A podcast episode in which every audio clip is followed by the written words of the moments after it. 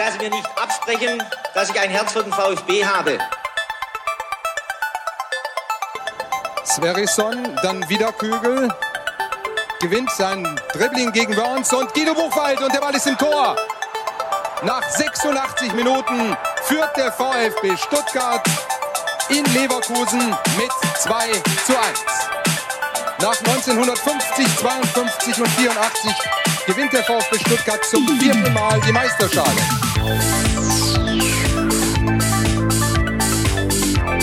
Jetzt müsste der Ball endlich noch einmal hereinkommen. Jetzt kommt er weit nach hinten auf Hitzelsberger!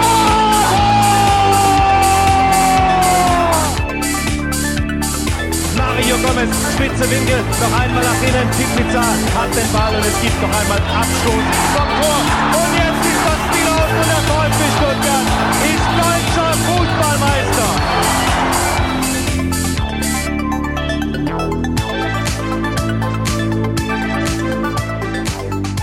Herzlich willkommen bei STR. Mein Name ist Ricky und mit mir in der Leitung der Sebastian. Guten Abend, Sebastian. Schönen guten Abend, Ricky. Sebastian, wir haben gerade unser Vorgespräch geführt und festgestellt, dass es beim VfB verdächtig ruhig zuging in den letzten Tagen. Was machen wir denn jetzt? Können wir eigentlich direkt die Podcast-Folge beenden, bevor wir sie richtig begonnen haben, oder? Ja, so richtig viel ist gar nicht passiert. Ne? Also schon wieder 1-1. Äh, die, die Serien halten. Auch sonst tut sich gar nicht so viel. Also ich glaube, wir sind heute ganz schnell durch eigentlich. ja, es wird ein Quickie für unsere Verhältnisse. Aber es ist schon merkwürdig, wenn man mal so ein ganz normales Fan-Dasein erlebt, wie es in anderen Clubs wahrscheinlich gang und gäbe ist. Also da wird halt nicht ständig irgendwelche, ähm, da gibt's nicht irgendwelche neuen Skandale, die man besprechen muss oder Vermutungen, die man ähm, äußern sollte. Also das gefällt mir eigentlich ganz gut. Die letzten sieben VfB-Tage haben mir viel Spaß bereitet. Auch wenn ich sagen muss, das Ergebnis auf Schalke liegt mir noch ein bisschen quer im Magen. Nicht so sehr wegen der ähm, Leistung, die gezeigt wurde, sondern weil du gehst halt mit dem Gefühl raus, dass vor allem wenn man die beiden Spiele zusammenrechnet, also Köln und Schalke, die beiden letzten Spiele, äh, dass da deutlich mehr drin war als diese zwei Punkte. Geht's dir ähnlich? Äh, jein, also mir geht's schon ein bisschen ähnlich. Ich glaube, gegen Schalke war definitiv mehr drin. Also gerade wenn man ähm, die zweite Halbzeit sich anschaut und da gerade auch so die zweite Hälfte der zweiten Halbzeit äh, waren da sicherlich drei Auswärtspunkte drin gegen eine zutiefst verunsicherte Mannschaft. Im Gegensatz dazu ähm, gegen Köln, denke ich, hätte man sich auch nicht beschweren können, wenn man das Ding halt verliert. Äh, das können wir uns drüber unterhalten. Womit sind wir dann zufriedener? Mit ähm, zweimal Unentschieden, also zwei Punkten, oder mit einem mit einer Niederlage vielleicht gegen Köln und einem Sieg gegen Schalke, also mit drei Punkten, wäre natürlich mathematisch definitiv effizienter gewesen. Aber ich glaube, ähm, für dieses junge VfB-Team ist natürlich so eine Serie Serie von jetzt mittlerweile Fünf, fünf, mhm. fünf äh, Spielen und Niederlage auch Gold wert. Also insofern äh, bin ich nicht komplett unzufrieden, aber ja, am Freitag wäre definitiv ein Dreier drin gewesen. Ja, ich bin auch weit davon entfernt, unzufrieden zu sein. Ich sehe es immer so als Block momentan. Also die ersten zwei Blöcke waren dann sozusagen die ersten drei Spieltage und jetzt eben die darauf folgenden vier. Und wenn man dann die Punkte einfach mal so nimmt, also wenn du mir gesagt hättest, nach den ersten drei Spieltagen hat der VfB vier Punkte auf dem Konto, hätte ich gesagt, jawohl, damit kann ich leben, also auch in Anbetracht der Gegner. Äh, und wenn du mir jetzt sagen würdest, ja, der VfB hat nach vier Spieltagen, wir haben ja noch einen, aber ich sage jetzt nach vier Spieltagen fünf Punkte auf seinem Konto, da hätte ich, glaube ich, auch erstmal einen Handshake drauf gegeben. Also, was also, ich ging jetzt nicht unbedingt davon aus, dass der VfB äh, in, in Berlin äh, gewinnt. Ich war mir auch unsicher, ob das auf Schalke reicht, auch wenn die schlecht gestartet sind. Es ist ja trotzdem eine Mannschaft, die schon Qualität im Kader hat und der VfB ist eben schon ja noch ein Stück weit unberechenbar, beziehungsweise da gibt's dann auch hier und da mal Spieler, die vielleicht größere Leistungs ähm, Unterschiede haben von Spieltag zu Spieltag. Von daher bin ich insgesamt so wirklich zufrieden, aber ärgere mich natürlich dann trotzdem, wenn ich erkenne, ja, hier und da ein bisschen zielstrebiger, ein bisschen mehr Genauigkeit, dann wäre deutlich mehr drin gewesen. Aber lass es uns nach und nach durchgehen. Es gibt ja eine Menge zu besprechen, was das Schalke-Spiel angeht. Wer übrigens unsere Instant-Reaktion auf äh, Elfmeter, äh, Freistöße und ähm, die Einwechslung von Philipp Förster hören möchte, dem empfehlen wir, ich beziehe ich da einfach mal mit ein, die Folge ja, 136. Ja. Das SDR Fanradio ging wieder live on air letzte Woche Freitag 20.15 Uhr war das der Fall. Und ich sag's mal so, vielleicht klappt's diesen Samstag auch wieder. Ich kann noch nicht 100% zusagen. Ich weiß nicht, wie es bei dir aussieht, Sebastian. Kannst du schon grünes Licht geben? Also ich bin, ich bin einsatzbereit, Okay. ja. Also dann liegt's nur an mir. Ich, bei mir Genau. entscheidet sich's kurzfristig, aber ich werde alles äh, Menschenmögliche tun, um es wirklich dann äh, irgendwie hinzubekommen. Aber wir informieren euch natürlich dann über Twitter, Instagram und Facebook über den aktuellen Stand. Und äh, Telegram natürlich, ne? Ach, natürlich, Mensch, ich bin, ich bin einfach völlig überfordert von diesen ganzen Social Networks. Also das äh, ist, ist einfach zu viel für mich. Und dann habe ich mir am Wochenende, kurzes Abschweifen, auch noch dieses äh, große ähm, Social Media Dilemma angeschaut auf, auf Netflix. Da gibt's ja diese Dokumentation, ähm, die mich dann etwas verunsichert hat, muss ich sagen. So, wer Ja, es ist ja nicht, also man, man, ich habe es gesehen, also vor vor ein paar Wochen und dachte, okay, das, da ist jetzt eigentlich nichts dabei, was ich äh, noch nicht wusste, ähm, aber es wird einem nochmal wirklich sehr, sehr drastisch vor Augen geführt und ähm, man ist halt kurz davor, ähm, alles zu löschen irgendwie und macht es dann halt doch nicht. ich habe zumindest meine Aktivitäten deutlich nach unten gefahren. Also das äh, habe ich dann schon hinbekommen, weil ich einfach mal mit mir selber so ein Experiment machen wollte. Was passiert eigentlich? Hältst du es durch, wenn die Apps nicht mehr auf dem Handy sind äh, und, und du nicht dann einfach so auf den Button klickst und die neuesten Tweets lesen kannst und so? Ähm, und ich muss ehrlicherweise zugeben, ich habe dann und wann schon mal die Browser geöffnet und auch twitter.com eingegeben und mich angemeldet. also ganz davon los kam ich nicht, das muss ich ehrlicherweise gestehen. Aber ich konnte mich in Sachen Output so ein bisschen zurückhalten. Und ähm, das war auch schon mal ein interessantes Experiment. Mal gucken, wie lange ich es durchhalte. Ja. Aber du hast erzählt, als Übersprungshandlung hast du jetzt eine App installiert, mit der du deine Heizung steuern kannst. Ich kann meine Heizung steuern, genau. Ich habe mir extra ein Thermostat geholt. Also man muss ja sich irgendwo ähm, dann, äh, sagen wir mal, an seinem Handy auch die Zeit vertreiben. Und da habe ich mir so ein, so ein Thermostat geholt, dass man mit dem Handy steuern kann.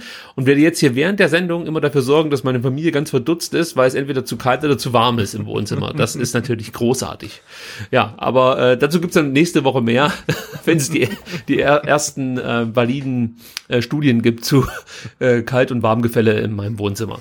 Gut, jetzt aber zu Schalke. Genug der Vorrede. Und äh, die erste große Überraschung, die wir, glaube ich, in, äh, im Fanradio gar nicht so thematisiert haben, oder jedenfalls nicht intensiv, war, dass Daniel Didavi trotz eigentlich guter Gesundheit auf der Bank saß. Materazzo sagte dazu, weil wir mehr Tiefe wollten, haben wir mit einer Raute gespielt. Es war eine taktische Entscheidung, eine Entscheidung für Klimowitz und nicht gegen Didavi. Äh, weiß nicht, Sebastian, hast du dir darüber noch mal Gedanken gemacht? War das für dich eine große Überraschung, dass Matarazzo die Davi nach fünf Spieltagen immer Startelf dann doch auf, auf die Bank setzt?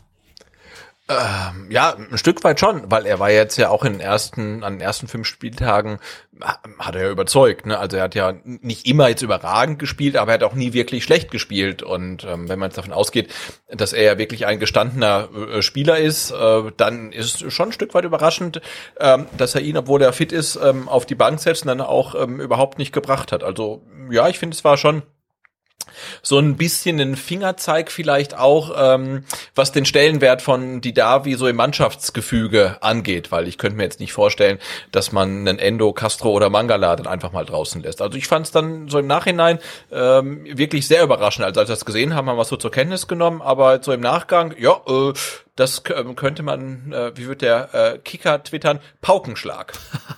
Ja, also weil du die drei und dann Davi mit dazugezählt aus dem Mittelfeld gerade angesprochen hast, äh, würde ich schon sagen, dass die Davi der schwächste war von, von allen. Also Mangala, Castro, Endo, äh, da kann man sich wirklich die Frage stellen, ob es eigentlich ein pressing-resistenteres Zentrum in der Bundesliga aktuell gibt. Jetzt fangt nicht an mit Bayern München oder so, das ist für mich nicht mehr Bundesliga, das die spielen in ihrer eigenen Europa-Liga. Äh, ja, in ihre, genau, in ihrer, in ihrer eigenen Europa League. Aber wenn du jetzt auch bei Dortmund schaust oder so, da sehe ich jetzt nicht unbedingt, dass die jetzt nur was die Pressing-Resistenz angeht, viel, viel bessere Spieler haben. Also natürlich haben die einen Witzel und äh, haben da schon auch andere Spieler noch, die, die da auch sehr pressingresistent sind. Aber was Mangala, Castro, Endo jetzt wirklich über die ersten fünf Spieltage, sechs Spieltage abgeliefert haben, das konnte man so nicht erwarten und äh, beeindruckt mich wirklich nachhaltig.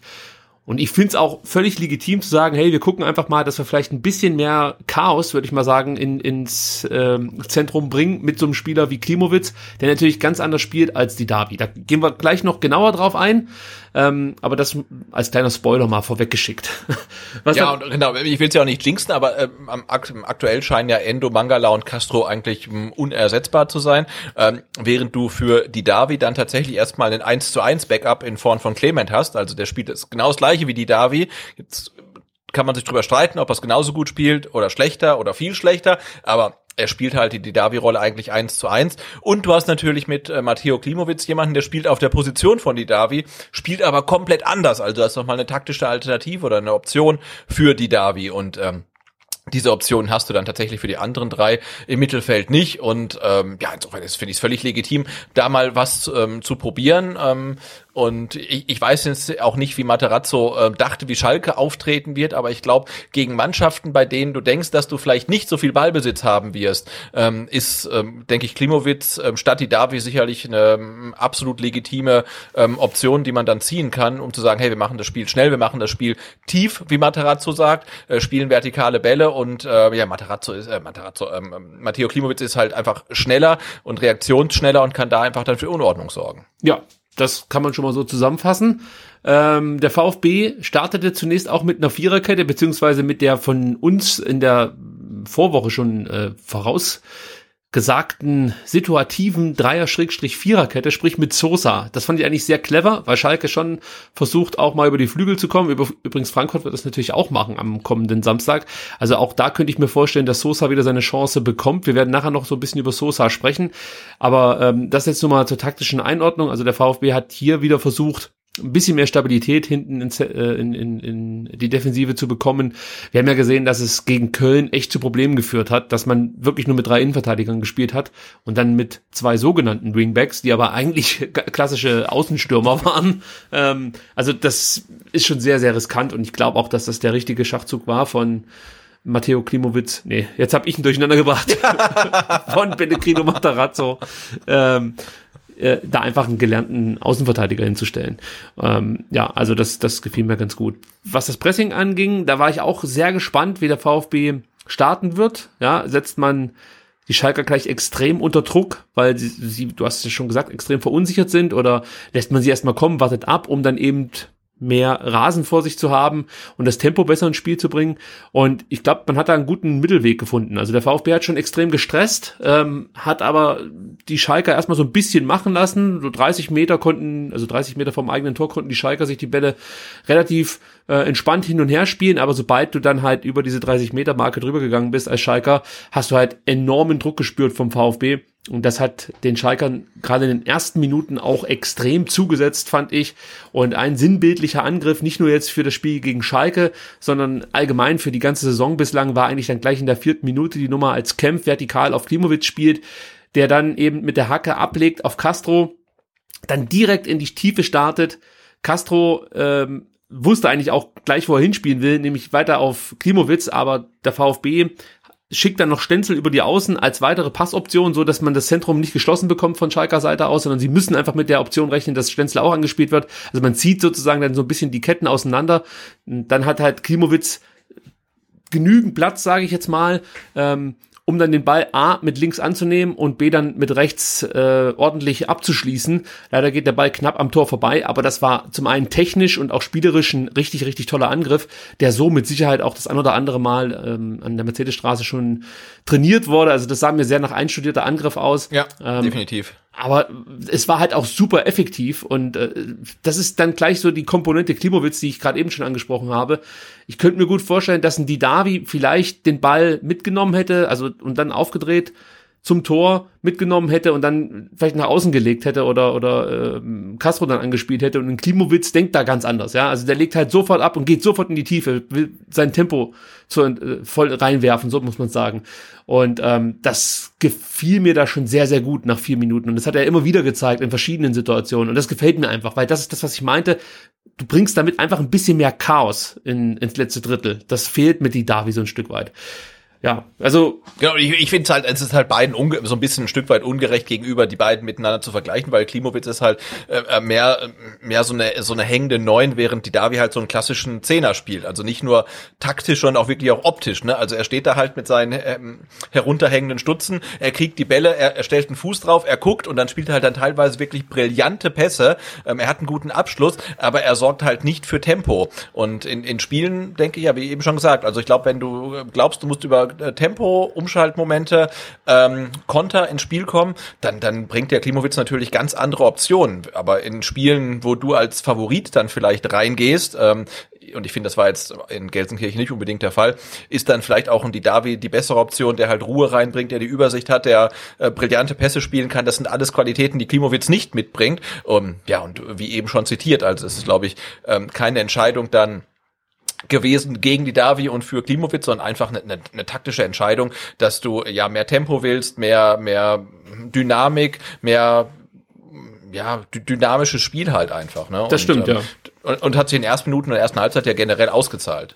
Ja, wobei du natürlich damit die Davi noch die Option hast, wenn du den Gegner früh attackieren möchtest, also früh pressen willst, ist die Davi wahrscheinlich der bessere Spieler. Also was das Pressingverhalten angeht, finde ich die Davi effektiver als Klimowitz. Da kommt zu mhm. wenig. Der ist zwar auch mhm. bemüht, ja, also das, das merkt man schon, aber die Davi läuft da ganz anders an. Ähm, die Davi ist kein Spieler, der dann durchzieht, sondern der läuft dann halt wirklich nur an und, und stoppt dann auch kurz vor dem äh, Gegenspieler. Aber es geht ja da wirklich erstmal da, darum, den, den Spieler in, in äh, schwierige Situationen zu bringen, zu Fehlern zu zwingen oder vielleicht dann zum langen Ball hinreißen zu lassen. Also ich bin da eigentlich, was das Pressingverhalten angeht, eher von die Davi überzeugt als von Klimowitz, weil es halt gefühlt jetzt nicht unbedingt sein Spiel ist, so dieses, dieses klassische Pressing. Das hat dann Castro auch noch so ein bisschen mit übernehmen müssen, aber es hat ja gut funktioniert. Ja. Also das kriegt man schon unter einen Hut. Jetzt natürlich die große Frage, äh, hat sich Klimowitz in der Startelf ich möchte nicht sagen festgespielt, aber hat er die Chance jetzt genutzt, die ihm Matarazzo gegeben hat, aus deiner Sicht? Mm, also er hat auf jeden Fall ähm, seinen Starthelf-Einsatz aus meiner Sicht ähm, gerechtfertigt. Ähm, und wenn man jetzt halt sieht, was der Spielplan so hergibt und dass der VfB jetzt in den nächsten Spielen dann gegen vermeintlich ähm, wieder stärkere Gegner spielt, auch wenn die in der Tabelle gleich auf sind oder vielleicht sogar ein bisschen ein Stück weit drunter, äh, finde ich, kannst du in jeder Zeit, jederzeit bringen. Also das äh, fand ich durchaus ordentlich, was er da gespielt hat.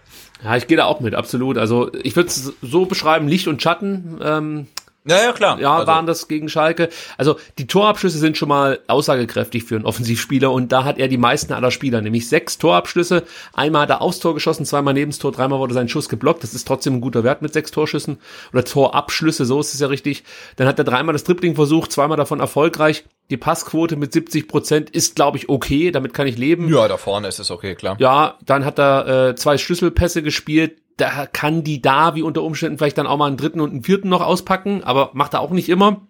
Von daher ist es auch in Ordnung. Was mich dann überrascht hat, war die Luftzweikampfbilanz von Klimowitz, weil ihm wird ja schon immer auch zu Recht unterstellt, er wäre einfach vielleicht körperlich noch nicht ganz so weit. Ja? ja. Also äh, da fehlt ihm einfach noch was. Und ähm, dann dachte ich mir natürlich, wenn ich jetzt mir die Luftzweikämpfe anschaue, dass er da gegen Kanten wie Sané nichts holt. Wahrscheinlich hat er auch gegen Sané nichts geholt, sondern gegen andere Spieler. Aber immerhin schafft er bei drei Luftzweikämpfen zwei für sich zu entscheiden. Das ist schon mal gar nicht so übel. Bei den Bodenzweikämpfen äh, sieht die Bilanz äh, etwas negativer aus. Zehn Bodenzweikämpfe hat er geführt, vier davon gewonnen. Ähm, trotzdem hat er noch zwei erfolgreiche Tackles gesetzt. Also auch das musste er erstmal schaffen mit der ähm, Figur. Ja, und das meine ich jetzt gar nicht despektierlich, sondern äh, ich, ich bestaune das fast schon, dass da der kleine mhm. Wirbelwind mhm. seine Gegner umchecken kann. Und insgesamt hat er noch 41 Ballaktionen gehabt, das möchte ich noch erwähnen. 12 Ballverluste, das ist alles absolut im Rahmen. Das geht besser, gar keine Frage, aber das haben wir auch schon deutlich schlechter gesehen. Und von daher, also wenn ich mir jetzt auch überlege, dass er jetzt komplett neu in dieser Rolle eigentlich ist beim VfB, ja, also der hat ja in der letzten Saison kaum Ansatzzeiten bekommen und ähm, war jetzt für mich persönlich jetzt auch nicht der Kandidat schlechthin für die Startelf für die kommende Saison. Der hat das dann so ein bisschen angedeutet in der Vorbereitung und ähm, dann gab es die kleine Enttäuschung gegen Freiburg, da hat es nicht so ganz funktioniert, wobei er da in einzelnen Aktionen auch schon gezeigt hat, dass er definitiv Torgefahr entwickeln kann und, und auch gut sein kann fürs VfB-Spiel, aber irgendwie hat die Taktik nicht so 100% gepasst äh, an diesem Spieltag. Weil ich meine mich zu erinnern, dass wir da auch das eine oder andere mal mit Flanken operiert haben und da war Klimowitz jetzt nicht unbedingt die erste Anspielstelle für dann, denk mal, Silas und wer hat auf rechts gespielt? Ähm, habe ich jetzt komplett vergessen, wer gegen Freiburg auf rechts angefangen hat. War das Massimo? Ich meine, es war Massimo. Massimo, von, ja, ja ich glaube schon. Ja. Der auf rechts begonnen hat. Ähm, ja, aber im Großen und Ganzen war ich wirklich zufrieden mit äh, dem, was Matteo Klimowitz da gezeigt hat. Und mich hat dann so ein bisschen gewundert, dass es anschließend äh, äh, ja Kritik von der Lokalpresse gab in Richtung Matteo Klimowitz, wo man sich halt fragt, ist das jetzt also erstens mal ist es überhaupt nötig, so einen jungen Spieler nach zwei Startelf-Einsätzen zu kritisieren und da schon äh, Bilanz ziehen zu wollen. Ja, also dass man sagt, äh, da hat der jetzt nach dem ersten Spiel gegen Freiburg schon nicht das gebracht, was man von ihm sicher erhofft hat und dann jetzt auch gegen Schalke war es nicht so richtig gut.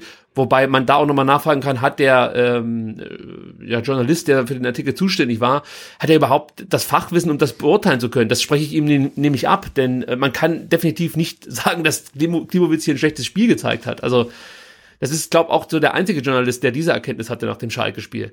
Trotzdem halt schon. Gut, ich meine, man, man kann da ja kurz festhalten, also ganz objektiv, ähm, dass die äh, Leser der Weiblinger Kreiszeitung äh, Klimowitz zum Spieler des Spiels gekürt haben. Also jetzt kann man sagen, okay, die im Remstal haben alle null Ahnung von Fußball, ähm, aber es waren vermutlich ein paar Leute, die Klimowitz auch gar nicht so schlecht gesehen haben, also einschließlich uns dann. Ne? Ja, aber selbst wenn er scheiße gespielt hat, dann halte ich trotzdem das Maul beim 18- oder beim 19-Jährigen. Ja, was soll denn das? Ich nehme den ja. jüngsten mit der wenigsten Erfahrung raus, um äh, eine Bilanz zu ziehen nach zwei Startelf-Einsätzen oder was. Ja, wo war denn der Artikel gegen die Davi, nachdem der eine komplette Saison da rumgeeiert hat in der zweiten Liga oder in der ersten Liga? Da, da gab es dann ab und zu mal leise Kritik und jetzt hauen die so ein Ding raus. Da fragt man sich natürlich gleich wieder, ist das aus eigener Feder entstanden, diese Nummer, oder wurde dann äh, vielleicht der eine oder andere Berater aufmerksam und dachte, Mensch, da können wir mal einen Artikel ähm, ja, lass mal einfach mal so stehen. ja, ich will, das Ding ist halt. Nee, aber äh, genau, aber das ist ja das Ding, ne? Du, man, man, man vergleicht natürlich auch einen Spieler, der jetzt ähm, seinen zweiten Startelf-Einsatz ähm, in der ersten Liga hatte, mit dem Spieler, der 156 Bundesliga-Einsätze hat. Ähm, ja, und, und Klimowitz hat halt schlichtweg nicht schlecht gemacht. Also das muss man einfach so festhalten. So ne? ist es. Und sowohl Klimowitz wie auch die Davi kommen auf ein Saisontor. Ähm, und also ich finde, man muss die beiden gar nicht vergleichen, weil, ja, was äh, Materazzo gesagt hat, äh, es ist halt einfach eine taktische Sache. Sache. Und ähm, ich finde es halt nach wie vor erstaunlich, äh, wenn man die letzte Zweitligasaison betrachtet, hätte man gesagt, okay, der Klimowitz, Startelf-Einsatz Bundesliga, never ever. Ja, also der ist einfach zu schlecht, genau wie Kulibali zu schlecht ist und Massimo zu schlecht ist, die dann halt zwischenzeitlich ja auch irgendwie komplett abgetaucht waren für Wochen. Und jetzt ähm, ja performen die halt regelmäßig auf wirklich ähm, gutem Niveau in der in der Bundesliga. Und das ist halt einfach sensationell. Und äh, dann für mich auch nicht unbedingt Anlass irgendwie einen Artikel zu schreiben, warum jetzt Matteo Klimowitz gegen Schalke ganz furchtbar schlecht war, was er halt schlichtweg nicht war. Nee, und wenn du darüber schreiben möchtest, dann vergleich doch die beiden Spieler und arbeite die Stärken raus. Und anhand der Stärken kannst du dann sagen, wo der andere oder der eine oder der andere Spieler noch äh, Schwächen kompensieren muss oder so, was ein viel charmanterer Artikel ist, als zu sagen, ey, der Junge, der hat es jetzt echt schon wieder nicht geschafft. Also das gibt's ja gar nicht. Das ist jetzt sein zweiter Startelf-Einsatz in der Bundesliga. Ich weiß gar nicht, wo das noch enden soll mit dem Spieler. Da frage ich mich halt, okay, was, was willst du uns jetzt damit mitteilen? Also das ist doch ein völlig sinnfreier Artikel. Du kannst doch hingehen und sagen, okay, pass auf, der Didavi, der hat eine hohe Passqualität, der spielt oft entscheidende Pässe, der leitet äh, so wirklich viele Großchancen ein in den ersten vier, vier fünf Spieltagen und äh, mit Klimowitz, wie von mir vorhin schon beschrieben und auch von dir bestätigt, ähm, kriegst du halt mehr Tempo, mehr Tiefe, mehr Chaos ins Spiel. So, und jetzt kann man sagen, okay, dafür ist der Klimowitz in Sachen Zweikampfverhalten nicht so in Anführungsstrichen gut wie die Davi. Also ich finde die Davi jetzt auch nicht herausragend gut, sondern besser als Klimowitz. Kann man ja auch nochmal einordnen. Äh, und dann kann man vielleicht noch auf die Standards eingehen. Warum macht man sowas nicht? Ja? Also das finde ich ja völlig legitim, wenn man das so gegenüberstellt und dann sagt, hier hat der eine noch Aufholbedarf und hier ist dann vielleicht ein Timowitz dem die Davi schon ein Stück weit voraus. Ähm, aber mich nerven halt diese, diese äh, Artikel, äh, wo, wo man sich wirklich fragt, wa was hat dieser Artikel jetzt eigentlich für einen Sinn gerade? Also wollt ihr damit schlechte Stimmung verbreiten? Geht's nur um die Klicks? Weil natürlich funktioniert es dann auch wieder für Social Media. Äh, gefühlt hat sich die halbe VfB-Timeline darüber aufgeregt und hat den Artikel verlinkt und meinte dann mehr oder weniger hier, was schreibt denn der für ein Bullshit? Und jeder klickt natürlich den Artikel an und im Möhring sitzen sie und fragen sich, Mensch, äh, warum haben wir es uns sonst nicht immer so einfach gemacht wie heute? Also es, es ist halt dann auch wirklich eigentlich, eigentlich wäre der richtige Umgang mit solchen Artikeln, die komplett zu ignorieren, weil sie halt einfach sinnlos sind. Also ja, ja, genau, und der richtige Umgang mit dem Thema wäre ja gewesen, ähm, ging Materazzos Plan mit Klimowitz auf, ja oder nein, ja, und dann kannst du halt schreiben, ne, du nimmst halt einen Spieler wie Klimowitz und lässt einen Spieler wie die Davi auf der Bank und was hat's gebracht, was hat's nicht gebracht. Ähm, ja. Aber um die Personalien geht's jetzt ja eigentlich gar nicht, sondern wirklich, äh, Materazzo hat halt taktisch was geändert. Ähm, hat es funktioniert oder hat es nicht funktioniert? Und ähm, ich maß mir jetzt auch nicht an, äh, nach dem Spiel zu sagen, mit Didavi ähm, hätte man das Spiel gewonnen, weil dafür war dann äh, Klimowitz auch zu gut einfach, um zu sagen, hey, äh, der, der war halt irgendwie ein Komplettausfall oder so. Also er hatte die Chance in der vierten Minute, die war super rausgespielt, die, die, die, macht er auch gut, ähm, hat halt ein bisschen Pech und auch im Folgenden war, war er ja nicht schlecht, hat ja auch noch ein bisschen was vorbereitet und so weiter. Und ähm, da jetzt zu sagen, mit Davi wären drei Punkte safe gewesen, das halte ich dann auch für vermessen. Ja, also dann kommen wir wieder zurück zum Spiel. Ähm, nach 15 Minuten hat man das Gefühl gehabt, dass Schalke das Spiel so ein bisschen beruhigen konnte. Also ich habe ja gerade davon davor äh, davon gesprochen, dass der VfB zu Beginn schon Druck ausgeübt hat, die Schalker oft gestresst hat und ähm, du hast dann gemerkt, dass man sich ein Stück weit zurückzieht beim VfB, nicht weit, aber es war nicht mehr dieses aggressive Pressing direkt dann so, ja, Ende des, des, des ersten Drittels der Schalker, sondern ähm, das verlagerte sich so ein bisschen mehr ins Zentrum. Ich fand, dass da auch die Abstände zeitweise zu groß waren. Da hat dann Schalke auch mal die Möglichkeit gehabt, sich den Ball ab und zu mal hin und her zu passen. Das scheiterte dann eher an der Passqualität der Schalker als an den ähm, Zustelloptionen oder Zustell der Zustellqualität der Stuttgarter. Und dann resultierte daraus auch aus so ein Stück weit, dass die Schalker überhaupt mal in Richtung VfB-Tor kamen und wir in der siebten Minute ja, so eine Schwalbe möchte ich mal sagen, so eine halbe Schwalbe von, die erste halbe Schwalbe von Paciencia miterleben durften, als Stenzel Paciencia am Arm festhält. Jetzt hat man von Schalker-Fans gehört, ja, es ist doch ein Elfmeter, er hält ihn ja. Natürlich fällt Paciencia viel zu theatralisch, aber das ändert ja nichts daran, dass Stenzel Paciencia am Arm festhält. Die haben, glaube ich, in der Live-Übertragung gesagt, ja, das reicht nicht. Also das ist einfach wirklich nur so eine Berührung und er fällt dahin, als, als äh, würde er da am Bein irgendwie getroffen werden, äh, geworden sein. Und äh, ja, das, das, das reicht einfach nicht aus, um Elfmeter zu pfeifen. Hast du jetzt beim zweiten Mal anschauen äh, eine andere Meinung diesbezüglich ja, entwickelt? Nee, also ich habe ich hab nicht wirklich eine andere Meinung dazu. Ich finde, das reicht halt definitiv nicht für einen Elfmeter. Ähm, aber meine Meinung ist auch, dass Stenzel sich da in dem Zweikampf nicht besonders clever anstellt. Also er, hält da die Hand von Paciencia und hält es halt viel zu lange. Dann lässt er sich halt irgendwann fallen. Und ähm, ja, wenn man jetzt so ein bisschen vergleicht äh, mit dem Elfmeter, den ähm, Karasor letzte Woche oder vorletzte Woche jetzt ähm, gegen Anderson verursacht, da, da finde ich, dann ist nicht mehr so großer Unterschied dazwischen halt. Ne? Also ja. wenn der halt den falschen Schiri erwischt, dann pfeift er das. Also dass sich dann der VAR nicht einschaltet und das nicht als ähm, fehl, krasse Fehlentscheidung definiert, dass er nicht gepfiffen hat, das finde ich okay. Ähm, aber du wirst Schiedsrichter finden, die das sehen und das dann definitiv auch als, als Elfmeter pfeifen. Und da darfst du dich als VfB-Fan und auch als Stenzel dann nicht beschweren, weil der Zweikampf wirklich ähm, unclever geführt ist und er muss ihn einfach nicht so lange an der Hand festhalten. Ja, Was Paciencia draus macht, finde ich dann auch völlig albern, gar keine Frage. Ähm, aber ja, da hat der VfB ein bisschen Glück, finde ich. Ja, es ist halt auch wieder hier das Thema, was wir schon ein paar Mal jetzt im Podcast besprochen haben. Es wäre einfach schön gewesen, wenn die DFL oder der DFB in dem Fall natürlich äh, vielleicht die Kommunikation zwischen VAR und Schiedsrichter zumindest vielleicht in schriftlicher Form ähm, irgendwo mal dargestellt hätten, weil mich würde halt schon mal interessieren, ob überhaupt über die Diskussion, über die ja. Entscheidung diskutiert wurde. Weil für mich war es zumindest etwas, was man sich doch mal angucken sollte, ja. Ja. Äh, und, und, und da fehlt natürlich komplett wieder die Information darüber, wie das jetzt bewertet wurde vom VAR und vom Schiedsrichter auf dem Platz.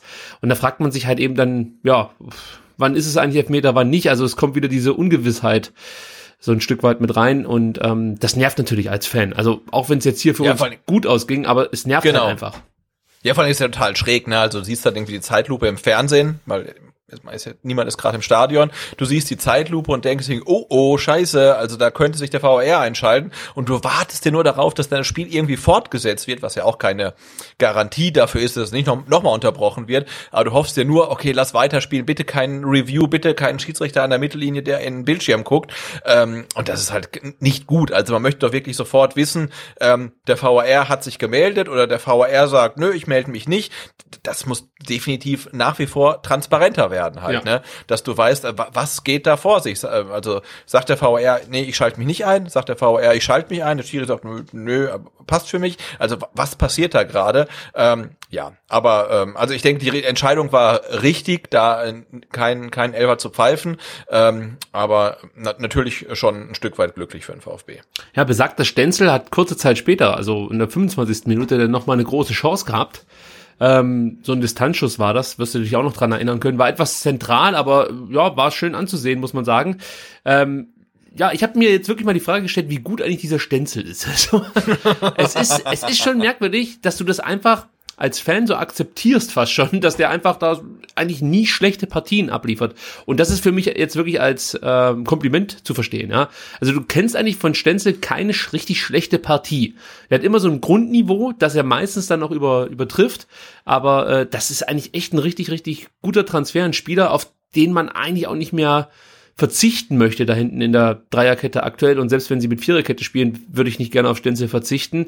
Vielleicht kannst du noch so ein paar, paar Worte bezüglich Stenzel verlieren, denn ich habe auf Twitter gelesen, dass du als ich ja. kurz mal angemeldet habe, äh, dass du aber, großen aber Gefallen nicht, gefunden nicht, nicht über die App, sondern über, über einen Browser. Über Browser, ne? genau. Twitter.com. Ja.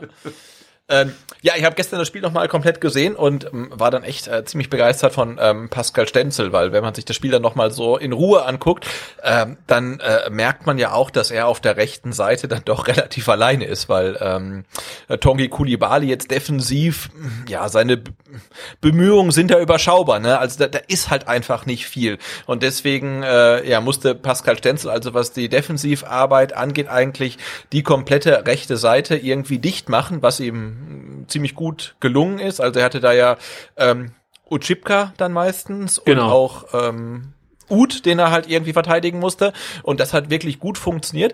Ähm, und obwohl er eigentlich Defensivarbeit auf dem rechten Flügel alleine machen musste, ähm, hat er ja trotzdem Zeit gefunden, ähm, sich nach, nach vorne einzuschalten. Ne? Also da war dann tatsächlich dieser Distanzschuss ähm, in, der, in der 25. Minute ähm, und ich glaube, er hatte sogar zwei Torschüsse, also er war nochmal irgendwann vorne ähm, er, er, und er hat das auch geschafft. Wenn man sich mal seine, seine Heatmap anguckt, ähm, im Vergleich dann zu auf der anderen Seite ist es ja dann quasi Kempf sein Pendant, dann, dann sieht man auch, was für einen unfassbaren Raum er da beackert einfach. Ne? Und das ohne hinten zu fehlen. Und ähm, das hat mir schon sehr, sehr gut gefallen. Und äh, genau, wenn man dann, das ist ja so ein Lieblingszitat auch von Materazzo, wir dürfen nicht vergessen, wo wir herkommen. Und das gilt ja auch für Pascal Stenzel. Und er hat ja diese Saison die Zweitligasaison angefangen ähm, als als Rechtsverteidiger, der ja dann im Walter-System eine ganz wichtige Rolle einnahm. Und wir erinnern uns dran, dass er als Rechtsverteidiger dann immer in die Sechserposition gerückt ist, dann teilweise aber auch rechts auf dem Flügel war. Und jetzt, ähm, ne, dann hat er ja dann teilweise ähm, ja mehr Ballkontakte gehabt ähm, als die komplette gegnerische Mannschaft. Und jetzt spielt er auf einmal in der Innenverteidigung. Also das, das finde ich schon brutal, also wie äh, polyvalent er dann ist ähm, und wirklich seine Rolle da annimmt und das alles gut spielt.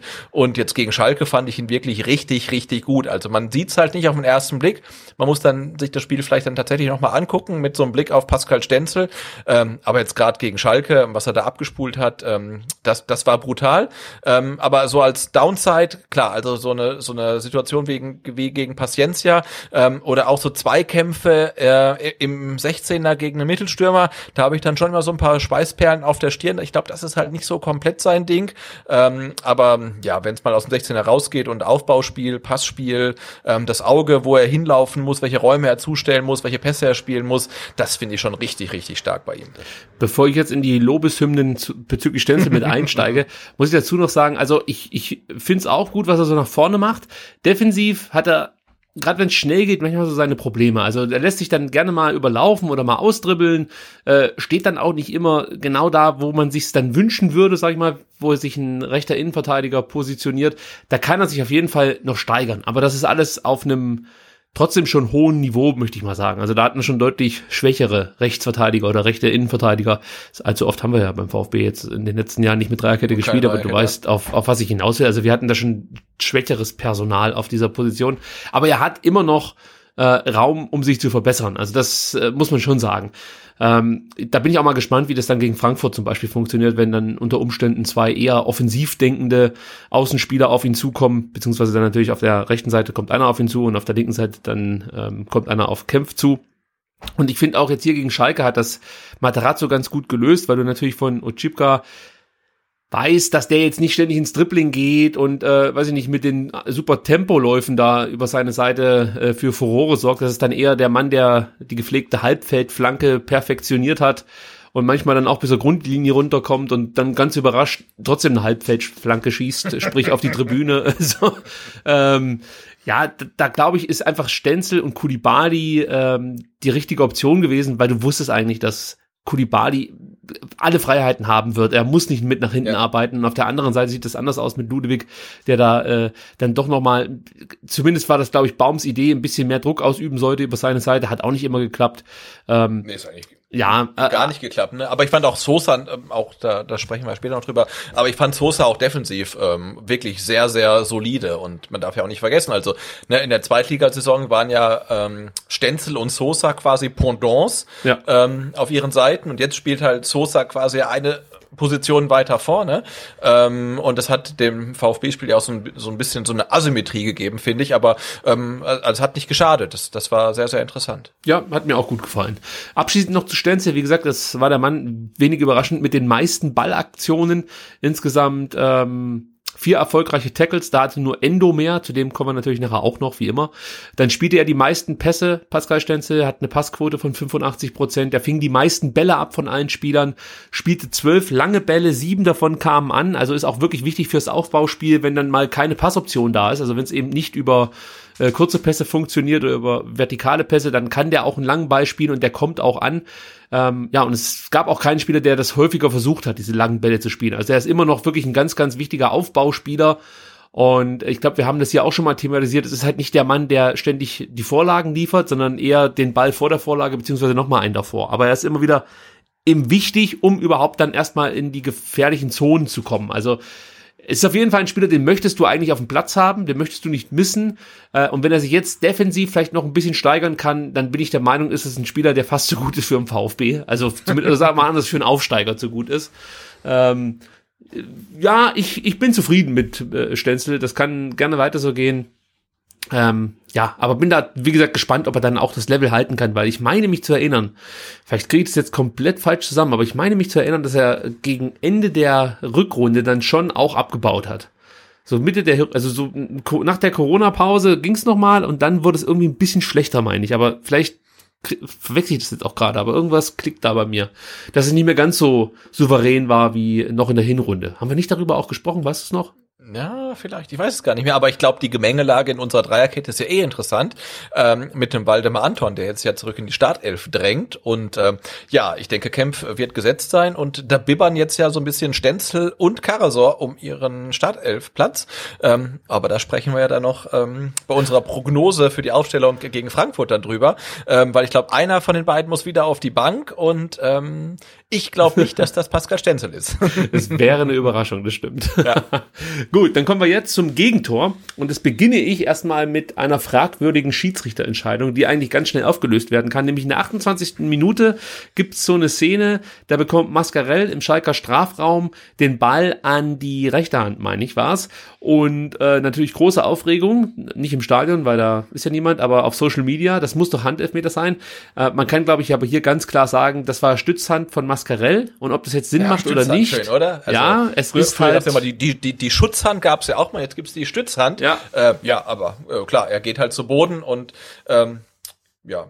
Ob die Stützhand, das ist, das ist noch interessant, ja. ob die Stützhand nun wirklich nötig ist oder nicht, ist dabei völlig unrelevant. Also theoretisch, es gab ja auch mal diese merkwürdige Szene in der letzten Saison, ich weiß nicht, ob du dich noch dran erinnern kannst, ich weiß auch nicht mehr, welcher Spieler das war und welche Mannschaften das waren, weiß ich auch nicht mehr, aber es gab in der Bundesliga mal die Szene, dass irgend so ein Spieler diese Stützhand etwas, sag ich mal, ähm, äh, so verrenkt hat, dass er mit dieser Stützhand den Ball noch berührt hat.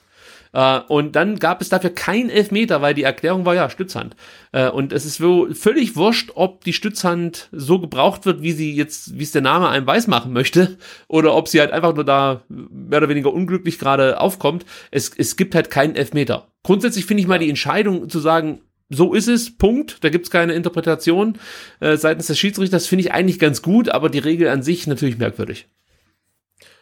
Äh, ja, aber als wenn man sich die Szene anguckt ähm, und man ist jetzt nicht gerade kundig, ähm, was die äh, täglichen oder wöchentlichen Entscheidungen des IFABs angeht und man sieht, wie Mascarell runtergeht, ne, also geht halt wirklich runter, grätscht irgendwie rein, stützt sich mit dem Arm ab, kriegt an diesen Arm mit dem er sich tatsächlich auf dem Boden abschützt, da geht der Ball dran. Also da, da sagen der neun von zehn Kreisliga-Kickern, das ist kein Elfmeter. Und insofern finde ich es mal schön, ähm, dass man irgendwo drauf guckt, sagt, das ist kein Elfmeter. Und tatsächlich ist es auch kein Elfmeter, weil es halt wirklich Stützhand ist. Insofern ja. denke ich, über die Situation muss man nicht reden. Und es ist eine der wenigen Situationen, ähm, wo die Regelauslegung auch dem entspricht, was man als Fußballfan sieht. Ne? Man sagt, hey, der, der geht halt runter, da ist der Arm, der kriegt den Ball dran, er geht da nicht mit dem Arm hin, er kann einfach nichts machen.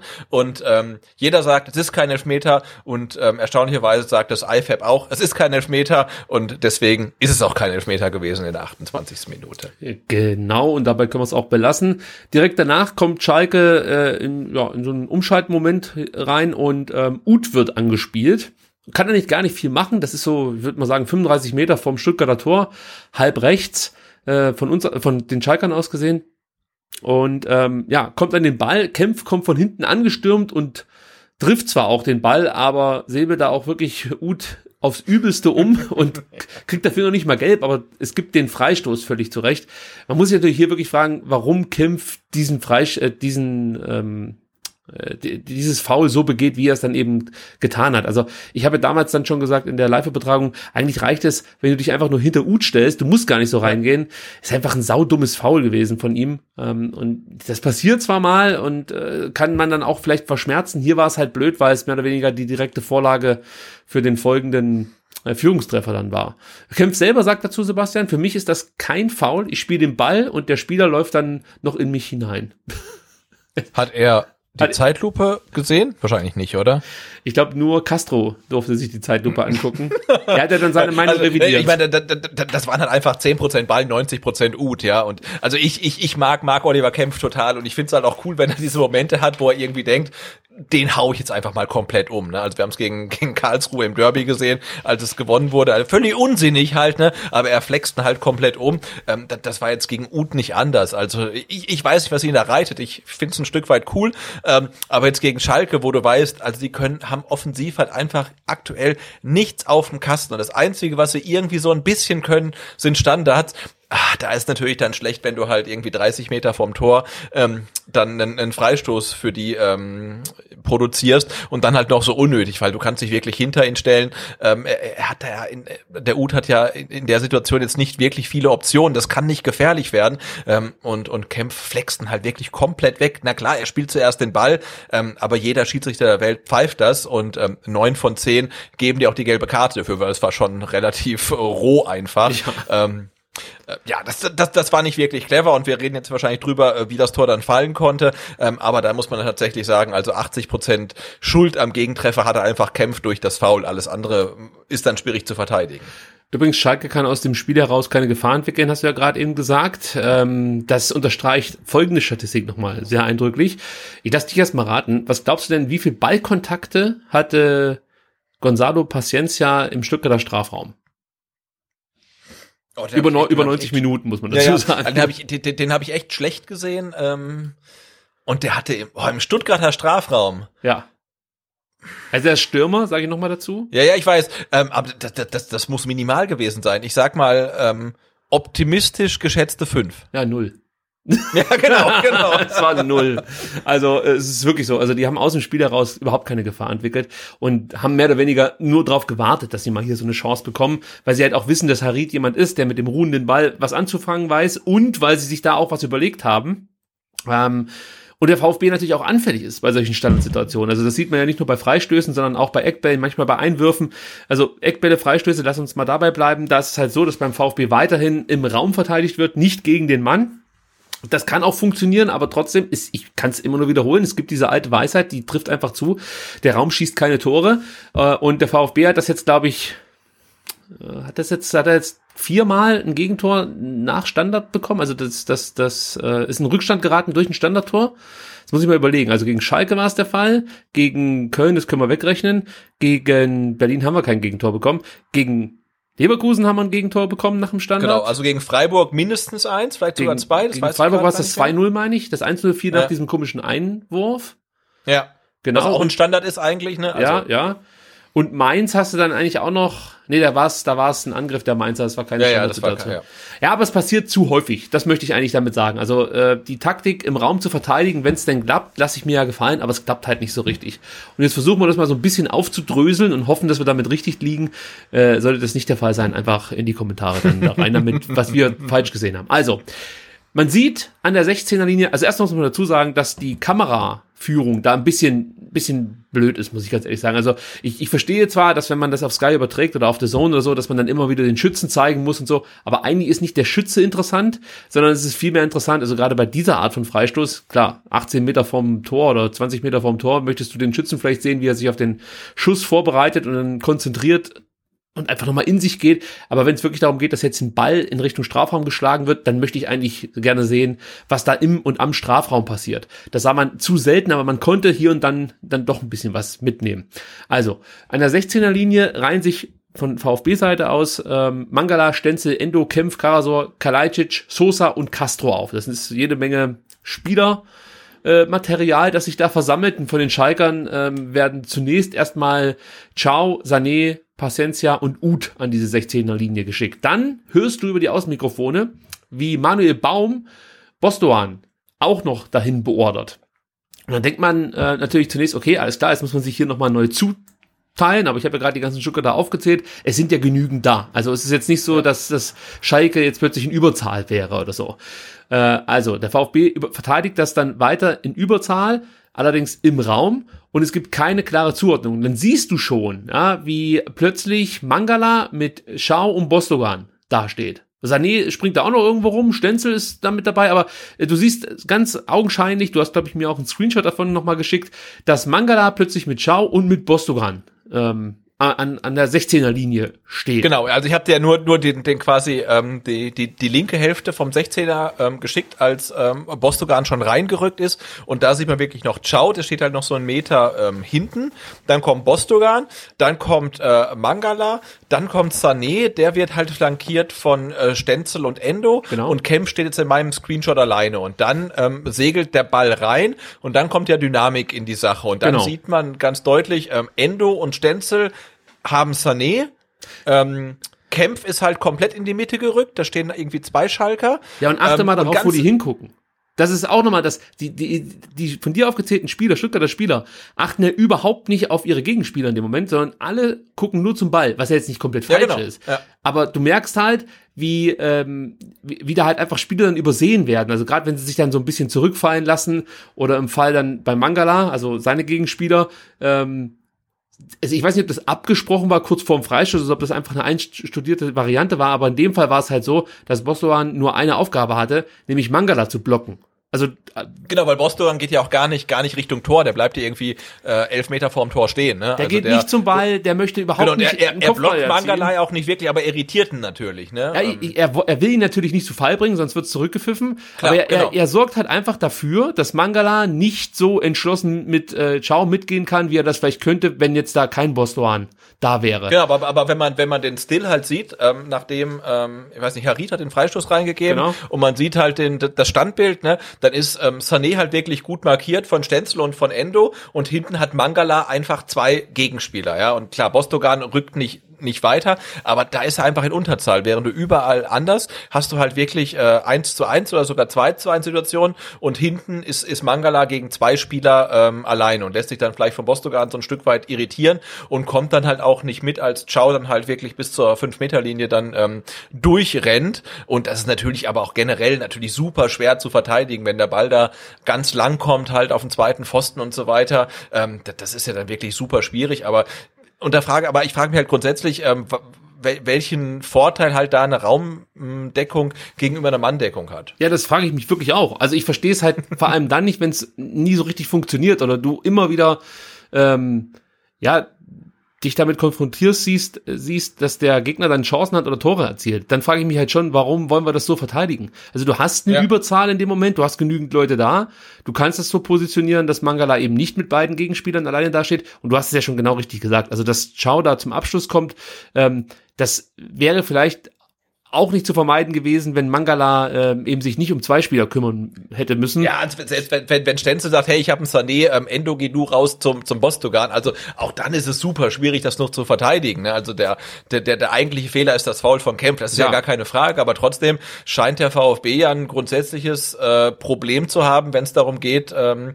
offensive Standards des Gegners zu verteidigen. Wäre vielleicht mal eine interessante Frage bei einer Pressekonferenz, wenn man nicht gerade schon nach so Sachen fragt, äh, was Materazzo machen würde, wenn irgendwie Zahnfee kommt und ihm 10 Pfennig 100 Millionen schenkt, ja, ja. Also, äh, das interessiert mich wirklich auch, was jetzt hier die, die Denkweise ist, warum Materazzo der Meinung ist, dass es besser. Wenn es Materazzo so beschließt, hat es auf jeden Fall einen Sinn. Ja, also, das macht der, er nicht. Der, der, der, der, der wird ja nicht sagen, irgendwie, okay, Raumdeckung ist scheiße, deswegen mache ich's. Also, der, der wird ja was dabei denken. Aber wenn man es halt so sieht und wie viele Tore der VfB nach Standards bekommt, dann denkt man sich, ah, ist es wirklich gut? Und das wäre wirklich mal eine Frage. Ähm, hat der VfB ähm, eine Schwäche bei der Verteidigung von gegnerischen Standards?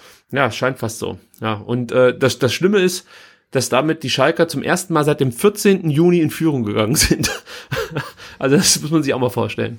Ende Oktober. Genau, ich habe heute auch gelesen und sind zum ersten Mal seit boah, März, Februar oder so mit einer Führung in die Halbzeit gegangen. Genau, richtig. das ist schon geil. Aber ich finde immer noch Kannst die geilste Statistik, äh, dass Schalke seit Januar wirklich kein Fußballspiel mehr gewinnen konnte. Das ist völlig absurd. Wir sind im November. das, das Aber sie haben heute ähm, in, in Schweinfurt gewonnen. Ja, gut, das ist halt Pokal. Also ganz ehrlich, also wenn nach ich jetzt, ja, ja stimmt, auch noch nach Rückstand. äh, aber wenn ich jetzt äh, schon ein Pokalspiel gegen den Viertligisten als Erfolgserlebnis verkaufen muss, schwierig. Also stell dir mal vor, der VfB ja. hätte sich hingestellt nach, ähm, gut, die haben ja sogar gegen den Drittligisten gespielt, aber der VfB würde sich hinstellen nach einem, nach einem Sieg gegen den Viertligisten. Jetzt haben wir endlich die Abwärtsspirale gestoppt. Also ich weiß, ich weiß nicht, was dann hier los gewesen wäre in der Timeline. Also von daher. Nee, nee, äh, also wenn man, wenn man das Spiel, ja, ja wie gesagt, ich habe es ja gestern auch nochmal dann in Ruhe geguckt, wirklich mal ganz nüchtern und nicht live nochmal anguckt, der muss man halt schon feststellen, oh, das ist halt echt nicht so viel auf Schalker Seite, was da kommt. Ne? Also äh, Harid fand ich echt gut, also der ähm, treibt da an, der, der, der macht was, ähm, aber ansonsten ist es halt echt dünn, also was da von Schalker Seite kam. Dünn wurde es übrigens auch, ähm, was vom VfB kam nach dem Gegentor, denn meiner Meinung ja. nach äh, hat der VfB dann irgendwie komplett den Faden verloren. Also was mir aufgefallen ist, dass der VfB nach dem Gegentor zwar viel Ballbesitz hatte, das war jetzt wenig überraschend, Schalke war natürlich erstmal zufrieden und in diesen Ballbesitzphasen war aber viel zu wenig Bewegung im Spiel. Also die, die Spieler, viele Spiele sind einfach nur rumgestanden oder sind so vor sich hingetrabt. Das war eigentlich was ganz anderes als das, was wir zuvor in den Partien immer wieder gesehen haben. Vor allem nach Rückstand. Da hast du ja gedacht, holy shit, wenn die zurückliegen, die drehen da völlig durch. Das ist ja so eine Art ja, ja, ja. Äh, Bundesliga-Hulk, ja, der jetzt auf einmal grün wird und die Muskeln auspackt. Äh, und, und das war diesmal nicht der Fall. Also die Mannschaft wirkte ein bisschen überfordert mit der Situation, ohne jetzt dann komplett zu schwimmen oder so. Also es war jetzt nicht so, dass Schalke Gefahr ausüben üben konnte, aber der VfB eben auch nicht. Das hat mich ein bisschen gestört. Auch hier hat mir so ein bisschen wieder das Verlagern gefehlt und ich frage mich bis heute noch, äh, was da immer in den Testspielen geübt wurde, weil da hat der VfB häufig damit agiert, dass er die Seite verlagert hat, Doppelverlagerungen äh, äh, versucht hat und so. Und das fehlt mir eigentlich komplett bislang in dieser äh, Bundesligaspielzeit. Also warum man das nicht mehr so konsequent durchzieht wie in den Testspielen, keine Ahnung. Also ich bin da weiterhin der Meinung, dass das eigentlich ein gutes Mittel ist gegen Mannschaften, gerade wie Schalke, die wirklich etwas behäbig wirken und auch, und das meine ich jetzt nicht böse oder so, aber auch vom Kopf her einfach nicht in der Lage, schnell auf Spiel, neue Spielsituationen zu reagieren. Also die wirken einfach gehemmt in ihrer ganzen Art, wie sie Fußball spielen. Ähm, und, und da hätte ich zumindest mir mal gewünscht, dass man das ab und zu mal probiert. Kann ja dann schief gehen, aber es war halt dann immer wieder der gleiche Ablauf und hat dann auch für wenig Gefahr gesorgt, muss man ganz ehrlich sagen. Ich weiß nicht, ob du da noch was hinzufügen möchtest.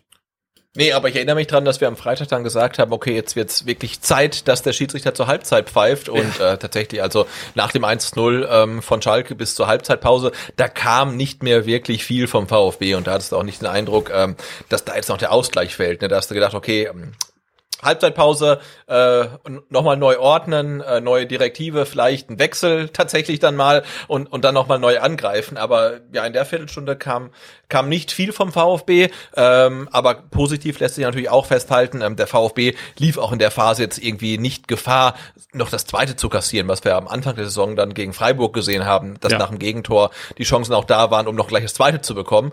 Ähm, das war natürlich auch nicht gegeben. Also der VfB stand durchaus stabil in der Defensive, aber nach vorne ging halt auch gar nichts. Ich möchte noch ein bisschen bei den negativen Dingen bleiben.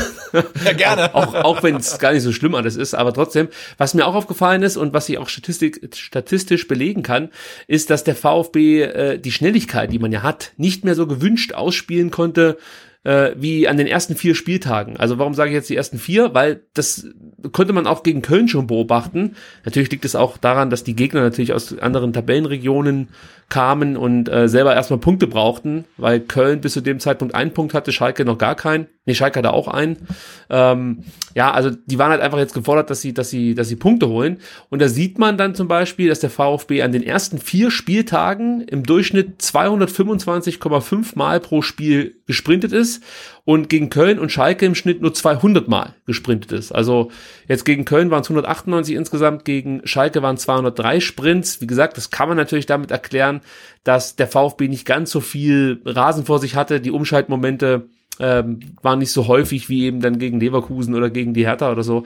Aber trotzdem äh, sieht man da relativ schnell, was dem VfB-Spiel dann in dieser Phase fehlte nach dem Gegentor, nämlich einfach das Tempo, das man nicht mehr so aufbauen konnte und auf den Platz äh, brachte, wie, wie man das wahrscheinlich auch braucht, um dann für Gefahr zu sorgen. Also das ähm, ja, da muss man sich irgendwas überlegen, wie man dann auch gegen solche Gegner wie gegen Schalke, die sich dann vielleicht hinten schon eher zurückziehen und ähm, erstmal, sei jetzt mal, solide verteidigen oder so semi-solide verteidigen, dass man da noch andere Optionen schafft. Und da sind wir wieder bei den Seitenverlagerungen, aber da gibt's auch noch andere Optionen. Die haben wir, glaube ich, in der vergangenen Woche auch schon mal angespro angesprochen. Was auch noch interessant war, und da kommen wir dann gleich zur Halbzeitauswechslung, waren äh, die statistischen Werte in Sachen Zweikämpfe. Ja, also am Boden oder ja, am Boden war das noch alles okay, relativ ausgeglichen. Schalke gewinnt 73, der VfB 61, das ist, ist, ist okay, sage ich jetzt mal.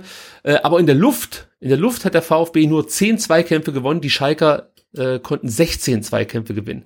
Und 10 gewonnene Luftzweikämpfe sind der bislang schwächste Wert in dieser Saison und deutet natürlich auch so ein bisschen, also beim VfB, und deutet natürlich auch so ein bisschen darauf hin, warum Kalajdzic nicht dieser Wandspieler sein konnte, die er, der er in den, in den letzten Spielen eigentlich immer war. Da haben wir ihn ja immer dafür gelobt, wie viel Kopfballduelle er gewinnt und natürlich dann auch, äh, wie viel Bälle er grundsätzlich ablegen konnte. All das konnte er jetzt gegen Schalke nicht zeigen. Also wie gesagt, zehn gewonnene Luftzweikämpfe, das ist jetzt nicht nur ein Spieler, sondern es ist die ganze Mannschaft damit gemeint. Äh, es ist schon äh, ein extrem schwacher Wert. Bislang, um da auch nochmal einen Schnitt zu liefern, hat der VfB äh, dieses Spiel gegen Schalke allerdings mit eingeschlossen. 18,4 äh, Luftzweikämpfe pro Spiel für sich entscheiden können. Also das ist schon ähm, deutlich weniger als als in den Spielen zuvor. zuvor. Äh, dementsprechend, also auch weil er ka kaum Zweikämpfe gewinnen konnte gegen Sané, musste Kalajdzic zur Halbzeit raus. Gonzales kam für ihn. Im Nachhinein muss man sagen, war die richtige Entscheidung, Sebastian, glaube ich, oder? Hättest du. Ja, also ich finde, ähm, Sascha Kalajdzic hatte auch ähm, gegen Schalke wieder so ein paar äh, gute Ablagen, dann meistens mit dem Fuß. Also er war jetzt kein Komplettausfall, aber man, man hat halt schon gesehen, also Salif Sané ähm, als Gegenspieler, äh, das war jetzt vermutlich auch ein Kaliber, das er in dieser Saison so noch nicht erlebt hat. Ne? Und da hat er sich halt ähm, ja, sichtbar schwer getan. Ähm, ja, aber wie gesagt, war kein Komplettausfall, also hat wirklich ein paar Bälle wirklich gut abgelegt, aber gerade im Kopfballspiel hat er sich schwer getan, kam, kam dann ja auch nicht so gut ins Spiel rein. Und insofern fand ich die Auswechslung konsequent. Wir hatten uns ja in der Halbzeit beim Live-Radio so ein bisschen gefragt, ähm, okay, Gonzales ähm, könnte man bringen, aber bringt man ihn dann jetzt dann vielleicht für Sosa oder für Kulibali oder dann doch ähm, direkt ähm, für die Spitze und ähm, das fand ich dann von Materazzo dann auch ja relativ mutig, ähm, ihn dann halt als Mittelstürmer zu bringen ähm, und lustigerweise da kommen wir dann gleich zu, ähm, hat er ja dann ähm, ja den, den Stuttgarter Treffer auch rausgeholt äh, durch ein gewonnenes Kopfballduell. Das ist ja irgendwie auch ganz cool. Du wechsel, wechselst einen kleineren Spieler ein ähm, und der besticht dann äh, gleich durch ein gewonnenes Kopfballduell. Wobei man das immer wieder bei Gonzales sagen muss, es ist einfach ein zweikampfstarker Offensivspieler. Ja, ja, Wahnsinn. Ja, also das ist einfach ein, auch nochmal eine Waffe von, von Gonzales, dass er sich da wirklich auch gegen robuste Verteidiger durchaus durchzusetzen weiß. Und das hat er auch gegen Schalke das ein oder andere Mal gezeigt. Nochmal ganz kurz was zu Kalajdzic. Ähm, da geht die Formkurve so ein bisschen nach unten, allerdings musste man damit auch rechnen. Also das, das ist völlig okay. Ich meine damit jetzt nicht, dass der Spieler jetzt plötzlich ja komplett abgeschrieben wäre oder so, aber man merkt halt schon, dass er jetzt gerade gegen Schalke nicht mehr das so richtig auf den Platz bringen konnte, was vielleicht dann gegen Mainz gut geklappt hat, gegen, gegen Leverkusen auch gut geklappt hat. Das, das fehlte jetzt hier so ein bisschen, so ein Stück weit auch manchmal das Glück. Jetzt vielleicht geht nicht gegen Schalke, aber zum, ich erinnere mich da zum Beispiel an ähm, die Szene gegen Köln, als er da, das war doch das mit dem Kopfball gegen, nee, das war gegen Berlin, mit dem Kopfball gegen die Latte und mit dem einen ja. Kopfball, den er vorbeisetzt. Also ja, der hat halt dann auch noch ein paar äh, Formlöcher mit äh, in der Leistungskurve und äh, das ist für mich okay. Also er muss sich da wieder ein bisschen steigern, muss ein paar mehr Zweikämpfe gewinnen. Das war diesmal nicht so gut, neun geführt, nur zwei gewonnen. Die Passquote war nicht so gut wie gewohnt, da kommt er jetzt auf knapp 60 Prozent, ein bisschen über 60 Prozent sehe ich gerade. Ja, also ähm, ist jetzt nicht groß schlimm, ähm, dass er da mal ein schwächeres Spiel abliefert. Das Coole ist ja, dass der VfB dann halt einfach mal so ein Gonzales reinwirft und äh, du nicht das Gefühl hast, dass man äh, jetzt hier einen Spieler reinbringt, der der Kalajdzic's Niveau nicht erreichen kann. Ganz im Gegenteil. Du hast eigentlich das Gefühl, dass du den Sturm gerade noch mal geupgradet hast. Und das ist ja auch ganz oft so, äh, wenn zum Beispiel ja, ein Silas jetzt in dem Spiel eingewechselt wird für, für einen Flügel, da denkst du auch gleich, okay, es wird eigentlich fast noch besser, ja, oder ein Clement, du weißt halt auf einmal, habe ich eine neue Option, was Standards angeht, also wenn dann die Davi runtergegangen ist in den zurückliegenden Spielen.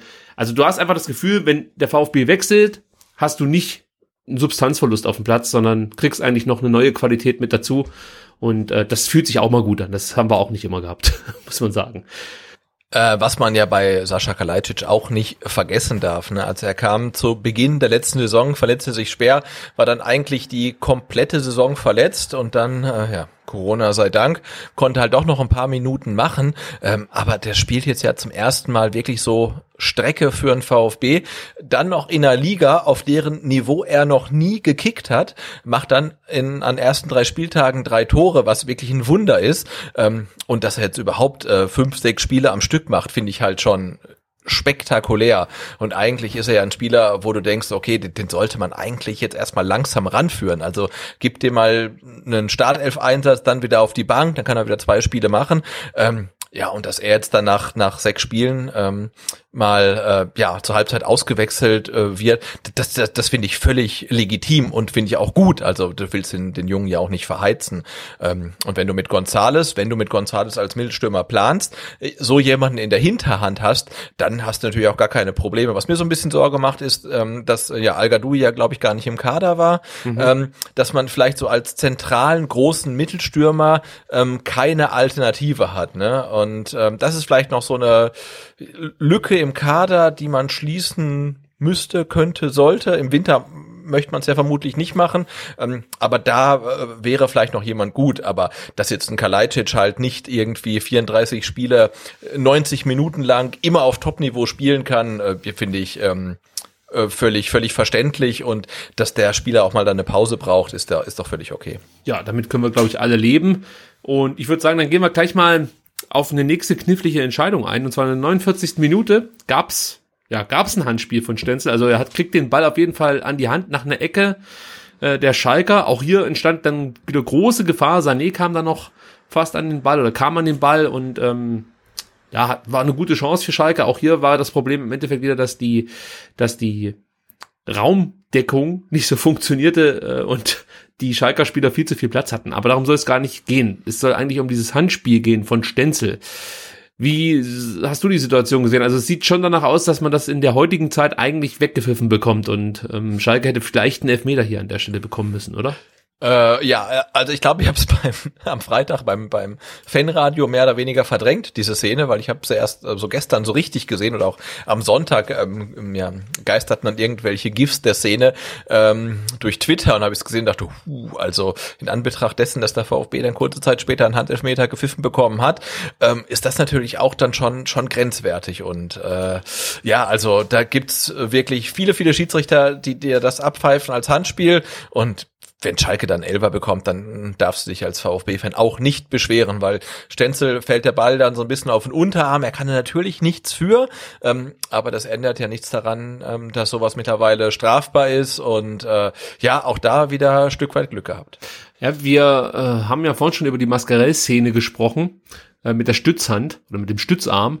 Äh, ich glaube, du hast noch was bei Colinas Erben gefunden, die das versucht haben, mal so ein bisschen, also die verschiedenen Elfmetersituationen, die es in diesem Spiel gab, so ein bisschen aufzuklären, weil es gab ja nicht nur Mascarell und Stenzel mit einem Handspiel, es gab ja noch Sané, der dann in der 55. Minute Hand spielt und äh, das führte dann zum, zum 1 zu 1 des VfB und in der 89. gab es ja auch noch mal eine Szene, als Sané, ich sag mal, angeschossen wird und genau, so ein Distanzschuss von, ich weiß gar nicht, Mangala, glaube ich, oder so. Ja, das kann sein. Vom Mangala, ähm, den kriegt Sané an Arm. Genau. Und ähm, ähm, Colinas Erben haben das Ganze mal subjektiv ähm, quantifiziert, was ich dann doch relativ nützlich finde. Das hat natürlich jetzt keinen ähm, offiziellen Wert, aber wenn jemand, der wirklich Ahnung von der Materie hat, einfach mal sagt, hey, zu wie viel Prozent ist das ein Elfmeter, finde ich das schon mal ganz, ganz nützlich. Ähm, und das kann ich ja mal kurz vorlesen. Also Mascarell in der 29. Minute ähm, 100% ähm, Kontra-Strafstoß, Paradebeispiel für Stützarm, was wir auch gesagt haben. Also das wird schlichtweg nicht als Handspiel gepfiffen, denn ähm, ja, er geht halt runter, um sich abzustützen, kriegt den Ball danach an die Hand oder an den Arm. Das ist nie im Leben ein Elfmeter. Ähm, dann haben wir Stenzel, wie gerade angesprochen, in der 49. Minute.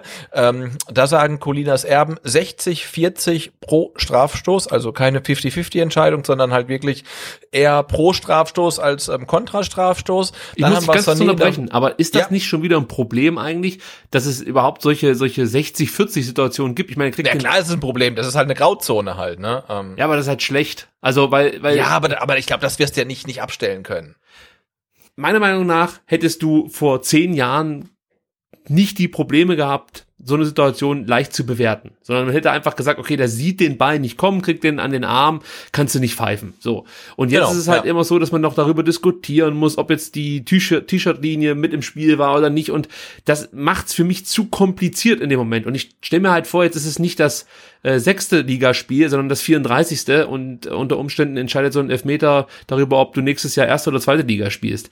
Äh, und du kannst es natürlich noch weiter aufbauen und von Champions League Finale und und äh, WM Titel und was weiß ich was sprechen, ist halt einfach ein Problem, glaube ich, wenn man als genannter Schiedsrichter nach so einer Situation sagen muss, puh, ja, also gut, also eigentlich kannst du geben, musst aber nicht, 60 40, ja, äh, das das ist für mich persönlich jetzt nicht unbedingt befriedigend, wenn das dann aktive oder äh, zumindest Leute äh, schreiben, die die sich mit dem mit den Regeln sehr gut auskennen. Also wenn die noch nicht mal eine klare Entscheidung treffen können, wie soll es denn dann ein VAR oder ein Schiedsrichter, der dann vielleicht auch noch den Druck hat, ähm, was in den Momenten richtig zu entscheiden, schnell zu entscheiden, sich das dann nicht 20 Minuten lang angucken zu können, sondern es muss ja dann schon relativ zügig gehen, sage ich jetzt mal. Äh, ja, Finde ich einfach schwierig weiterhin. Klar ist es schwierig, aber ich glaube, so, so, so, so Grauzonen wirst du immer dabei haben. Ne? Ja, also die, aber diese, Grau, äh, diese Grauzonen hatten wir ja schon schon vor, vor, vor 30 Jahren, als Jürgen Kohler gegen Marco van Basten im Strafraum gegrätscht hat. Ne? Ja, aber ja, das, aber nicht in Ball, dem Fall. Aber er trifft auch viel. Äh, nee, klar, in dem Fall nicht. Und ähm, also ich weiß auch nicht, wie wir es lösen können, weil äh, im Endeffekt ähm, entscheidet dann der Schiedsrichter auf dem Feld oder der VAR in Köln und da, da, dann muss dann vielleicht wirklich irgendwie eine KI her, ne, die entscheidet, ist es jetzt Strafstoß oder nicht. Also die sagen, hey, ja, äh, das ist jetzt einfach Strafstoß. Also ich, ich, ich weiß es nicht, aber wenn ich jetzt, wenn mir jetzt jemand sagt, hey, in der Situation von Stenzel ist es 60 zu 40 pro Strafstoß, sage ich, ja, das sehe ich eigentlich genauso. Ne? Also klar, als VfB würde ich sagen, es ist natürlich kein Strafstoß, ähm, aber ich würde auch sagen, äh, sechs von zehn Schiedsrichtern pfeifen den einfach, wenn sie es sehen. Ja, da, da gebe ich dir und recht. Und vielleicht ist das doch die Aussage einfach, ne? Also, aber ähm, vier, also pfeifen, vier, vier pfeifen ihn nicht und das sind dann meistens genau. die Situationen, wenn der VfB äh, äh, im Strafraum ja, genau, ist ja. und, und die gegnerische Mannschaft den Ball an die Hand bekommt. Äh, Klar, das wenn haben man wir auch schon oft zurück, erlebt. Genau, zurück in der letzte Saison, äh, ne, Wien Wiesbaden, ähm, äh, Nachspielzeit, ähm, der ähm, Elfmeter, der gepfiffen wurde gegen Kabinski, oh, das weiß ich nicht mehr, wer da. Ich weiß ja, aber das war vermutlich in der 10, 10 Prozent kein äh, Elfmeter und 90 Prozent kein Elfmeter und der wurde halt dann gepfiffen, ne? Aber ähm, ja, guck dir also Freiburg also an. Wo, wo davon, wo es heißt, der ver verbreitert seine Körperfläche nicht im ersten Spiel gegen Freiburg. Ja, genau. Ja. Äh, das war eindeutig ein Handspiel und ähm, also sorry, also das ist dann für mich einfach nur noch schwer nachvollziehbar, wie wie, wie Situationen dann mal so, mal so ausgelegt werden. Das ist ein altes Problem. Das, das schleppen wir jetzt schon gefühlt fünf, sechs Jahre mit uns rum. Aber das ist halt genau dann auch für mich der Aufreger an der Sache, dass man da immer noch nicht eine Lösung geschafft hat, geschaffen hat, mit der alle leben können, sage ich jetzt mal. Oder zumindest die ein bisschen verständlicher ist für den normalen Fußballfan. Also ich habe einfach keinen ja. Bock darauf, ständig darauf hoffen zu müssen, jetzt keinen Elfmeter zu bekommen oder eben einen zu bekommen, wenn es dann für den VfB gepfiffen wird. Äh, das, das nervt halt einfach. Es sollte da ein bisschen klarer sein. Also so Situationen gibt's ja. halt oft an äh, Ja, zu, zu häufig einfach. Ja, und, ne? und dafür also ist es dann zu random. Also genau, genau. Das, das Problem zu, ist die Konsequenz ja. aus diesem Straf, also aus diesem Handspiel, die Konsequenz, das ist ja eigentlich das Problem. Ist ja nicht das, ob das jetzt Handspiel oder nicht ist, ist ja gar nicht so schlimm, ja. Aber du weißt halt, es gibt einen Elfmeter und die, das ist im Endeffekt ein sicheres Tor. Also das heißt, deswegen ist es so wichtig, da einfach ein bisschen mehr Klarheit zu schaffen, weil die, die, die Folgen dieses vermeintlichen Handspiels so gravierend sein können für ein Spiel, gerade für so ein enges Spiel. Hätte Schalke den Elfmeter bekommen und den reingemacht, steht 2-0, dann war's das. Der Punkt ja. fehlt dem VfB. Und das ist mein Kritikpunkt eigentlich an der ganzen Sache. Äh, äh also dann muss man sich vielleicht überlegen, ob es dann, weiß ich nicht, eine andere Regelung, Regelung gibt und nicht gleich Strafschutz. Ich weiß es doch auch nicht, aber so kann es halt nicht weitergehen. Das ist, das ist für mich einfach ein Problem. Es ist passiert so oft, aber gut. Genau. Aber, aber wir können festhalten, also wenn ähm, das Handspiel von Stenzel als Strafstoß gepfiffen worden wäre, hätte man sich auch nicht beschweren können. Und dann sechs Minuten später gibt's halt dann ähm, das Handspiel von Sané. Und da sagen Colinas Erben ähm, hundertprozentig pro Strafstoß. Und das sehe ich auch so, weil auch das ist, glaube ich, keine Absicht von Sané, aber die Hand, da wo die rumhängt, da, da hat sie halt einfach nicht rumzuhängen. Und äh, Salif Sané hat da noch eine, eine zweite Szene, die ist in der 89. Minute. Ich bin der Meinung, da gibt's einen ähm, Distanzschuss vom mhm. VfB außerhalb des 16ers und Sané kommt mit der einen Hand an den Ball, aber sieht auch sehr, sehr unabsichtlich aus. Die Hand ist relativ nah am Körper und da sagen Colinas Erben ähm, 80 zu 20 Kontrastrafstoß ähm, und auch da gehe ich mit halt. Ne? Und vielleicht müssen wir uns dran gewöhnen, dass wir halt keine klaren Entscheidungen mehr haben, sondern halt 80 zu 20 und 60 zu 40 und 50-50 Entscheidungen. Wir lassen einfach abstimmen auf Twitter in Zukunft. Ja. Das wäre vielleicht dann fast fairer, weil vor allen Dingen würde das wieder die Traditionsmannschaften zugutekommen, weil die haben ja Fans ja, genau. auf Twitter. Äh, nee, aber ähm, was mich danach auch so ein bisschen gewundert hat, dass es äh, zum einen in der Timeline Kritik am Schiedsrichter gab, aber das ist ja fast schon normal, äh, aber auch von Stuttgarter Seite gab es ja erhebliche Kritik, gerade von Gonzalo Castro und auch Materazzo hat so ein bisschen angedeutet, dass er nicht ganz so zufrieden war mit der Schiedsrichterleistung. Also man fühlt sich da wieder so ein bisschen benachteiligt seitens des VfB, obwohl man jetzt ja ganz klar sagen kann, also die spielentscheidenden Szenen, die wurden eher ja. pro Stuttgart gepfiffen. Ja, oder so, zumindest mal nicht gegen Stuttgart. So, so muss man sagen. Nicht gegen Stuttgart. Also Stuttgart, äh, Schalke hat nicht unbedingt vom Schiedsrichter profitiert, so möchte ich es mal sagen. Also ich, ich glaube, der Schiedsrichter hat insgesamt nicht sein bestes Spiel abgelegt, aber ähm, davon waren dann auch beide Mannschaften betroffen. Also ich, ich habe jetzt nicht ganz verstanden, warum man sich so sehr über den Schiedsrichter aufgeregt hat von Seiten des VfB Stuttgart. Hast du es irgendwie Nee, gar nicht. Und ich glaube, ähm, und ich glaube, Castro hat ja auch die gelbe Karte wegen Meckhans gesehen, schon genau. in der ersten Halbzeit, glaube genau, ich, ne? Genau. War das? Ähm, und, und auch Materazzo war dann ja irgendwie ähm, ja ungewohnt deutlich nach Abpfiff äh, mit der Schiedsrichterschelte. Und also da, da finde ich auch, dann sollte man die beiden ja vielleicht mal herholen und sagen, also äh, Kempf kriegt kein Gelb für seinen Foul an Uth, was ein wirklich klar gelb ist. Äh, vorher die ähm, Situation äh, Stenzel gegen Paciencia, es gibt keinen Elfmeter. Das Handspiel von Stenzel, es gibt keinen Elfmeter. Ähm, also worüber beschwert ihr euch dann? Es gab auch, ich, finde auch im Mittelfeld noch so ein paar Situationen, wenn man die in der mh, hm, Zeitlupe gesehen hat, da gab es dann oft Freistoß für den VfB, wo ich dann auch danach denke, hm, das kann man auch echt andersrum entscheiden. Also ich habe jetzt tatsächlich auch bei zweimaligem Gucken nicht gesehen, wo der VfB ähm, vom Schiedsrichter äh, benachteiligt äh, worden sein soll. Ja, Castro meinte noch, ich ich habe mich sehr aufgeregt über die Schiri-Leistung. Die ersten 60 Minuten fand ich sehr blaulastig. Deshalb habe ich ihm öfter meine Meinung gesagt. Das wurde ihm dann irgendwann zu viel. ja, ist ja auch völlig okay, also dass man das auf dem Feld auch anders sieht als wir am, am, am Bildschirm, aber also gerade Materazzo, der ja dann doch eher so als ruhiger Zeitgenosse gilt ähm, und dann auch so ein bisschen Blick von außen hat, dass der dann auch so abgeht, ah, das habe ich tatsächlich nicht verstanden. Also ähm, ich, ich, ich fand, der Schiedsrichter hätte halt von Anfang an vielleicht ein bisschen klarer durchgreifen können. Der hatte, glaube ich, auch erst relativ spät in der zweiten Halbzeit seine erste gelbe Karte gezogen. Ähm, aber grundsätzlich habe ich den, habe ich nicht gesehen, dass der VfB da benachteiligt wird. Mich erinnerte das Ganze halt so ein Stück weit an, an Köln in den vergangenen zwei Spielzeiten. Also mit dieser ständigen äh, Nummer, dass man vom Schiedsrichter benachteiligt wird und so. Das, das sieht ja gerade Horst Held komplett durch, so die letzten mhm gefühlt 20 Monate, also immer, wenn irgendwas gepfiffen wird, vor allem natürlich dann gegen Köln oder eben nicht für Köln, dann ist erstmal Horst Held tierisch angepisst. So. Und äh, das sieht man jetzt ja auch beim VfB. Also Missentat beschwert sich da regelmäßig und natürlich auch manchmal zurecht, keine Frage. Aber ich habe jetzt nicht das Gefühl, dass Köln davon profitiert, dass sie sich seit zwei Jahren über diese Entscheidungen aufregen oder dass, dass irgendwas ändert an, an der Sache, dass, dass halt ab und zu mal falsch entschieden wird, sage ich jetzt mal ja, ist halt die Frage, wie man jetzt damit umgeht. Also ob man das einfach auf sich beruhen lässt und äh, das so schluckt und hofft, dass dann irgendwann wirklich über die Saison hinweg das Ganze sich wieder ausgleicht oder ob man dann wirklich so ein bisschen Druck ähm, ausüben muss auf, auf den DFB.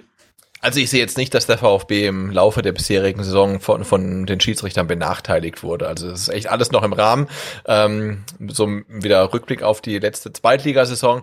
Da hat sich dann vielleicht nicht so ganz ausgeglichen, die Fehlentscheidung in, in Aue und der, das Gegentor per Elfmeter gegen Wien Wiesbaden. Aber jetzt in der aktuellen Saison ähm, sehe ich jetzt echt überhaupt keine, keine Veranlassung, irgendwie Druck auszuüben, weil man systematisch von den Schiedsrichtern benachteiligt wird. Also das sehe ich wirklich auch als VfB-Fan nicht so. Jetzt gegen Schalke ähm, eher im Gegenteil. Also ich glaube, da kann sich der VfB ähm, dann eher glücklich schätzen, dass er ähm, in den zwei Situationen keinen einzigen Elfmeter gegen sich bekommen hat. Äh, nö, also mm, das ist eher so ein bisschen äh, Mimimi eines Aufsteigers. Also ich finde, da kann man mm, den Ball noch flach halten. Ja, in der 54. Minute kommt es dann zum Foul Ludwig gegen Gonzales. Das hast du ja vorhin schon so ein bisschen angesprochen daraus resultiert mehr oder weniger der Handelfmeter. Also es gibt dieses Foul und es kommt dann zum Freistoß, der glaube ich von Sosa getreten wird. Castro und Sosa stehen beide am Ball, aber Sosa tritt dann letzten Endes, letzten Endes auf Gonzales. Und ähm, Sané bekommt den Ball beim Kopfballversuch unglücklich an die Hand. Wir haben ja schon kurz darüber gesprochen. Kann man ein bisschen mit der Stenzel-Situation fünf Minuten zuvor vergleichen, aber genau, wobei, wobei bei, bei Stenzel ja tatsächlich die die Hand irgendwie, ich sage jetzt mal so auf Bauchnabelhöhe hat und bekommt den Ball an Unterarm und Sané hat den Arm ja wirklich ja, ja. Äh, weit weit weg vom Körper, wirklich so eher auf Schulterhöhe und bekommt ihn da an Unterarm. Ne? Also stimmt, nie, ja. nicht ganz vergleichbar. Ja, sei es drum. Für uns gibt's Elfmeter. Gonzales verwandelt den fünften in Folge, den sechsten insgesamt für den VfB und ähm, ja, was soll man dazu sagen? Gonzales mit seiner merkwürdigen Elfmetertechnik in aller Munde. Also wir kennen ja, das natürlich. Walk, ja. wir, wir, kennen das ja noch aus der zweiten Liga, ja. aber man hat das Gefühl jetzt auf einmal auf großer Bühne, ja, da wird's dann auf einmal beachtet und war dann, also gerade bei den überregionalen Medien, oft Thema bei der Berichterstattung, wie der Gonzales halt den Anlauf, also geht das überhaupt? Ist das legitim? Aber es ist ja legitim, also er verzögert Genau, man darf den Anlauf äh, jederzeit verzögern, man darf halt die Vorwärtsbewegung halt nicht äh, innehalten. Nicht also man darf halt nicht, nicht stehen bleiben. Und solange man die Vorwärtsbewegung wie langsam auch immer kontinuierlich fortführt, darf man halt machen, was man möchte. Aber dass ähm, Nicolas Gonzalez bei dieser Bewegung trotzdem nicht auf die Nase fällt, finde ich total das spektakulär. Also versucht das mal nachzumachen. Also ich würde mir sonst was brechen. Äh, klasse. ich meine, die, die Technik wurde ja von Mislintat dann auch gleich direkt erkannt. Er meinte, ich kenne einen ähnlichen Anlauf Anlauf schon aus Dortmunder Zeiten. Robert Lewandowski versenkt die Elfer auch ähnlich konsequent. Also Lewandowski hat auch eine beeindruckende Elfmeter-Serie, ähm, die glaube ich immer noch anhält. Gonzales kommt jetzt auf fünf verwandelte Elfmeter in Folge. Ähm, weißt du, was der Rekord war? Beim VfB? Nee, keine Ahnung. Zwölf in Folge. Wow. Ka der okay. Karl Allgöwer. Zwölf Elfer in Folge verwandelt. Also, das kriegt man diese Saison noch hin, behaupte ich jetzt einfach mal. der Gonzales macht noch sieben rein. Und dann hat er zumindest gleichgezogen mit Karl Allgöwer. Überholen darf er nicht. Also ich äh, möchte dann, dass er den 13. verschießt. Einfach weil Karl Allgöwer äh, vorne bleiben muss. Aber ja. we we weißt du denn, ob, ob Gonzales seine Elfer immer ähm, rechts unten schießt oder variiert er? Der variiert. Also okay. es ist nicht immer rechts unten, er variiert. also er, An Anlauf immer gleich, aber Ziel immer woanders. Okay. Ja, also ich weiß jetzt nicht, ob es dann vielleicht ein Übergewicht auf irgendeiner Seite gibt oder so, aber ich, ich, ich kann mich an Elfmeter in die Mitte erinnern, aber auch nach links. Also er scheint da wirklich den Torwart auszugucken und ähm, ja, macht das auch sehr beeindruckend bislang. Übrigens, ja, nee, weil genau, auch in der zweiten Liga war jetzt ja kein Elfer dabei, wo man sagt, huh, da hat er aber Glück gehabt oder so, ne? Die waren ja alle super souverän geschossen. Absolut, das macht er richtig gut. Und wenn wir schon bei Gonzales sind, müssen wir noch ganz kurz was ansprechen, was ebenfalls Sven Missentat ähm, erzählt hat. Und zwar ging es da nochmal um den Sommerwechselwunsch von Nico Gonzales, ja. Jo! Äh, als er meinte, das hat so ein Die Stück Veränderung. Ja, genau. Und da hat Missentat ja. gesagt, das hat auch alles so ein bisschen was mit der Abstiegssaison 18, 19 zu tun gehabt, dass er hier weg wollte. Er sagte nämlich, äh, oder er versteht, dass, dass Nico Gonzalez weg wollte. Ähm, er meinte verständlich, dass er nicht mit den besten Gefühlen in die Bundesliga zurückkehrt, aber ich glaube, dass er froh ist, hier geblieben zu sein. Er sieht, dass wir nicht mehr der VfB aus dem Abstiegsjahr sind. Das war ein bisschen seine Sorge. Und da habe ich mir die Frage gestellt, wurde Nico Gonzalez vom VfB 18, 19 traumatisiert? Also das musst du dir immer vorstellen, wenn ein Spieler wechseln möchte, weil er Angst hat, dass der VfB wieder genauso auftritt wie in seiner äh, Debütsaison hier in der Bundesliga, äh, also wenn das wirklich stimmt, finde ich es schon äh, fast schon beängstigend, dass ein Spieler sagt, hey, ich möchte lieber gehen. Ich tue mir das nicht nochmal an mit euch. Das war echt fürchterlich das Jahr. Also sollte die Aussage stimmen von Sven Mislintat. Das muss man ja immer. Nee, aber das glaube ich schon. Und wir müssen ja auch festhalten, wir alle sind vom VfB 18, 19 traumatisiert. Das ist halt einfach so. Ähm, und äh, jetzt mal ganz ehrlich, ich meine, ähm, das ähm, Relegationsrückspiel in Berlin gegen Union, ähm, Dennis Aogo schießt vermutlich das einzige äh, Freistoßtor seiner ganzen Karriere. Ähm, und es zählt halt nicht, weil Nicolas Gonzalez halt irgendwie wirklich komplett dämlich da im Abseits rumturnt. Ähm, und ähm, dass ihn dann die Fans in der Folgesaison dann doch so freundlich wieder empfangen haben, ähm, das spricht ja deutlich für, für die VfB-Fans. Ja, und das ist auch das Mindeste. Da muss ich dich gleich unterbrechen. Denn ja, ja, schon, nee, verkackt, verkackt haben es ganz andere. Natürlich haben es andere verkackt. Das kotzt mich bis heute noch an, dass das immer wieder thematisiert wird. Also auch von, von uns. Ich nehme ja jetzt gar nicht uns raus. Also wir, wir kommen ja auch immer darauf zu sprechen, dass eben vielleicht dieser Freistoß dem VfB die Klasse gehalten hätte. Vielleicht. Natürlich hätte er das. Ja, ja vielleicht. Ja. Es war ganz Nein, am Anfang. Ja, aber es hätte es vermutlich getan. Ja, ja, aber ähm, du kannst, also du musst ja schon davon natürlich. ausgehen, dass, dass Union auch noch versucht hätte, vielleicht ein, zwei Tore zu schießen. Also, was? also was ich damit meine, ist, ist halt einfach, äh, man, man äh, hat aus meiner Sicht äh, nicht kritisch genug über die schwachen Leistungsträger äh, in der Saison 18, 19 ähm, Artikel verfasst, also egal welche Medien das waren. Und jetzt wird immer wieder das Thema Gonzales rausgeholt. Äh, also das siehst du auch fast in jedem Artikel, der bei den überregionalen Medien erscheint. Ja, er war der Unglücksrabe im Spiel gegen Union. Da denke ich mir halt, nee, er war halt nicht nur der Unglücksrabe. Da gab es noch ganz andere Spieler, die überhaupt nichts an diesem Tag gebacken bekommen haben, Entscheidungen getroffen haben, die doch viel dümmer waren, als sich so ins Abseits zu stellen. Also da gab's da gab's Abschlüsse, da hast du dir einfach nur noch an den Kopf gefasst. Also als, aus 35 manchmal äh, aus 25 25 aus 30 Metern abgeschlossen wurde, wo du dir dachtest, wer, was ist denn jetzt los? Also, äh, wollt ihr vielleicht nicht versuchen, irgendwie mal, weiß ich nicht, einen langen Ball äh, ins Zentrum zu schlagen oder über außen an die Grundlinie zu kommen? Nee, da zimmert halt irgendeiner aus 30 Metern drauf und hofft, dass, dass der Ball zufällig reingeht. Das kannst du natürlich auch ab und zu mal machen. Aber ich glaube, das war gegen Ende des Spiels und das, das war halt so eine vergebene Chance nochmal. Die ist mir auch total präsent, fast genauso sehr wie Gonzales Abseitsstellung. Mich nervt da einfach die Berichterstattung. Das wollte ich eigentlich damit klar machen. Genau, Und dabei aber, ist der super. Ich, ja, genau, aber was ich sagen wollte, also so eine Situation wie von äh, Gonzales ähm, in der Szene von Aogos Freistoß, die kann auch deine Karriere bei einem Club beenden einfach. Ne? Das, das ist halt schlichtweg so. Das hätte echt sein Ende beim VfB sein können. Und ähm, er, er kommt zurück, weil er es will. Fans nehmen das auch an. Ähm, ja, und wenn man jetzt halt wieder sagt, er hat das irgendwie dann ähm, eher kritisch gesehen, dann kann ich es durchaus nachvollziehen und ich finde es halt umso schöner, ähm, dass er halt in der zweiten Liga dann gerade gegen Ende der Saison wieder so reüssiert hat und jetzt auch wieder äh, zum Leistungsträger wird. Das finde ich super, ähm, aber natürlich äh, kann genau so eine einzelne Situation, auch wenn es von ihm dann mehr oder weniger unverschuldet ist, natürlich dazu führen, dass er beim VfB oder bei irgendeinem Verein kein Bein mehr auf den Boden bekommt. Also, wir sind jetzt beim 1 zu 1 und ich weiß gar nicht, ob es dir aufgefallen ist. Direkt nach diesem 1 zu 1 hat der VfB nochmal eine riesige Ko äh, Konterchance, die sie schlecht ausspielen. Endo erobert im Zentrum den Ball und spielt sofort steil auf Klimowitz. Und der hat dann ganz viel Platz, läuft auf den 16er zu. Kulibadi und Castro schalten sofort um, laufen mit. Dann verpasst äh, ähm, äh, Klimowitz so ein bisschen den Abspielmoment auf Kulibadi, spielt Castro schlecht an und dann ja, äh, ist die Chance eigentlich dahin. Aber das war auch nochmal eine Riesenmöglichkeit, sofort das 2-1 hinterher zu ähm, oder nachzulegen. Und ähm, ja, das, das hat mich auch geärgert, dass man da nicht gleich dann den Schalkern sozusagen den Todesstoß verpasst hat, wenn man das so martialisch ausdrücken kann.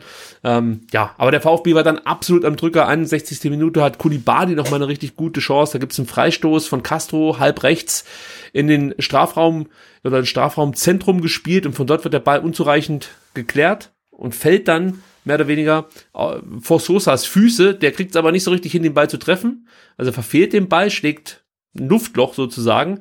Aber dann war er trotzdem wieder gut von Sosa, dass er direkt nachgesetzt hat und ähm, sich gegen Ochipka, meine ich, war es, den zweiten Ball holen konnte äh, und den dann auf einen, auf einen langen Pfosten spielt und da lohnt sich wirklich auch nochmal, also ihr könnt ja mal schauen, 61. Minute ist das, da lohnt sich auch nochmal das Standbild sich anzuschauen, denn da gibt es eine Szene, die ist fast schon absurd, also es gibt praktisch einen Freischuss vom VfB, der dann im Strafraum angenommen werden kann von Sosa, dann gibt es diesen langen Ball auf den zweiten Pfosten und du siehst da halt einfach, wie Gonzales und Kulibadi im 5-Meter-Raum der Schalker stehen, komplett ungedeckt. Das ist nirgendwo ein Schalker Spieler.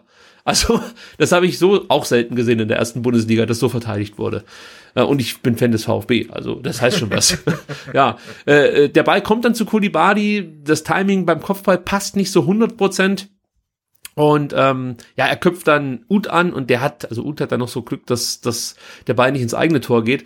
Es hätte noch ein Eigentor geben können durch Ut. Aber ja, das war eigentlich auch wieder eine gute Chance, hier nochmal nachzulegen. Auch nur fünf Minuten nach dem Ausgleich. Wie gesagt, der VfB da absolut am Drücker. Ich möchte noch ganz kurz mal bei Kulibali bleiben, Sebastian. Ähm, hat der sich in der Startelf deiner Meinung nach festgespielt inzwischen?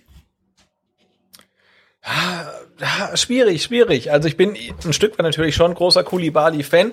Ähm, irgendwie aber auch so ein Stück weit ähm, lass den Kulibali von der Bank kommen Fan, weil ähm, ja, er ich weiß nicht, also er ist mir halt defensiv einfach zu schwach.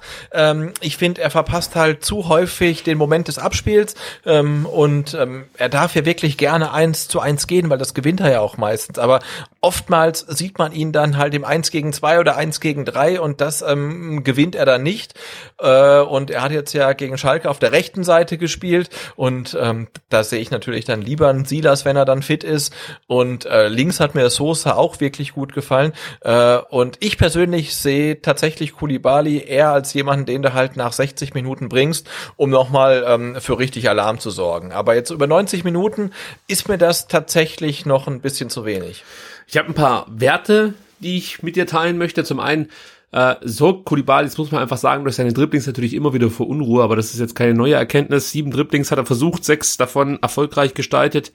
Äh, was man bei Kulibali schon beobachten kann, ist, dass es in Sachen taktisches Verständnis so ein bisschen hapert. Also da scheint er eher noch auf diesem Entwicklungsstand von Sidas in der vergangenen Saison zu sein. Das merkt man beim Anlaufverhalten und dann auch in den Umschaltmomenten. Da passen die Laufwege nicht immer ganz so gut. Ich finde, da hat Sidas schon einen deutlich größeren Schritt gemacht, was jetzt auch nicht verwunderlich ist. Er ist ja deutlich älter, hat auch ja, mehr ja, Profiminuten ähm, auf der Uhr. Also äh, ja, man darf ja nicht vergessen, also Kulibali, ne, in der letzten Saison hat er wie viel Zweitligaminuten gehabt? Ja, was weiß ich, zehn, höchstens vielleicht fünf oder ja, so. Ne? Und sonst hat er halt fünfte Liga gespielt. Also deswegen ist es halt umso sensationeller, dass er jetzt ja, halt für den VfB in der ersten Liga äh, Startelf spielt. Das ist halt einfach unfassbar. Ähm, und er macht es halt wirklich auch gut. Äh, aber dass er jetzt dann irgendwelche Defizite hat, ist natürlich äh, ja eigentlich selbstverständlich. Ja, die Defizite sind definitiv die Zweikampf. Äh oder die, das, das Zweikampfverhalten. Er, er sucht und kommt zwar immer in die Zweikämpfe, das haben wir ja auch schon ähm, nach seiner Einwechslung gegen Leverkusen bemerkt. Er führte jetzt mit 21 Zweikämpfen die meisten aller VfB-Spieler. Nee, Quatsch, die zweitmeisten. Endo hatte mehr und Harit hatte auch mehr. Äh, allerdings konnte Kulibadi von diesen 21 Zweikämpfen nur neun gewinnen. Ist natürlich jetzt keine besonders gute Quote. Allerdings ist es auch ein Außenbahnspieler und er hat halt einfach dieses Risiko mit in seinem Spiel. Also diese 1 zu 1 Situation, die er da immer wieder sucht, äh, da, da muss man vielleicht auch so ein bisschen damit leben können, dass die Quote nicht unbedingt positiv äh, gestaltet werden kann von so einem Spieler, aber er wird daraus auch lernen und sich weiterentwickeln. Er hat eine richtig gute Passquote mit 87 Prozent, spielt auch immer mal einen, einen, guten Pass, hat auch jetzt in dem Spiel wieder einen guten Schlüsselpass ähm, gespielt. Also ich gebe dir schon recht, wenn sie das fit ist und wirklich seine 100% abrufen kann, dann äh, muss auf der rechten Seite sie das spielen, Punkt. Und auf der linken Seite würde ich sagen, gibt's mehrere Optionen aus meiner Sicht. Also da kannst du wirklich sagen, du spielst mit Sosa, wenn du einfach hinten oder wenn der Gegner breit aufbaut, dann macht Sosa mit Sicherheit mehr Sinn. Du kannst natürlich darauf auch jetzt so ein bisschen schielen, dass Tommy jetzt mal irgendwann vielleicht zurückkommen könnte. Ja, gerne. Also ja, sobald er seinen Ellbogen wirklich da völlig im Griff hat, äh, freue ich mich total auf den. Ja, und dann hast du eben Kulibadi oder du ziehst Silas auf links und spielst rechts mit Massimo. Also da gibt's schon noch Optionen, die wir haben. Und Kulibadi ist eine davon und nicht die schlechteste. Also ich denke mal. Nein, da sind wir uns. Und, und, und, und nochmal, ne, dass, dass, dass ein Fünftligaspieler auf einmal eine Option, eine gute Option für die Bundesliga Startelf ist, das ist halt einfach sensationell. Super, ja. Muss man so sagen. Äh, es läuft dann weiter eigentlich relativ gut für den VfB. Was mir auch noch aufgefallen ist, der VfB gewinnt wieder viele zweite Bälle. Das gefällt mir richtig gut, weil das immer wieder ein Kritikpunkt war in der vergangenen Saison. Jetzt hier in der Bundesliga-Saison läuft das bis jetzt echt gut, was die zweite Bälle, was die zweiten Bälle anbelangt. Und da sieht man auch mit was für einer Entschlossenheit Stuttgart wirklich versucht, diese zweiten Bälle zu gewinnen. Also das ist einfach, genauso stelle ich mir das einfach vor, ja. Und deswegen gibt es da wenig zu kritisieren. Und nach 65 Minuten musst du sagen, hat der VfB die volle Kontrolle über das Spiel. Da ja, absolut, reagiert ja. Schalke nur noch, agiert überhaupt nicht mehr. Äh, was man hier kritisieren muss, ist der VfB, äh, dass der VfB nicht die Überlegenheit äh, besonders gut ausspielt. Ja, ist oft zu überhastet, die Zuspiele sind zu ungenau. Also da muss man sich einfach noch ein bisschen steigern, ein bisschen konzentrierter bei der Sache bleiben. Sage ich jetzt einfach mal, da hat man manchmal das Gefühl, dass alle total aufgeregt jetzt sind, weil, weil sie Platz vor sich haben und, und was Cooles im Kopf haben. Aber dann ja, vielleicht, vielleicht ist es auch was Konditionelles, kann natürlich auch sein, ja, also dass du dann äh, ein bisschen platt, platter bist irgendwie, keine Ahnung, nach 70 Minuten und dann die Bälle Genau, nicht wo, mehr so wobei genau ja kommen. in, in dem Spiel dann tatsächlich die Schalker relativ platt wirken, ne, im Gegensatz zum VfB. ja, das hat äh, Felgen gerade äh, bei seiner Ja, aber es sah auch tatsächlich so aus, oder? Ja, ich, also rein von den Laufwerten, wenn man die jetzt so nimmt, waren die, waren die nicht so schlecht. Also die Schalker waren besser als der VfB. Die sind äh, über zwei Kilometer oder zwei Kilometer mehr gelaufen als äh, der VfB. Jetzt kann man natürlich sagen, ja siehste, deswegen waren sie halt eben platt. Aber da könnte Ja, man, ja, also man könnte natürlich denken, okay, aber sie hatten zumindest die Körner, äh, um 115 Kilometer abzuspulen. Der VfB hat genau, aber da ist ja auch wieder die 112 Frage, ne, in, in, in, in welchem Tempo und äh, wie konzentriert bist du dann halt. Sie hatten auch ne? mehr Sprints als der VfB. Ja, okay. Ja, pass auf, ich kann dir genau sagen, ich habe mir alles aufgeschrieben, sogar händisch. Also der FC Schalke kam in dieser Partie auf 209 Sprints, der VfB auf 203. Äh, und das muss jetzt erst mal reichen. Den Rest kann ich gerade nicht entschlüsseln. Nee, was ich auch was ich auch krass fand, so in der in der in der Endphase dann, in der letzten halben Stunde des Spiels, ähm, äh, äh, wie einfach der VfB dann ähm, aus aus der eigenen Verteidigung an den 16er der der Schalker kam und das halt ähm, gegen Mitte zu Schalke 04. Ja, also Das- das, das- das, war ja das war ja so unfassbar einfach. Ich fand es aber auf der anderen Seite auch relativ einfach, wie Schalke irgendwie sich an die VfB 16er Grenze spielen konnte. Aber gefühlt war es ja ein Pass von Kempf auf äh, Castro und der konnte ja mehr oder weniger durchlaufen bis zum 16. Also da war ja nix mehr bei Schalke, was irgendwie ähm, defensives Mittelfeld angeht. Ja, das das ging so schnell und so einfach. Ähm, und da gebe ich dir recht, das war dann ähm, viel zu überhastet, viel zu unkontrolliert, viel zu ungenau dann teilweise auch, ausgespielt. Also und äh, da muss man einfach effizienter werden, weil das ist eine Phase im Spiel, letzte halbe Stunde, ähm, da musst du einfach ein Tor machen und ich ähm, äh, sag's ja irgendwie auch gebetsmühlenartig schon ewig. Also wenn ein, ein Castro oder ein Mangala oder ein Endo ähm, 20 Meter oder 16 Meter vors gegnerische Tor kommen und abschließen können, dann muss das Ding drin sein. Ne? Also Castro hat's ja dann sehr, sehr gut gemacht, seinen einen Abschluss dann noch in der 86. Ähm, aber gerade die Abschlüsse von Mangala, da hätte man sich ja gewünscht, mach's so wie gegen Köln. Ähm, aber die fand ich dann wirklich schwach. Also das, da, da muss mehr rausspringen. Und das hast du genau richtig erkannt. Die letzten 30 Minuten, da gab es eigentlich kein Mittelfeld mehr. Also Auf beiden Seiten Ja, aber ja. nicht, ne? Ja. Also Schalke war dann auch auf einmal äh, irgendwie Genau, wie ähm, gesagt hinten, hast. hinten wird eröffnet und zack sind sie irgendwie am Stuttgarter 16er, wo dann immer gut wegverteidigt von der Innenverteidigung. Ähm, aber da habe ich auch gefragt, also Endo macht ja ein gutes Spiel und Mangala macht ein gutes Spiel, aber also das war ja wirklich so wie so ein schwarzes Loch. Das, das Mittelfeld existierte schlichtweg nicht mehr. Ja, die letzten Minuten griff Schalke dann die beiführenden Stuttgarter überhaupt nicht mehr an. Also das war auch interessant zu sehen, wie man einfach nur zugeschaut hat, was der VfB so macht.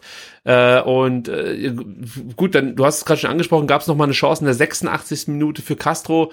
Da spielt Endo Clement an und der dreht dann auf, kann von der Mittellinie 25 Meter vor Schalke Tor den Ball unbedingt nach vorne schleppen. Also da gibt's wie gesagt, überhaupt keinen Schalker, der mal denkt, Mensch, da könnte man mal draufgehen. Dann gibt's den Querpass zu Castro, der hat auch alle Zeit der Welt, um den Ball unbedingt zu verarbeiten, kann noch ein paar Schritte gehen, zieht dann aus 18 Metern ab. Richtig guter Schuss, stark gehalten von Klasse, ja. Renault, ja, aber da, da fragst du dich halt schon, ey Leute, ihr wollt jetzt aber auch gerade unbedingt noch ein Gegentor kassieren. Und äh, Ja, ja. also hm, ja, also ich, ich habe es auch so gesehen. Schalke war zwar bemüht, die Mitte zu schließen, aber dem VfB gelang es eigentlich immer wieder, diese typischen Bälle aus dem Sechserraum ähm, auf Castro oder auf Klimowitz zu spielen. Castro ist dann oft der Spieler, der dann aufdreht und ähm, Klimowitz war dann mehr der Spieler, der dann schnell ablegt und die Tiefe sucht. Das haben wir ja in der vierten Minute auch schon besprochen, also die Chance aus der vierten Minute. Äh, also das, das hat mir echt, echt gut gefallen. Und es wäre schön, wenn das jetzt wirklich die Stärke des VfB wird, ja, dass man das kaum verteidigen kann, wie Endo, wie Kempf, wie äh, auch ein Karasor manchmal die Bälle da hinten rausspielt, natürlich auch Mangala, ähm, auf, auf dann eben Klimowitz, Didavi oder Castro, egal wen, dann drehen die Spieler auf und äh, es entsteht daraus oder daraus entwickelt sich Gefahr. Wenn das so zum neuen VfB oder zu, zum Stilmittel des neuen VfB wird, dann würde ich mich natürlich freuen. Ich befürchte nur, dass sich jetzt nach und nach die Gegner immer besser auf diese Taktik einstellen Und dann bin ich einfach mal gespannt, welche Varianz äh, es da noch gibt, ja, beim VfB. Ich finde, da hat man ein bisschen nachgelassen, weil es fast zu gut funktioniert eigentlich gegen, ja, gegen genau. die meisten Aber Gegner. klar, wenn, wenn, wenn irgendein System funktioniert, warum sollte es halt nicht spielen? Ne? Und Ja, bislang ja, hat es halt stimmt. immer funktioniert. Also man hat ja jetzt auch gegen Schalke gesehen, ähm, also ich fand, es wurden relativ viele lange Bälle gespielt von Stenzel, aber auch von, von, von Kempf, der hat relativ häufig die Spieleröffnung gemacht. Ähm, man, man, selten flach, meistens irgendwie lange Bälle, gefühlt kam relativ wenig davon an. Ähm, dann hast du halt diese klassischen Endo-Bälle, der sie halt dann irgendwie vertikal nach vorne steckt, hat gut funktioniert, aber dafür ging halt über die Flügel weniger. Und ich glaube, du brauchst halt als VfB dann wirklich das komplette Repertoire. Also äh, schnelle Außen, die halt irgendwie dribbelstark sind, jetzt eins zu eins gehen können, ähm, da erfolgreich sind, dann diese kurzen Werte oder die, die flachen vertikalen Pässe, die irgendwie ähm, äh, dann in die Spitze kommen oder halt auch wirklich lange Bälle, die dann von Kalajdzic abgelegt werden. Und nur wenn dieses komplette Repertoire hast, dann bist du wirklich komplett ähm, unausrechenbar. Ähm, das war jetzt gegen Schalke so ein bisschen limitierter, ähm, aber ja, gegen ein Team wie gegen Schalke hat es dann ähm, auch gereicht. Aber was mir wirklich gefehlt hat über das ganze Spiel, war so die letzte Konsequenz. Ja, du hast halt so viel Gedaddel da im Strafraum gehabt und nochmal abgelegt und hier nochmal quer gespielt und dann irgendwie geschossen. Und, und da wünscht dir wirklich jemanden wie, sorry, äh, Simon Terodde, in Zweitligaform, der einfach den Ball bekommt, irgendwie in Tornähe und dann einfach das Tor machen will, ja, und sich irgendwie dreht und das Ding halt reinmacht. Und diese, diese Geilheit aufs Tor, diese letzte Konsequenz, die hat mir ähm, gegen Schalke absolut gefehlt.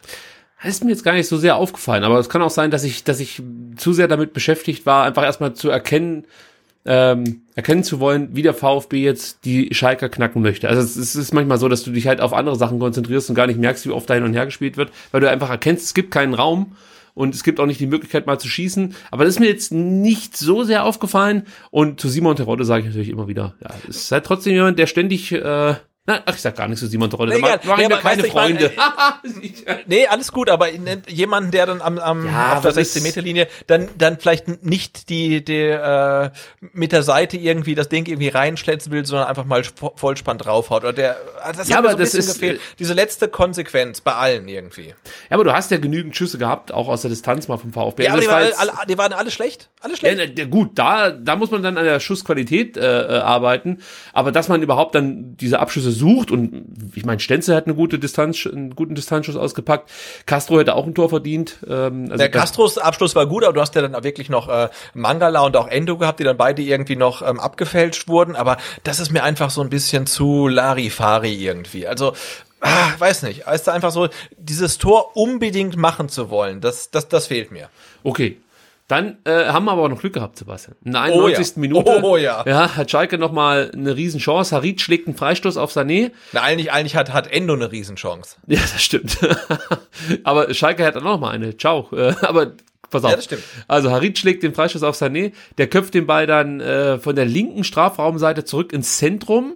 Und jetzt haben wir das Problem, dass Silas definitiv kein klassischer Wingback ist. Sprich, er Mhm. versteht sich da nicht so gut im Verteidigen, ist zu weit weg von Rahman.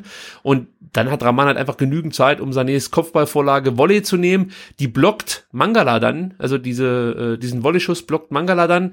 Und äh, der Ball landet vor Endos linken Fuß. Und ich glaube, das ist einfach nur ein Reflex, dass er versucht Ja, dann, ja, den, den Ball zu klären, trifft den nicht richtig. Und ähm, der wird dann zu so einem verkümmerten Schuss in Richtung Kobel, der dann wiederum auch reflexartig äh, mit links den Ball abwehrt, kurz vor Genau, der weil Linie. theoretisch könnte sich ja auf den Ball einfach draufwerfen, weil das Ja. kein Schiri der Welt als Rückpass. Ähm, aber klar, er denkt halt, uh, der Ball kommt von Endo, den kann ich nicht in die Hand nehmen und deswegen klärt dann irgendwie relativ unorthodox mit dem Fuß dann. Ähm, ja. Und, und, und der Ball landet dann wiederum bei Chow, der äh, einen Kopfball setzen kann, der Gott sei Dank zu unplatziert war. Und, dann, ich glaube, äh, Karasor ist es, ne, der dann irgendwie dann endgültig rausköpft, ja. ja, also, ja, Ko ich ne, weiß gar nicht, ob Kobel den Ball hat oder ob es Karasor war. Nee, Äh, Karasor köpft dann irgendwie Okay. raus. Ja. Äh, ja, also auf jeden Fall hat der VfB nochmal riesen Glück gehabt, dass Schalke hier nicht mit der zweiten Chance direkt dann das 2 zu 1 macht. So wäre es nämlich in der Abstiegssaison gelaufen und äh, Ja, auch in dem ein oder ja. anderen Zweitligaspiel wäre es genauso gelaufen. Genau, wir, wir kennen das ja als VfB-Fans, ne? Der, der VfB macht ein gutes Spiel und dann kriegst du halt in der, in der das war glaube ich 91. hast du so eine Scheißsituation und dann ist das Ding auf einmal drin und du denkst dich, ey, wie kann das sein, ja? Und aktuell ähm, hat man dann schon das Glück oder zumindest nicht das Pech, ähm, dass sowas dann an einem vorübergeht. So, und aufgrund der fortgeschrittenen Zeit Also wir haben ja jetzt hier einfach mal locker lässig 140, äh, eine Stunde 40 über äh, das Spiel auf Schalke gesprochen. Würde ich sagen, die restlichen Notizen, die ich mir gemacht habe, die übergehen wir jetzt einfach. Sonst äh, wird es wahrscheinlich doch wirklich zu lang. Und kommen zum Spieler des Spiels, Schrägstrich zum Spieler der Saison. Vielleicht kriege ich da auch noch die ein oder andere ähm, Statistik mit unter. Und da muss ich natürlich erstmal auf die abgegebenen Stimmen auf Twitter schauen. Da gibt es einen relativ deutlichen Sieger. Du kannst dir schon denken, wer das ist. Wataru. Ja, Legendo. Ja, genau. Wataru Endo bekommt ja, die drei Punkte. Das Spieler des Spiels Abo aktuell, ne? Ja, ja, obwohl der wurde, jetzt müsste ich mal ganz kurz, also die Zeit nehmen wir uns jetzt, dass ich hier die Statistiken noch aufmache. Da muss ich mal gucken. Ich glaube, der hat's bei den Zuhörern auf Twitter noch gar nicht so oft zum Spieler des Spiels geschafft. Oh, okay. Also Endo noch nie, doch einmal gegen, nee, zweimal. Einmal gegen Freiburg, einmal gegen Rostock wurde Endo Spieler des Spiels und jetzt eben wieder, also nach einer kurzen Durchstrecke ähm, holt er wieder Punkte. Ähm, also Endo bekommt die drei Punkte, dann zwei Punkte gehen an Castro, und jetzt wird's interessant, Sebastian, denn wir haben zwei Spieler, die gleich viele Stimmen auf sich vereinen konnten. Oh, okay. Nämlich Mangala und Klimowitz. Jetzt ist die Frage, wie wir hier vorgehen. Also, jetzt müssen wir uns ja für einen entscheiden. Ich, ich würde Folgendes vorschlagen. Wenn keiner von uns Klimowitz oder Mangala in seiner Liste hat, dann bekommt der jeweils ähm, eben übrige Spieler den, den Punkt. Was hältst du davon? Klingt es fair? Äh, ich habe es, glaube ich, nicht ganz verstanden. Ich habe es, glaube ich, auch fair. ganz kompliziert ausgedrückt. Ich meinte... ich, ich, hätte, ich, ich hätte es pauschal gesagt, äh, immer der Jüngere kriegt den Vorzug. Also komm, damit kann ich mich auch anfreunden. Das ist einfacher. Ja, das stimmt. Klimo kriegt also hier den Punkt.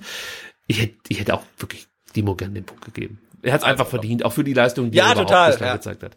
Gut, dann kommen wir zu deinen Punkten. Wen hast denn du da so ähm, bepunktet? Und wie viele?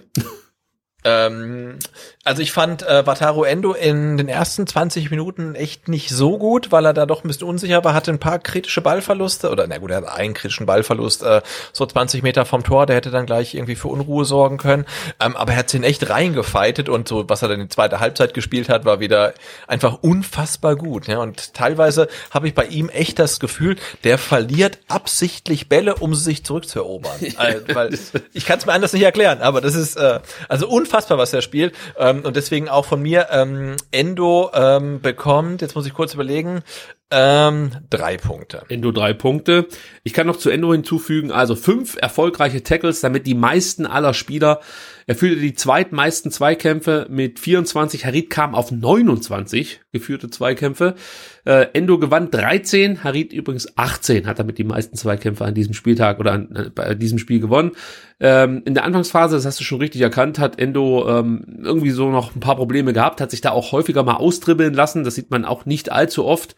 Ähm, er spielte zusammen mit Castro die meisten wichtigen Pässe und hat eine Passquote hingelegt von 83 Prozent, fünf Dribblings versucht, vier durchgebracht. Das war wieder eine sehr beeindruckende Leistung vom Herrn Endo und deswegen bekommt er auch von mir drei Punkte.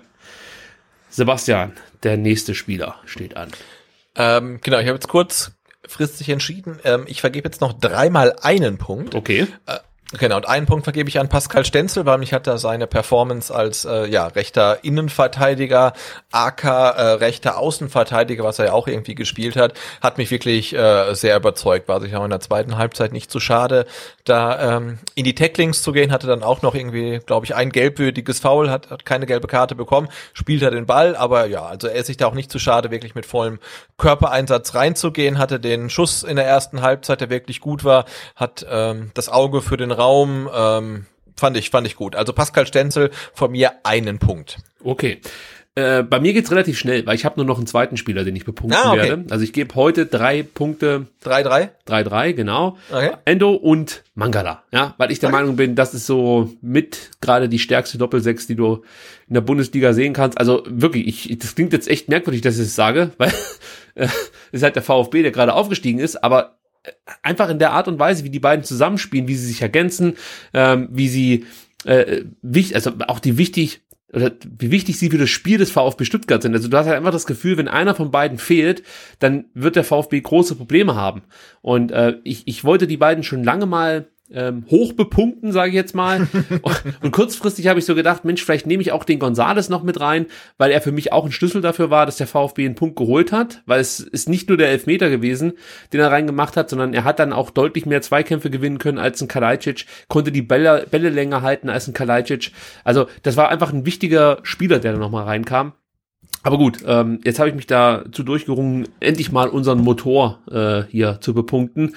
Und deswegen Endo Mangala kriegen von mir jeweils drei Punkte. So, jetzt kannst du deine anderen zwei Punkte verteilen. Genau, ich habe noch zwei Spieler, die, die jeweils einen Punkt bekommen und ähm, der eine ist für mich äh, Gonzalo Castro, weil ich das wieder sehr, sehr überzeugend von ihm fand. Also nicht nur ähm, durch die gute Chance ähm, in der in der zweiten Halbzeit, in der 84. war es, glaube ich, sondern er war ja wirklich derjenige, ähm, wenn er halt dann ähm, aus der Dreierkette angespielt wird, der dann wirklich den Ball ja nach, nach, nach vorne getragen hat, hat meistens ähm, clevere Pässe gespielt oder den Abschluss gesucht und ähm, ich, ich, ich finde halt nach wie vor, das ist halt überhaupt gar kein Vergleich zum Zweitliga Castro oder auch zum ähm, Erstliga Castro der Abstiegssaison. Das ist einfach ein komplett anderer Spieler. Vielleicht macht es die Kapitänsbinde mit ihm, ich weiß es nicht, aber ich fand es wieder sehr, sehr überzeugend, was er gespielt hat. Insofern bekommt Gonzalo Castro von mir noch einen Punkt. Ähm, und ähm, den dritten Einzelpunkt äh, bekommt der von dir äh, schon ähm, gerade angesprochene äh, Nico Gonzalez, weil ich fand das, was er in der zweiten Halbzeit dann abgerissen hat, äh, sehr, sehr überzeugend. Er ist in jeden Zweikampf reingegangen, ähm, er hat mit seinem gewonnenen Kopfballduell den Elfmeter rausgeholt, ähm, ja, und er hat sich da echt aufgerieben und äh, ja, und du hast ja gesehen, er gibt dem VfB dann auch wirklich Optionen, weil du kannst jetzt ein ähm, Gonzales bringen, wenn er nicht in der Startelf stehen sollte, entweder als Sturmspitze oder tatsächlich auch als Wingback, äh, weil er auf dem Flügel auch brutal stark ist und er gibt dem VfB wirklich nochmal viel mehr Optionen und viel mehr Gefährlichkeit und ähm, ja, das hat mir sehr gut gefallen. Du hast einen sicheren Elfmeterschützen, er strotzt vor Selbstbewusstsein ähm, und ich glaube, er möchte auch zeigen, was er drauf hat jetzt in der Bundesliga nochmal. Ähm, hat mir sehr gut gefallen. Also ähm, ein Punkt äh, Castro, ein Punkt Stenzel, ein Punkt Gonzales. Ist Und notiert. drei Endo. Genau. Ist notiert und wird natürlich dann wieder in die Tabelle übernommen. Und äh, wie gesagt, die Themenfelder, die ich jetzt hier noch übrig habe, ähm, ich glaube, die machen wir beim nächsten Mal. Also ich wollte noch auf die Unzufriedenheit mancher Fans eingehen, natürlich nicht aller Fans. Und ich wollte auch noch mal die Presse ansprechen, die den VfB ja also bedingungslos versucht groß zu schreiben. Ganz kurze Zusammenfassung dieses Segments. Äh, ich bin der Meinung, man versucht mehr oder weniger hier schon vorzuarbeiten für den Artikel, äh, dass der VfB nach nach gutem Start gnadenlos abgestürzt oder so. Also äh, es, es ist für mich total befremdlich, wie aktuell über den VfB berichtet wird. Ja, also die werden werden so über den grünen Klee gelobt, wo ich mir denke, okay Leute, also entweder ihr Ja, jinxt das jetzt hier gerade absichtlich oder Ja, aber ein Stück weit ist es ja auch schön, ne? Also Ja, aber du weißt ja, wie es läuft. Nein, du schlägst einen Kicker auf und dann ist Endo halt schon wieder in der in der Startelf des Tages. Dann bist du, guckst du dir an die Topspieler ähm, überhaupt, da ist auch Endo mit dabei. Ja, dann guckst du ähm, auf The Zone das Spiel und dann wird Endo gelobt. Dann hörst du einen Rasenfunk und dann lobt der Max ein Endo und so weiter. Das ist halt schon schön einfach. Ne? Horst Held also ein im- bisschen gefährlich natürlich auch, aber schon schön. Horst Held hat neulich erzählt, dass ein Grund, warum der VfB Meister geworden ist 2007, äh, war der, dass äh, keiner den VfB auf der Rechnung hatte. Also ich meine jetzt nicht, dass der VfB in der Saison Meister wird, aber was er meinte halt, auf uns hat keiner geachtet. Wir konnten einfach unser ja, Ding klar. durchziehen Ja. und sind so mehr oder weniger mitgeschwommen und alle dachten, äh, okay, das wird Schalke oder äh, ja, vielleicht kommen die Bayern noch und äh, fertig. Und dann auf einmal kommt der VfB an den letzten Spieltagen mit einer Siegesserie, ich glaube von acht Spielen in Folge oder so, ähm, da angerauscht und steht auf einmal auf Platz eins am vorletzten Spieltag und alle gucken sich an und fragen sich, wo kommen die eigentlich gerade her? Und diese Rolle würde mir jetzt auch besser gefallen, muss ich sagen. Also ich, mich nervt halt einfach dieses Gehype, obwohl noch überhaupt nichts erreicht ist. Ähm, ja, ich habe einfach Angst davor, dass es komplett wieder ein Bach runtergeht und dann kotzen mich jetzt schon wieder die Artikel an, die ich jetzt vorhin schon beschrieben habe, mit der VfB stürzt ab und was weiß ich. Dabei war und ist jedem hier klar, dass der VfB diese neun Punkte einfach nur gegen den Abstieg gesammelt hat und nicht um irgendwie, ähm, weiß ich nicht, äh, in, in, in diese neue komische Euroleague einzuziehen, die es dann ab der kommenden Saison geben wird. Also Ah, gibt es schon wieder noch eine neue Liga? ja, es gibt noch eine Oh, neue Gottes Liga. Willen. Endlich mal. Gut, Ja, schön. Kommen wir zu unserem nächsten Gegner. Eintracht Frankfurt. Am kommenden Samstag treffen die Hessen hier auf den VfB Stuttgart. Die haben auch neun Punkte geholt, so wie der VfB, haben genau die gleiche Bilanz. Zwei Siege, drei Unentschieden, eine Niederlage, stehen auf Platz 10. Die Stimmung ist, glaube ich, auch nicht ganz so gut, weil die Ambitionen der Frankfurter natürlich schon ein bisschen höher sind als die des VfB Stuttgart. Ich sage jetzt nicht, dass Frankfurt in, äh, in die Euroleague einziehen muss, aber ich glaube schon, dass man Ja, sich da wohlfühlt. Schon, ja, der Anspruch, oder? Der Fans. Ich weiß es nicht mal. Also ich glaube, die Fans sehen das auch wirklich als äh, richtig geile Zeit, die man da hatte in der Euroleague. Und ähm, ich glaube, die können das schon ganz gut einschätzen, dass du natürlich mit dieser Büffelherde, die sie mal hatten, einfach, das war halt so, äh, das war halt so was Einmaliges, was einfach funktioniert hat. Und ich glaube, man hat halt einfach gehofft, dass durch die Einnahmen, die man generieren konnte, dass man dann den ein oder anderen guten Transfer landen kann und so ein bisschen das Ganze konservi konservieren kann. Und damit meine ich jetzt nicht, dass man jedes Mal in die Euroleague einzieht von Saison zu Saison wieder aufs Neue, sondern eher, dass man zumindest ein Wörtchen mitredet um diese Plätze. Und manchmal klappt's und manchmal klappt's nicht. Jetzt klappte es zuletzt nicht und der Saisonstart war bis jetzt okay, aber ich glaube, man hat sich schon ein bisschen mehr ausgerechnet. Gegen Bielefeld zum Beispiel, glaube ich schon, dass man da mit einem Sieg eher gerechnet hat. Oder mhm. äh, auch gegen Bremen haben sie mit Sicherheit dann Bremen, ja, da ja. mit mehr als mit äh, nur einem Punkt gerechnet. Deswegen ist man vielleicht nicht ganz so zufrieden. Es gibt da natürlich ein paar Schwachstellen bei den Frankfurtern. Zum Beispiel in den letzten 19 Bundesligaspielen konnte Eintracht Frankfurt nur einmal zu Null spielen, ähm, obwohl sie ja eigentlich eine ganz solide Abwehr haben, wenn man sich das so auf dem Papier anschaut, aber sie sind da immer wieder anfällig für Gegentore. Das sollte uns wiederum Mut machen. Dann äh, ist Frankfurt eine Mannschaft, und da kommen wir jetzt schon auf Spielerische zu sprechen und das Taktische, die in der Bundesliga am seltensten das Tripling sucht. Das ist mir auch natürlich mit Kostic besonders aufgefallen, aber ich dachte, das ändert sich jetzt so ein bisschen, weil ich, ich habe immer gedacht, man muss ja mal irgendwie ähm, ja eine andere Art und Weise finden, wie man die Gegner unter Druck setzt äh, wenn du die Leute so fragst, mit denen man sich ab und zu mal ein Fußballspiel anguckt oder mit denen man halt so auf WhatsApp oder auf Twitter ein bisschen rumschreibt und man fragt die, äh, wie spielt eigentlich Frankfurt Fußball, wird dir jeder sagen, ja, Ball auf Kostic, Flanke und dann Dost oder Silva ballern das Ding rein. So. Und äh, ich sag mal so, wenn das jeder Fan sieht und jeder Fußballbegeisterte sofort weiß, dann wirst du natürlich sehr ausrechenbar auf Dauer. Und ja. Jetzt siehst du ja, Kostic ist nicht dabei, zack, fehlt gleich eine absolute Waffe. Und ich dachte, dass es da so eine Entwicklung gibt, ja, also dass Frankfurt äh, eher dann vielleicht auch über Kamada versucht, dann vielleicht äh, als klassische Zehn ihn einzusetzen, Ballverteiler, Kurzballspiel viel mehr einsetzt, Silvas ähm, gute Technik ein bisschen noch stärker mit einbezieht. Alles fehlt so ein bisschen. Also Frankfurt bleibt eigentlich seinem System treu, nur ist nicht mehr ganz so effektiv wie noch mit Kostic auf ähm, der linken Seite. Und ähm, das ist vielleicht auch so ein Stück weit eine Erklärung, warum es noch nicht ganz so rund läuft bei den Frankfurtern. Ähm, was man auch sehen konnte, ich weiß nicht, hast du das Spiel gegen Bremen angeschaut? Ja, nur Zusammenfassung. Also, weiß nicht, ob es dabei, ob es darüber kam, aber wenn du das ganze Spiel siehst, dann merkst du auch, dass die Frankfurter ein großes Problem haben, Kreativität und Tempo aus dem, aus dem Ballbesitz herauszuentwickeln. Also sie spielen inzwischen schon auch Ballbesitzfußball und das kennen wir ja auch noch aus der zweiten Liga, wenn der Gegner dann nicht so richtig mitspielen will, dann musst du kreativ werden. Und das gelingt den Frankfurtern oder gelang den Frankfurtern gegen Bremen viel zu selten. Also da haben sie wirklich Probleme gehabt, ihre PS äh, auf, auf den Rasen zu bekommen. Wie gesagt, ich finde, die haben schon richtig gute Kicker da in ihren Reihen, also gar keine Frage. Und du fragst dich dann eher, ja, Warum stellt der Hütter zum Beispiel gegen Bremen so defensiv aus, äh, auf mit zwei Sechsern, ähm, Rode und, und äh, Ilsanker und so? Äh, warum sucht er da nicht vielleicht ein bisschen mehr Risiko mit Chor? Äh, warum bringt er nicht mal einen Younes äh, von Beginn an, der, da kommen wir nachher noch drauf zu sprechen, echt eine gute Partie gemacht hat gegen, gegen Bremen und auch davor schon andeuten konnte, dass er eigentlich eine gute Alternative ist, jetzt im Vergleich zu äh, Zuber zum Beispiel. Ähm, ja, also das sind, das sind so Fragen, die ich mir gestellt habe nach dem Bremen-Spiel. Ähm, und was man auch immer wieder gesehen hat, sind halt diese langen Bälle aus dem Achterraum auf Außen. Ähm, die, die, die Kopfballstärke wird immer wieder deutlich. Äh, dann fällt natürlich auch auf, dass zum Beispiel ein Hinteregger, das ist, das ist sehr interessant zu beobachten, also das wird er auch gegen den VfB machen, der Hinteregger als recht, als linker Innenverteidiger ähm, eigentlich sowas ähnliches ist wie Borna Sosa bei uns, was natürlich sehr gewagt ist. Also wir kennen das bei Stenzel oder haben das gesehen gegen Schalke, dass, dass Stenzel sich auch gerne mit nach vorne einschaltet. Ja, aber das lag auch daran, dass äh, die, die Schalker linke Seite nicht allzu viel nach vorne gemacht hat. Und der Hinteregger ist aber deutlich kompromissloser. Also der geht viel häufiger als rechter Innenverteidiger mit nach vorne, äh, über die Flügel dann natürlich. Und dann lässt sich meistens einer der beiden Sechser, Ilsanker oder äh, eben Tasebe, ähm, in die in die Dreierkette fallen und füllt sozusagen dann wiederum auf, dass dass äh, dass man da hinten immer noch solide steht. Auf der anderen Seite soll das Abraham machen, aber der macht das lang nicht so konsequent wie wie äh, Hinteregger. Also das gefällt mir eigentlich sehr, sehr gut, diese Herangehensweise, weil es einfach mal was Neues ist, was man so nicht kennt. Und Hinteregger macht es auch echt gut. Und der hat ja auch eine gewisse Torgefahr, glaube ich, letzte Saison acht Tore als Abwehrspieler geschossen.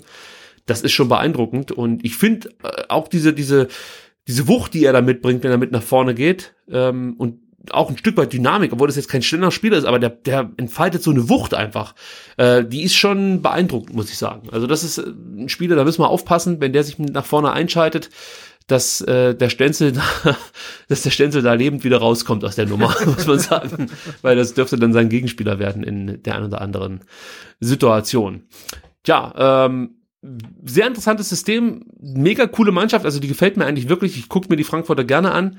Ähm, es gibt auch so ein paar Kritikpunkte, die ich noch erwähnen möchte. Sie lassen viele Chancen zu, haben natürlich Problem oder haben ein Problem, wenn, wenn sie unter Druck geraten. Also da können sie sich auch nicht so richtig spielerisch draus befreien, sondern geraten dann mehr oder weniger immer mehr unter Druck und finden so richtig keine Lösung, um sich aus dieser Umklammerung zu befreien. Ähm, was ich auch noch erwähnen möchte, ist eine Aussage von Hasebe. Ist ja so ein bisschen der Leitwolf und, und, und Papa der Mannschaft, kann man so sagen.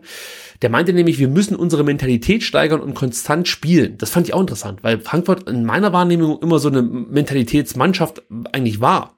Also ich denke mal, so wirst du sie auch wahrgenommen haben, weil. Ja, ja, klar. Ja.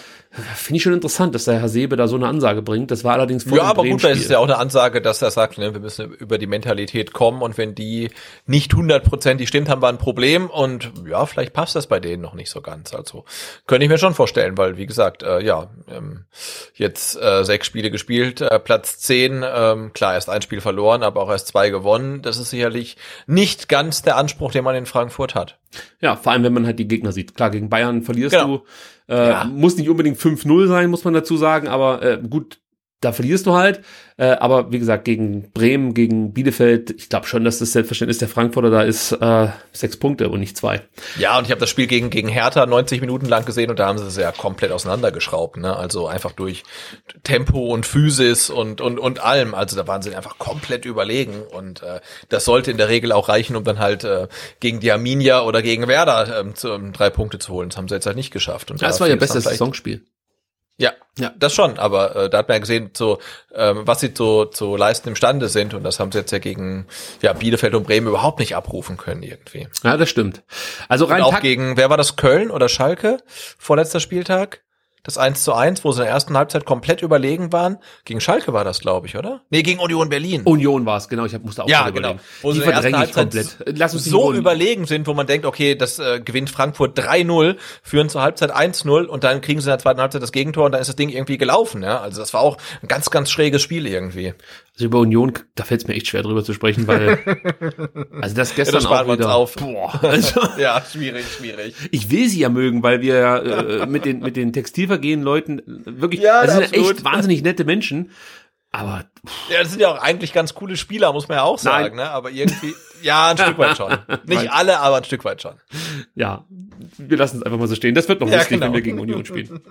Gut, rein taktisch wird es wahrscheinlich so sein, dass äh, Hütter wieder hinten mit der Dreierkette spielen lässt. Ähm, Abraham, Hasebe, Hinteregger.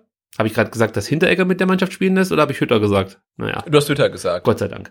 Also, wie gesagt, Abraham, Hasebe, Hinteregger erwarte ich als Dreierkette. Das, da wird nicht viel geändert werden. Bei der Doppelsechs könnte ich mir vorstellen, also Rode ist gesetzt aus meiner Sicht, aber ich könnte mir vorstellen, dass Ilsanker eine Pause bekommt. Der hat echt nicht gut gespielt gegen Bremen. Und ähm, da könnte ich mir vorstellen, dass äh, Dominik Kor starten mhm. darf. Der ja. ist jetzt kein Offensivmonster, aber zumindest bringt er deutlich mehr in die Offensive ein als ein Ilsanker. Aber dann müsste sich Hinteregger wahrscheinlich auch wieder hinten eher äh, einordnen, weil du sonst natürlich das Problem hast, ähm, dass dir hinten ja ein Abwehrspieler fehlt und mit den schnellen Stuttgartern, die kontern, Genau, ich wollte gerade sagen, die Eintracht spielt ja jetzt nicht äh, ähm, freiwillig mit zwei defensiven Sechsern, sondern äh, die beiden müssen halt absichern, ne? Oder einer von beiden muss halt absichern, wenn Hinteregger seine Ausflüge macht. Ja, ja. Muss man mal gucken. Das ist die, der taktische Kniff von Hütter in, in diesem System. Und das klingt erstmal cool, aber wie gesagt, Ilsanker ist für mich halt einfach so ein Zerstörer. Und ich weiß nicht, ob du das äh, gegen, gegen Aufsteiger und gegen Mannschaften, die halt gerade noch so die Relegation für sich entscheiden konnten, ob du dann wirklich mit so einer defensiven Grundaufstellung mhm. da rangehen solltest. Also, gut, es ist immer schwer dann im Nachhinein zu sagen, dass es jetzt falsch war, wenn man nur einen Punkt geholt hat. Aber äh, ja, so ein bisschen mehr Mut äh, würde da den Frankfurt dann vielleicht gut tun. Deswegen, ich könnte mir gut vorstellen, dass Ilsanka auf der Bank sitzt und dann Chor von Beginn an spielen darf. Ähm, ja, und ich glaube auch, ähm, Steven Zuba ist jetzt auch nicht hundertprozentig gesetzt in der Startelf, oder? Nee, den habe ich auch als einen der Kandidaten äh, hier bei mir auf dem Zettel, die jetzt eine Pause bekommen dürften. Also Touré hat das ja über rechts gemacht, fand ich aber auch nicht so gut. Also wenn Hütter richtig geil drauf ist, und das sage ich jetzt wirklich nur als Fußballfan, als VfB-Fan würde ich mir wünschen, dass Touré und Zuber beginnen. So, ja. weil da haben wir die besten Chancen, weil Zuber äh, der, der, der macht das alles halbwegs solide, aber das, da scheißt ja, du dir halt nicht in die Hose, wenn der da auf, dem, auf der linken Seite spielt. Ähm, ich ich würde wirklich als Trainer der Frankfurter würde ich wirklich Younes und Barkok von Beginn anbringen, mhm. weil ich fand Barkok wirklich Spektakel, ja. richtig stark gegen Bremen, als der reinkam. Da hast du nochmal richtig gemerkt, dass da einfach eine ganz neue Komponente auf der rechten Seite mit dazukommt. Einfach das Tempo, die Dribblings, das ist richtig gut. Und Younes auf der anderen Seite hat mich wirklich auch in, in, in ähm, seinen Spielen jetzt überzeugt. Der hat ja gegen Bremen ein bisschen länger spielen können. Davor hat er mal Kurzeinsätze bekommen oder einen Kurzeinsatz. Ich bin mir jetzt gar nicht mehr so sicher, aber das gegen Bremen ähm, das war schon richtig gut, was er da gezeigt hat und deutlich besser als das, was Super gebracht hat. Äh, und er bringt halt auch noch mal so eine neue Komponente mit rein, dass er halt nicht nur den Flügel runterrennt und dann flankt, sondern dann, äh, ich sag mal, robbenartig ins Zentrum zieht und dann auch den Abschluss suchen kann. Und äh, das ist schon ein Mittel, das fehlt auch so ein Stück weit, wenn es manchmal vielleicht ein bisschen ja, zu einfallslos ist, immer wieder die Flanke zu suchen und dann köpft der Abwehrspieler das Ding raus. Also ich finde das wirklich, wirklich eine Überlegung wert, jetzt hier mit ähm, Younes und mit Barkok zu beginnen. Und vorne erwarte ich halt Dost und Silva. Also das sind halt so, ja, die Stürmer. Das klappt nicht, dass ja, ja, klar. Hütter groß was ändern wird. Gut, dann sind wir bei den Player to oder bei den Playern to watch. Ähm, allen voran natürlich André Silva, der so in der allgemeinen Wahrnehmung für mich fast schon untergeht. Ja, der hat jetzt in den sechs Spielen vier Tore geschossen. Das ist okay, das ist gut. Aber wenn du mal guckst, saisonübergreifend, hat er in den letzten 15 Spielen elfmal getroffen und zwei Treffer vorbereitet. Das sind schon echt starke Werte für einen Spieler, der bei mir persönlich gar nicht so gehypt wird, wie er eigentlich gehypt werden sollte für das, was er so zeigt. Also, man weiß, der ist gut, aber hast du das Gefühl, dass das André Silva ein großes Thema ist, so, äh, so bezüglich Eintracht Frankfurt oder? Verpasse nee, ich tatsächlich noch nicht, aber ich ja, greife da wieder zurück auf meine Erfahrungsschatz von dem Spiel. Ähm, gegen, gegen die Hertha und dachte, hey, der, der, der ist schon richtig gut einfach. Also wirklich ein kompletter Stürmer, ne? Körperlich stark, schnell, Kopfball stark, äh, technisch stark. Also der, der kann wirklich alles einfach. Ja. Und äh, der wird unserer Innenverteidigung schon wirklich Kopfschmerzen bereiten, wenn er einen guten Tag hat. Ähm, das gleiche gilt für Bastos durch seine Physis halt einfach. Ähm, ja, aber André Silva ähm, ist technisch halt echt nochmal deutlich stärker.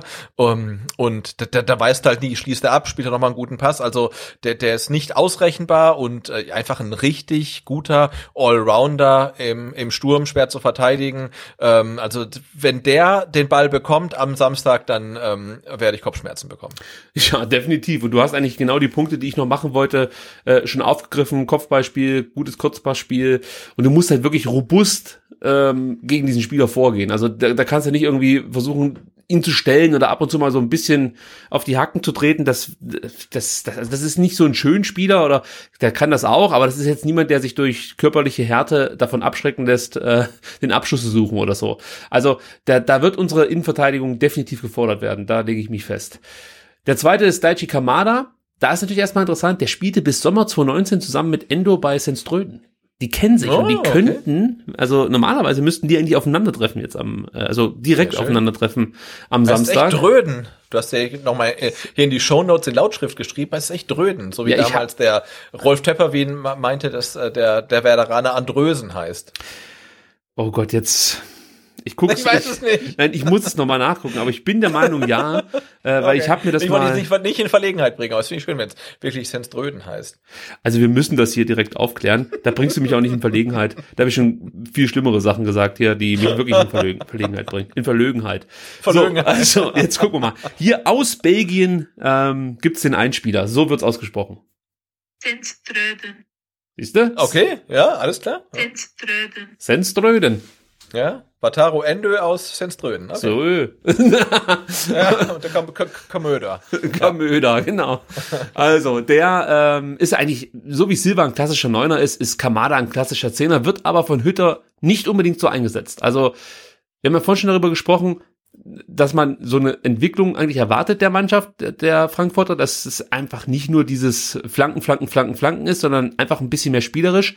Und du hast eigentlich mit Kamada einen Spieler, der das ganz gut machen kann. Also der hat gute Dribblings, spielt immer wieder, kann immer wieder gute Schlüsselpässe spielen, kann auch mal einen Ball festmachen.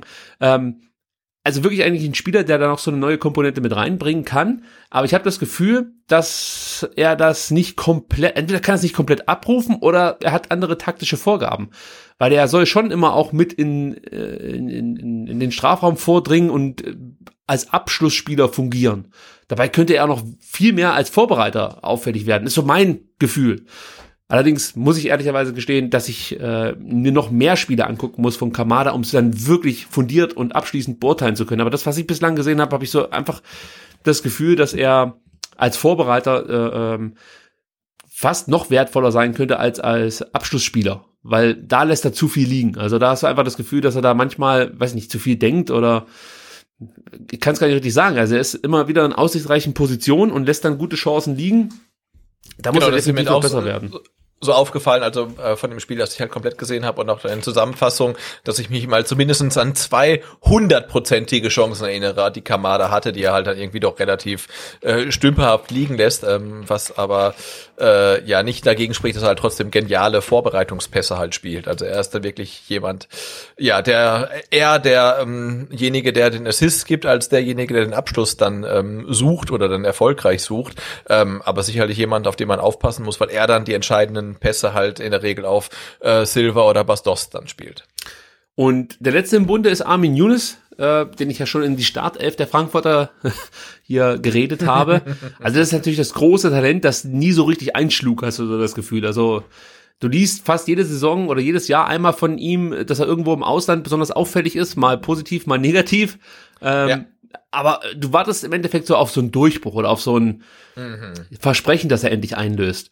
Und ähm, er kam jetzt am letzten Transfertag aus Neapel, wurde für zwei Jahre ausgeliehen und man man wünscht, also ich wünsche es ihm einfach, dass er jetzt bei der Eintracht äh, vielleicht so ein Zuhause findet. Das ist ja auch ein Verein, der mit so Spielern umzugehen weiß. Jedenfalls hat man sich diesen Ruf erarbeitet. Natürlich Ja. war das dann auch unter ähm, Kovac damals so, dass der halt gerade mit der kroatischen Fraktion da gut umzugehen wusste äh, und das, den einen oder anderen Problemspieler zurechtgebogen hat. Aber vielleicht, ja, ist es auch dieser dieser Spirit, der immer noch in der Mannschaft ist, der dann solche Spiele einfängt und, und, und die Stärken stärkt und die Schwächen schwächt.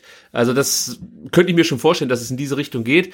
Wie gesagt, er kam aus Neapel, hat da kaum gespielt, war allerdings auch immer mal wieder verletzt oder krank und ist wirklich ein abschlussstarker, technisch guter Linksaußen, passstark, schnell, dribbelstark. Ich habe es vorhin schon gesagt, zieht gerne mal von innen nach außen, sucht dann den Abschluss, hat eine sehr körperbetonte Spielweise, obwohl es eher ein kleiner Spieler ist, aber es ist schon auch eine kleine Kampfsau. Also mir gefällt dieser Spielertyp sehr, sehr gut. Und ähm, ich kann mir auch vorstellen, dass das was werden könnte mit der Eintracht und Younes. Und das ist für mich definitiv auch ein Player to watch. Und ich bin mir fast sicher, dass der gegen den VfB auch von Beginn an spielen wird. Also Außer Hütter möchte Zuber irgendwie so ein, weiß ich nicht, nochmal so, so was gegen seinen Ex-Verein, aber es Ja. war nur ein halbes Jahr, ich weiß nicht, kann mir Ja, fast nicht und nur vorstellen. ausgeliehen. Ja. Genau, und Ja. Younes, ne, ähm, von ur ursprünglich von Gladbach, oder? Genau. Gladbach, äh, Lautern, Amsterdam, Neapel. Ja, und jetzt eben. Frankfurt. Ja, nicht schlecht. Klingt ja nicht schlecht. Vielleicht noch ein- eine, eine Erwähnung ganz zum Schluss. äh, Also Ayman Barkok, den muss man auch mal so ein bisschen länger beobachten. Also der gefällt mir auch sehr, sehr gut. Wie gesagt, gegen Bremen richtig Schwung in die Partie gebracht, gutes Tempo, gutes Dribbling. Hat, glaube ich, in Düsseldorf jetzt, also die Laie ging nicht so ganz für ihn auf, möchte ich mal sagen. Ähm, aber ich mag diesen Spielertyp genauso, wie ich äh, Armin Younes mag. Ähm, ja, Jetzt hoffe ich einfach, dass sie gegen VfB nicht die besten Tage erwischen beide. Aber äh, grundsätzlich sind das Spielertypen, die mag ich einfach.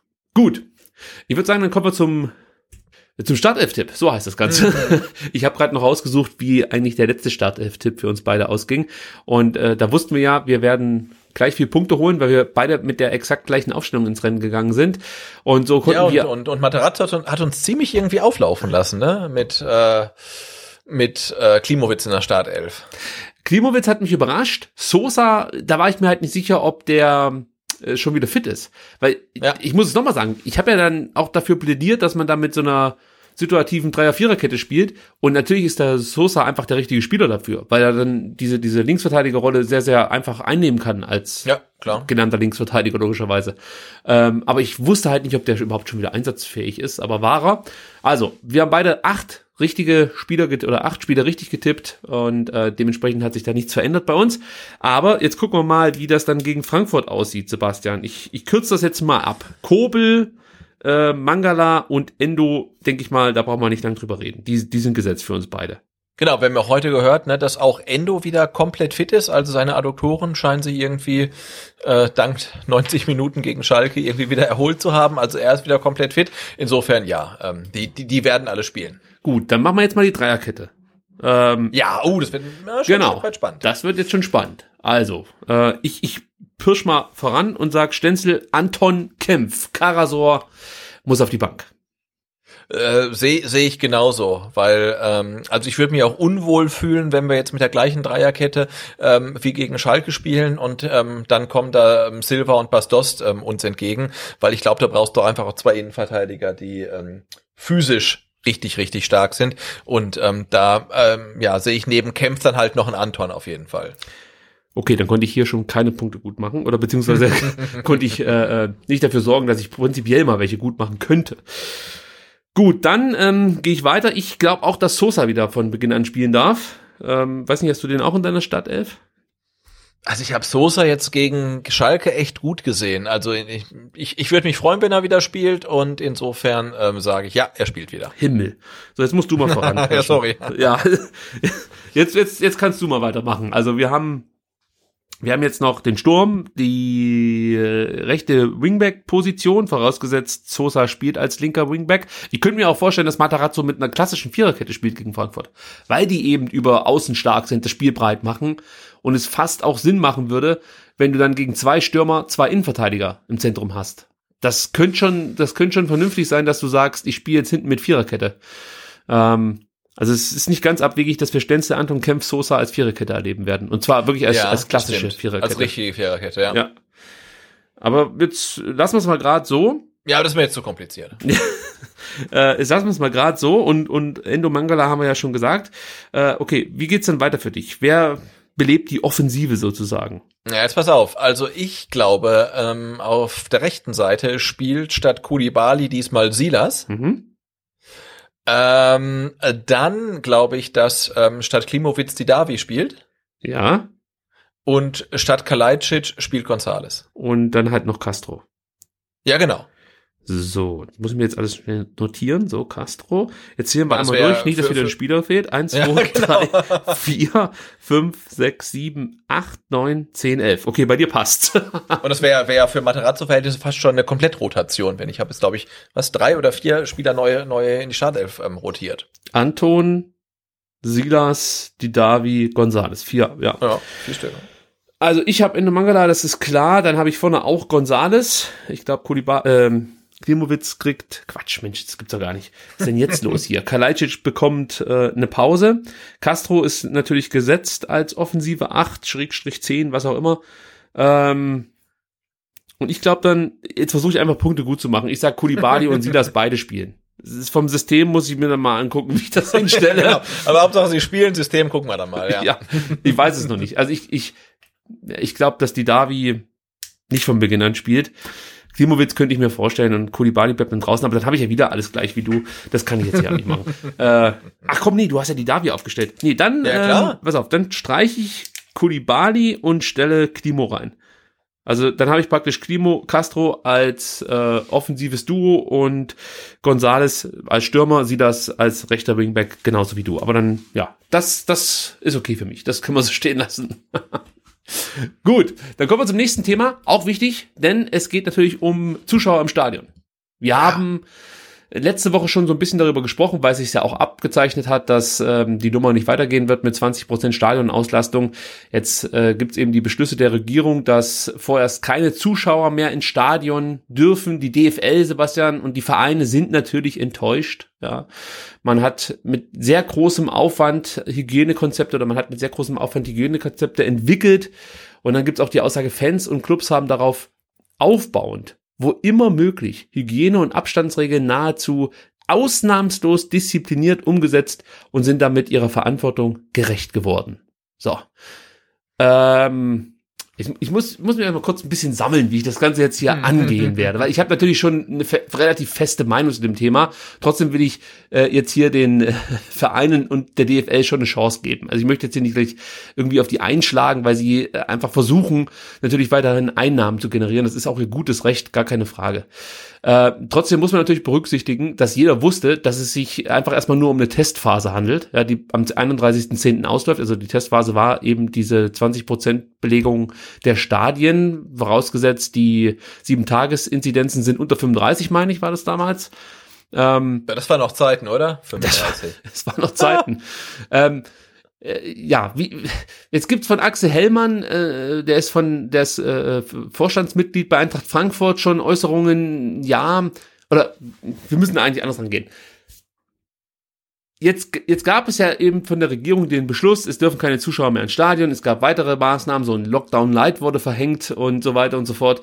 Und eigentlich war, glaube ich, jedem klar, dass man jetzt nicht einfach wieder, weiß nicht, fünf oder zehntausend Leute ins Stadion lassen kann. Also es würde einfach, es würde einfach nicht passen, wenn du Restaurants, wenn du Bars, wenn du Cafés zumachst, wenn du Kinos Ja, und den zumachst kompletten Amateursport verbietest. den Amateursport De facto. genau äh, äh, verbietest und dann gleichzeitig einfach Stadien, sag mal, auch wenn in geringen Mengen, aber immerhin befüllst und einfach damit rechnen musst, dass da halt mehrere Leute sich vermeidbar begegnen, weil es, ist ja klar, im Stadion selber kannst du Abstände einhalten, aber um Stadion herum ist das A schwer zu kontrollieren und B wird es da definitiv vermeidbare Kontakte geben. Und es geht ja genau darum, du sollst jetzt eben unnötige Kontakte vermeiden. Und da kann man schon sagen, dass ein Fußballspiel schon eher so ein Kontakt ist, den man jetzt vielleicht vermeiden könnte aktuell, wenn es der allgemeinen Situation äh, zugute kommt. So sehe ich es zumindest. Und deswegen finde ich es auch ein bisschen merkwürdig, dass jetzt Axel Hellmann, das ist natürlich sein gutes Recht, als Anwalt allemal,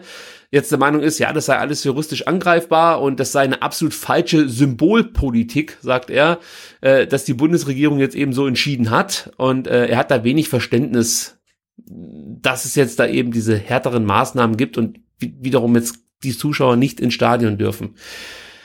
Sebastian, wie siehst du es denn allgemein? Also kannst du, hast du Verständnis dafür, dass jetzt keine Leute ins Stadion dürfen oder sagst du, ja, eigentlich können wir das doch machen, die Hygieneregeln sind doch großartig. Ja, also das, das Thema hatten wir letzte Woche ja auch schon, die Symbolpolitik, ja. Und äh, aber das äh, Gebot der Zeit ist ja einfach äh, Kontakte minimieren, unnötige Kontakte vermeiden. Ähm, und wenn ich das so im Hinterkopf habe und denke, das ist unsere Prämisse, dann passt dafür, äh, da passt dazu für mich jetzt nicht, äh, wir gehen ins Stadion. Ähm, und jetzt mal Beispiel Stuttgart, egal ob jetzt mit 1000 Leuten, 5000 oder 10.000, ähm, weil das sind halt einfach Kontakte, die man vermeiden kann.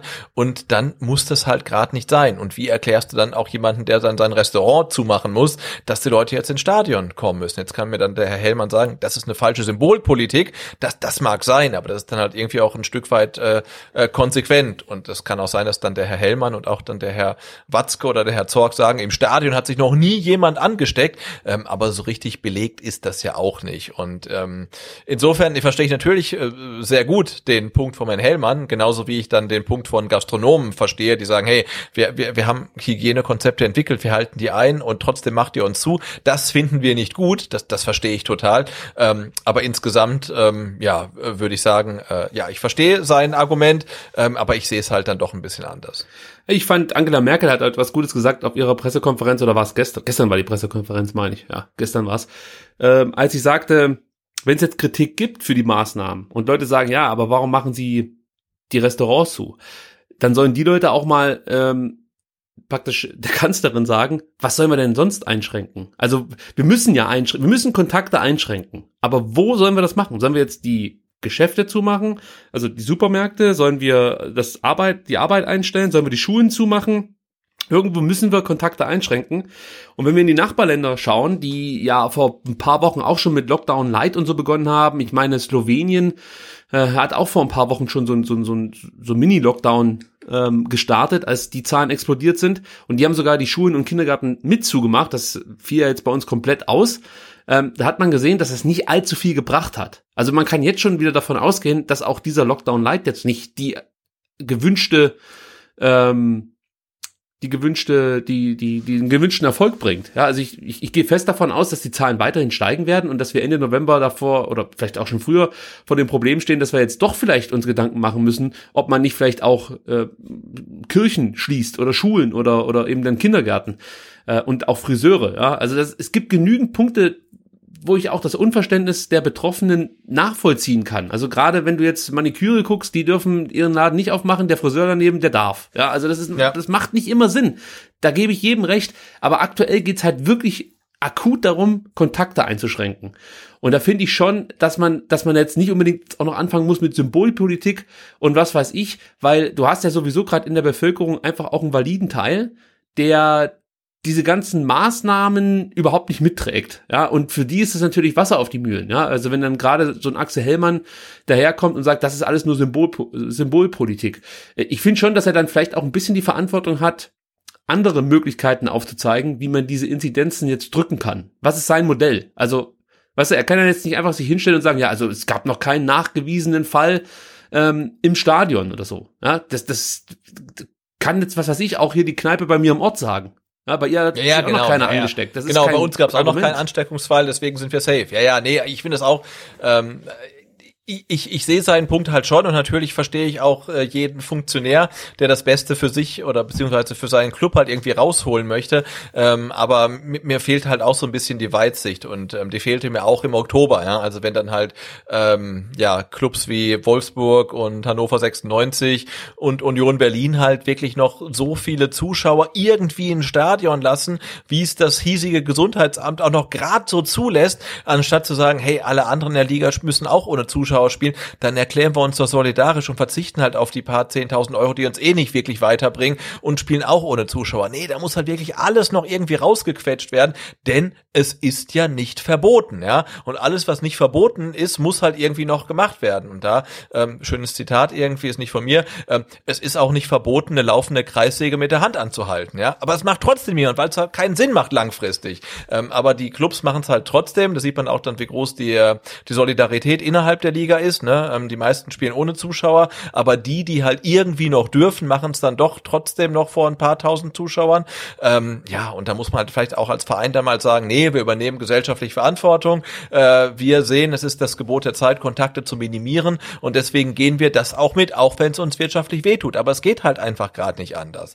Ähm, ja, und da verhält sich natürlich dann Axel Hellmann, hat natürlich überhaupt kein Stück anders halt als irgendwie der ähm, Geschäftsführer oder der Besitzer von der Kneipe an der Ecke, der jetzt halt ohne Gäste auskommen muss, was für ihn natürlich natürlich genauso beschissen ist wie für den Herrn Hellmann äh, ein ähm, Stadion in Frankfurt ohne Zuschauer. Und hier möchte ich die Polizei in Mittelfranken zitieren. Rechtlich dürfen sie es. Ob dies auch richtig ist, müssen sie selbst entscheiden. Äh, genau. Ja. Nee, und ich, ich finde es ja, ich finde ja absolut legitim, dass man sich darüber aufregt. Und ich finde es auch echt ein Problem, dass viele Gastronomen jetzt alleingelassen werden. Nicht nur die, da gibt's ja auch dann Kinobetreiber, was weiß ich. Also ich finde schon, dass, dass da die Bundesregierung wirklich alles unternehmen muss, um den Verdienstausfall und die Existenzen, Natürlich, ja. also den Verdienstausfall so gering wie möglich zu halten und gleichzeitig die Existenzen der Leute dann auch ähm, zu wahren. Also so, dass, dass es jetzt hier nicht eine Pleitewelle gibt, weil da ist auch keinem genau, geholfen. Und, und, und, und das, das Geld ist ja da. Viele, viele, das, genau, das sagen ja auch viele Gastronomen. Hey, äh, ihr macht uns dicht, kein Problem, aber dann entschädigt uns, ja, genau. dann, dann tragen wir das mit. Ist ja kein Thema, aber macht uns nicht dicht und dann und, und wir kriegen kein Geld, dann sind wir halt einfach bankrott, ja, dann, dann sind wir pleite. Und das kann natürlich nicht sein. Es ist ja auch ein Kulturgut, dass du damit opferst. Also es sind ja nicht nur ja. einfach Menschen, die dann auf der Straße stehen. Das ist das eine, die persönlichen Schicksale. Aber ganz ehrlich, ich möchte jetzt auch keine Stuttgarter oder was weiß ich, ist egal welche Stadt. Ich möchte halt keine Stadt ohne bekannten Nachtleben äh, irgendwie dann in, in zwei Jahren äh, erleben müssen. Ähm, ja, oder nur noch mit, mit Systemgastronomie ja, oder so. Das ne? kommt das ja alles mit dazu. Ja. ja. also das ist für mich echt, echt ein Problem. Und was ich noch ganz kurz zu Union sagen möchte, da gab es ja schon auch ein paar Äußerungen, die ich gar nicht so schlecht fand in Bezug auf Zuschauer und so. Also und auch diese Testnummer, äh, die sie da abgezogen oder abziehen wollen. Ich weiß gar nicht, was da jetzt der aktuelle Stand ist. Und da sagen sie ja schon, das ist ein valides Argument. Eigentlich ist es doch gut, wenn das jemand probiert und wenn das nachher funktioniert. Ja, also mit diesen ähm, wie nennt sich die, wie nennen sich die Tests nochmal? Äh, Anti-Allergen-Tests, die du, die ja. du machst, um dann relativ kurzfristig herauszufinden, ob jemand Corona-positiv ist oder nicht. Die haben natürlich dann auch ja einen höheren Anteil an, an ähm, äh, Fehldiagnosen. Ja, also da kann es mal sein, du wirst positiv getestet und bist es nicht. Gleichzeitig kann natürlich auch passieren, du wirst negativ getestet und bist es nicht. Das ist ein Problem, aber man ist sich da wohl sehr sicher, dass das so verschwindend gering ist, dass man das vernachlässigen kann. Und ja, da haben sie einen Punkt. Wenn das funktioniert und auf einmal merkt man, es ist wieder möglich, in, in Stadien zu gehen und mit diesem Test auch nachzuweisen, dass man eben Corona-frei ist äh, klar kann das der ganzen Bundesliga-Branche helfen, aber aus meiner Sicht ist das Hauptproblem eigentlich das Bild, das du nach außen abgibst. Also das habe ich schon so oft gesagt, aber ich kann es halt immer nur wiederholen. Wenn ich halt ein volles Stadion sehe oder ein gut besetztes oder von mir ist auch nur eins mit 5000 Leuten, dann ähm, wirkt das irgendwie merkwürdig, wenn ich auf der anderen Seite miterleben muss, dass, wie gesagt, äh, ja, wichtige Kultureinrichtungen nicht öffnen dürfen. Ja, irgendwelche Opern geschlossen werden, Theaterhäuser geschlossen werden, Kinos geschlossen werden. Das passt dann für mich nicht so richtig zusammen. Und da ist es dann schon auch ein Stück weit schon auch eine Vorbildwirkung und auch, weißt du, ich sehe halt dieses ganze Thema auch echt ein bisschen schwierig, weil die Bundesliga seit Beginn der Pandemie gegenüber der restlichen, gegenüber den restlichen äh, Sportarten, den restlichen Breitensport immer privilegiert wurde. Immer. Es waren genau, die letzten, ja, die zugemacht klar. haben, die ersten, die aufgemacht haben, immer. Und jetzt sind es wieder die ersten, die die Fresse aufreißen, dass irgendwas nicht so ist, wie sie möchten. Da sagt der Hellmann, wir können nicht warten, bis uns ein Impfstoff in anderthalb Jahren oder zwei Jahren wieder vor die Stadien erlaubt. Doch, doch, genau darauf könnt ihr warten. Ja, weil so geht's jedem. Also ich würde auch gern wieder ohne Maske irgendwo rumrennen, in Urlaub fliegen und was weiß ich was machen. Und jeden Abend ein Saufen gehen mit meinen Kumpels ohne Maske. Würde ich auch gern. Kann mich auch nicht hinstellen und sagen, ich kann darauf nicht warten. Ja, äh, doch, darauf warten wir jetzt alle. So ist es halt. Und solange müssen wir uns halt mit irgendwelchen anderen Mitteln über Wasser halten. Und da können natürlich Anti-Allergen-Tests, äh, können da definitiv im Mittel sein. Aber wenn ich jetzt schon wieder höre, dass Kapazitäten knapp werden bei den normalen PCR-Tests, ja, und dass wir 10 Millionen Anti-Allergen-Tests, glaube ich, jetzt pro Monat bekommen, ähm, das meinte, glaube ich, die äh, Bundeskanzlerin gestern, äh, da muss ich mich halt fragen, ob jetzt die Bundesligisten die ersten sind, die dann gleich da wieder die Hand auf äh, hochhalten dürfen und sagen dürfen, äh, die hätten wir übrigens gern, zumindest ein mhm. kleinen Anteil, der auch nicht viel ausmacht. Und, und, dann kennen wir das Gewäsch ja noch aus, aus dem Juni oder April oder wann das war, wann es die Pressekonferenzen da gab. Ist mir auch alles scheißegal. Ich denke mir halt einfach, halt doch einfach jetzt mal das Maul. Wartet doch jetzt einfach mal ein bisschen ab. Es geht jetzt erstmal um vier scheiß Wochen. Setzt euch doch einfach mal hin, schaut euch die Lage an, wie sich alles entwickelt. Wer weiß, wie wir in vier Wochen reden, wenn auf einmal wirklich äh, intensiv äh, Betten knapp werden und so weiter und so fort. Ja, ich verstehe nicht, warum man da jetzt äh, schon wieder so vorpreschen muss. Ich habe da null Verständnis dafür. Vor allem, wenn man sich dann auch nochmal überlegt, dass Hellmann auch in diesem Kicker-Interview erzählt, dass die Eintracht äh, in der Rückrunde mit Vollauslastung geplant hat im Stadion. Da denke ich mir halt so, ey, du bist ein Jurist, du bist ein Vorstandsmitglied bei Eintracht Frankfurt und du verstehst nicht, dass wir äh, vielleicht jetzt nicht unbedingt mit vollen Stadien in vier Monaten rechnen sollten. Das, das ist, das, das kann ich mir nicht vorstellen. So dumm sind die Leute nicht. Das ist einfach auch wieder Druck, den sie ausüben möchten auf die Leute, die äh, Entscheidungen fällen. Weil natürlich setzt das dich so ein bisschen unter Druck. Vor allen Dingen, wenn du dann äh, so ein Regionalpolitiker bist, der dann einfach nur da, was weiß ich, in Köln was zu entscheiden hat, in Frankfurt was zu entscheiden hat oder so. Wenn du dann hörst, ja, also wenn Eintracht jetzt hier nicht äh, vor Zuschauern spielen kann, dann äh, geht's uns aber an den Kragen. Dann müssen wir hier die, die Mannschaft abmelden und was weiß ich was, Leute entlassen und so. Das setzt so einen normalen Politiker definitiv unter Druck. Eine Merkel, die gibt da einen Fick drauf, auf Deutsch gesagt. Ja, also die, die, die, denkt sich halt auch, was will der Hellmann? Der soll da weiter seine Jungs kicken lassen auf dem Trainingsplatz, sollen froh sein, dass sie überhaupt noch spielen dürfen und soll mir nicht auf den Sack gehen mit so einem Scheiß.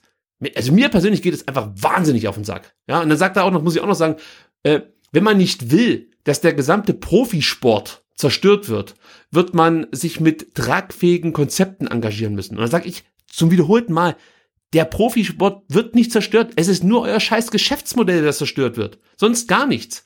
Der Profisport, den wird es immer weitergeben. Der wird nicht beendet durch Corona. Da lege ich mich fest. Es ist euer Geschäftsmodell, das ein inhärentes Problem hat. Und, und daran muss man eigentlich erstmal arbeiten oder zumindestens mal andeuten, dass man dieses Problem verstanden hat und das jetzt angeht.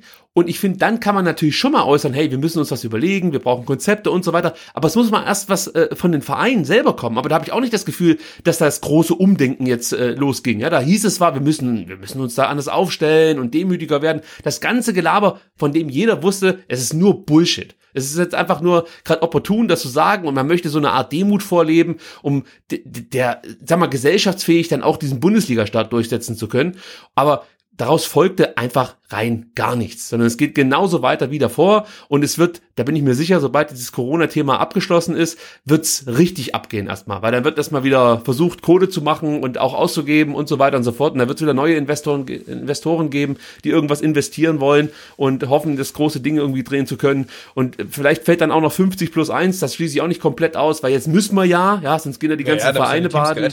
Ja, und das ist doch zum Kotzen. Und das führt dazu, dass ich, also ich habe immer wieder so Episoden in der Woche, wo ich mir denke, was, was leckt mir Marsch mit den ganzen Scheiß. Ich schließe damit komplett ab. Ich, ich will gar nichts mehr wissen über Fußball, über Bundesliga. Das Thema hat sich für mich erledigt. Also ich, ich kann das einfach nicht mehr hören von den Leuten. Ja, ich, ich, ich, ich, ich verstehe das wirklich bei so einem ganz normalen Gastronomen. Weißt du, das ist ihr Leben, diese Gaststätte. Ja, oder ja, ja, klar, diese Bar. Ja die kämpfen schon so wahrscheinlich jede Woche ums Überleben, weil das ja auch jetzt nicht, sag mal, das lukrativste Geschäftsmodell ist. Also ist ja, da wird ja keiner Millionär, also die wenigsten werden Millionär, wenn sie eine Kneipe aufmachen. Ähm, so, und, und, und, und die tun mir da wirklich auch leid, dass die wirklich der Arsch des Jahres sind, sozusagen. Und, und dann kommen halt Leute her, die aber Millionen Euro ausgeben und setzen sich mit einem 5000 Euro Designeranzug dahin und äh, hauen halt irgendwelche so Parolen raus, so, die eigentlich immer eine Aussage beinhalten. Ich möchte das nicht so. Das ist das, was jede Aussage beinhaltet. Ich will, dass es anders läuft. Dann denke ich mir, nee, das ist überhaupt nicht der Zeitpunkt, wo ihr irgendwas fordert. Ihr wartet jetzt einfach mal ab, so wie alle anderen auch. Und ihr geht genauso durch dasselbe Scheiße wie jeder andere auch. Und so ist es halt. Und dann macht euch Gedanken, wie ihr euer Geschäftsmodell so aufstellt, dass es äh, vielleicht auch mal solche Krisen Klar, Corona kann keiner kommen sehen, aber wie es überhaupt mal krisenfester wird, ja, äh, wie, wie man ein bisschen unabhängiger von Medieneinnahmen wird, äh, wie man vielleicht auch mal was auf die Seite tun kann. Frankfurt, äh, Freiburg habe ich jetzt gehört, die haben Gewinn erwirtschaftet ja, im, im ja, Jahr. Wahnsinn, ne? Also nicht viel, aber ein bisschen, immerhin, ne? Also aber die haben noch ein Stadion gebaut nebenbei. Ja. So, also das ist doch absurd. Ja, und dann kommen, kommen andere Leute hin und beschweren sich darüber, dass, dass überall das Geld knapp ist und dass man staatliche Hilfen braucht.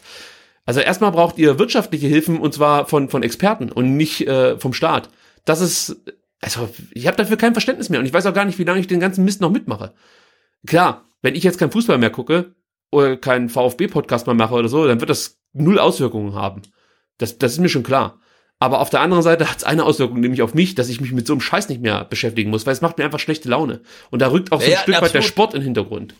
Genau. Und ich habe natürlich großes Verständnis für, für, für den Hellmann ähm, in seiner Funktion als Vorstandsmitglied von Eintracht Frankfurt, dass er sich natürlich mit allem, was er hat, für Eintracht Frankfurt einsetzt. Das ist ja auch völlig legitim. Ähm, aber andererseits, ne, während wir jetzt irgendwie in einer kompletten Ausnahmesituation sind und äh, äh, drüber reden, dass halt irgendwie teilweise für Krankenhauspersonal zu wenig Tester sind, äh, dass man, dass die Situation in Schulen halt komplett unbefriedigend ist und so weiter, da muss ich sagen, ist mir halt Frankfurt komplett egal. Und da sind mir auch tatsächlich 17 äh, andere Bundesliga-Vereine inklusive des VfBs aktuell völlig egal. Also da gibt's halt wirklich gerade dringendere ähm, Probleme, die es zu lösen gibt. Und äh, da, da sind die Bundesliga-Vereine wirklich äh, ja ganz weit am Ende dieser Kette halt, auch wenn sie das dann nicht gerne hören. Ähm, aber so ist es halt einfach. Ne? Sie sind halt einfach nicht systemrelevant. Ja, dann bin ich mal gespannt, wie das dann auch weiterlaufen wird, wenn die Zahlen weiter steigen und wir wirklich dann mal wieder darüber sprechen, ob man nicht jetzt auch Schulen schließen müsse. Da bin ich wirklich mal gespannt, ob es dazu kommt oder nicht. Ähm, also, dass die Bundesliga dann auch pausieren muss. Das wird noch interessant zu beobachten sein. Also momentan bin ich, also ich hatte mal so eine Phase kurz bevor der äh, äh, Restart durchgezogen wurde. Da war ich echt kurz davor zu sagen, nee, komm, ich habe echt keinen Bock auf den ganzen Scheiß mehr. Es gab da auch so eine depressive Folge von uns, ich glaube kurz bevor das Wien Wiesbaden Spiel anstand.